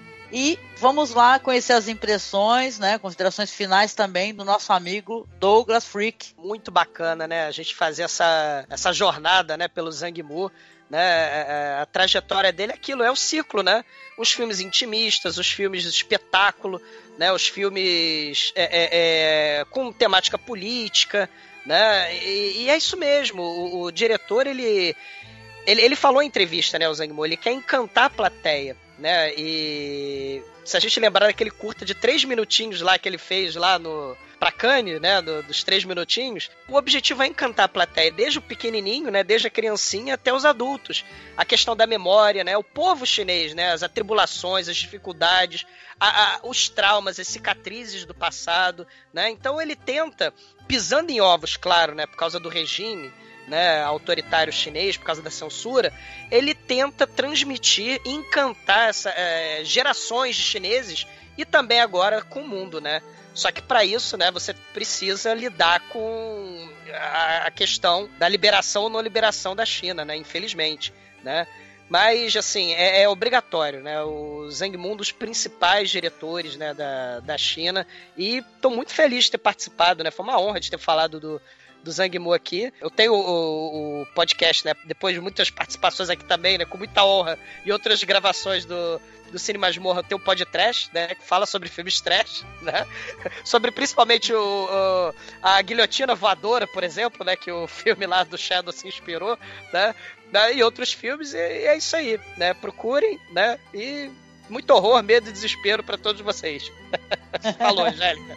obrigada, meu amigo, obrigada. E também vamos lá agradecer e é, conhecer as considerações finais do Marcos. E aí, Marcos, o que, que você tem a dizer sobre o nosso diretor querido? Eu fiquei muito feliz de poder conversar com você, com o Dessorel, com o Douglas sobre esse diretor que eu gosto bastante. Eu acho que ele, que ele é um cara que ele tem uma filmografia muito robusta, né? Assim, do, do, do, ponto de vista da qualidade, da profundidade dos temas abordados. É tem um profundo humanismo no, no, nos filmes dele, ao mesmo tempo também ele tem muito sentimento da, da sentimento da, da, melhor qualidade, né? É um, é um, cinema sentimental no melhor sentido também. É, luta com dificuldades de censura, de é, atender a expectativas mercadológicas e é, teve que ceder a isso em muitos momentos. Tem, é, tem altos e baixos, mas no geral como o Dessorel mesmo falou, é uma filmografia absolutamente acima da média, é, absolutamente fantástica, talvez um dos melhores diretores em atividade hoje. Tudo bem, já, a gente pode até considerá-lo um, um, diretor mainstream, ele já está dentro do grande cinema, mas ele é uma figura única, assim. Como outros diretores que vieram da, dessa quinta onda do, do, do cinema chinês. Eu adoro Chen Kaiji, por exemplo, é um diretor que eu tenho um grande respeito pela obra dele, maravilhoso. Quem puder encontrar, ele fez muito sucesso com Adeus Minha Concubina, mas ele tem outros filmes muito bonitos, como A Terra Amarela, A Vida por um Fio, enfim. Gostei muito, fiquei muito contente com isso e espero que os, os ouvintes também gostem. É isso. Ai, muito obrigada, Marcos. Valeu, meu querido. Sem você ia ser impossível ter aqui 10 anos né, de podcast, né? Poxa, falando aqui da minha parte, assim, eu conheci o diretor é, há muitos anos atrás assistindo é o Caminho para Casa, saiu aqui no Brasil, né? Então, antigamente, lá nos idos, lá o quê? Uns 10 anos atrás, por aí ou mais, eu conheci o Caminho para Casa, foi um filme que me deixou muito, muito tocada. E eu era tipo assim, aquela pessoa que assistia é, como todo mundo, né? Eu, isso é muito bom, não tem problema nenhum nisso, né? Eu assistia qualquer bagulho que aparecia na televisão e tal. Não, é claro que nunca, você nunca vai ser ali alguém que pesquisa ou procura cineasta numa época que, no comecinho, quando não tinha internet, né? Só tinha só o que chegava na locadora e olhe lá, né? Mas de qualquer maneira, o Jang Moon é o cara que talvez seja responsável por eu ter vontade de ter um podcast que fala de cinema alternativo, de explorar cinema de outros países, quando eu vi a possibilidade, o potencial de uma história, sabe? Um, totalmente diferente de tudo que eu tinha conhecido até ali, né? Então, poxa, é, atravessar novamente. Alguns filmes foi revisão, outros não, primeira vez que eu assisti na vida, né? Mas toda a trajetória dele até esse ponto onde ele está gravando foi um presente, né? Então isso foi muito legal, é muito legal se analisar, sabe, a trajetória de um cineasta, assim, assistindo os filmes dele, né? E você acaba estudando tudo, você acaba estudando história, né? Porque você vai conhecer, a gente conheceu muito aqui de como é que foi a, a revolução cultural através dos filmes dele, com a perspectiva, né? É, dos filmes que ele produziu, né? Que ele dirigiu, aliás.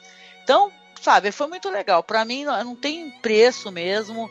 É um ganho em si só, né? Algo que não tira e que ninguém pode tirar de você, né? Um conhecimento desse, né? De você conhecer os filmes, histórias, né? E tal. Então, Zhang Mu é um presente, gente. Poder comemorar os nossos 10 anos falando sobre ele é outro presente. Então, recomendo, tá? Opa. tá? e para quem é, quiser assistir os filmes, né?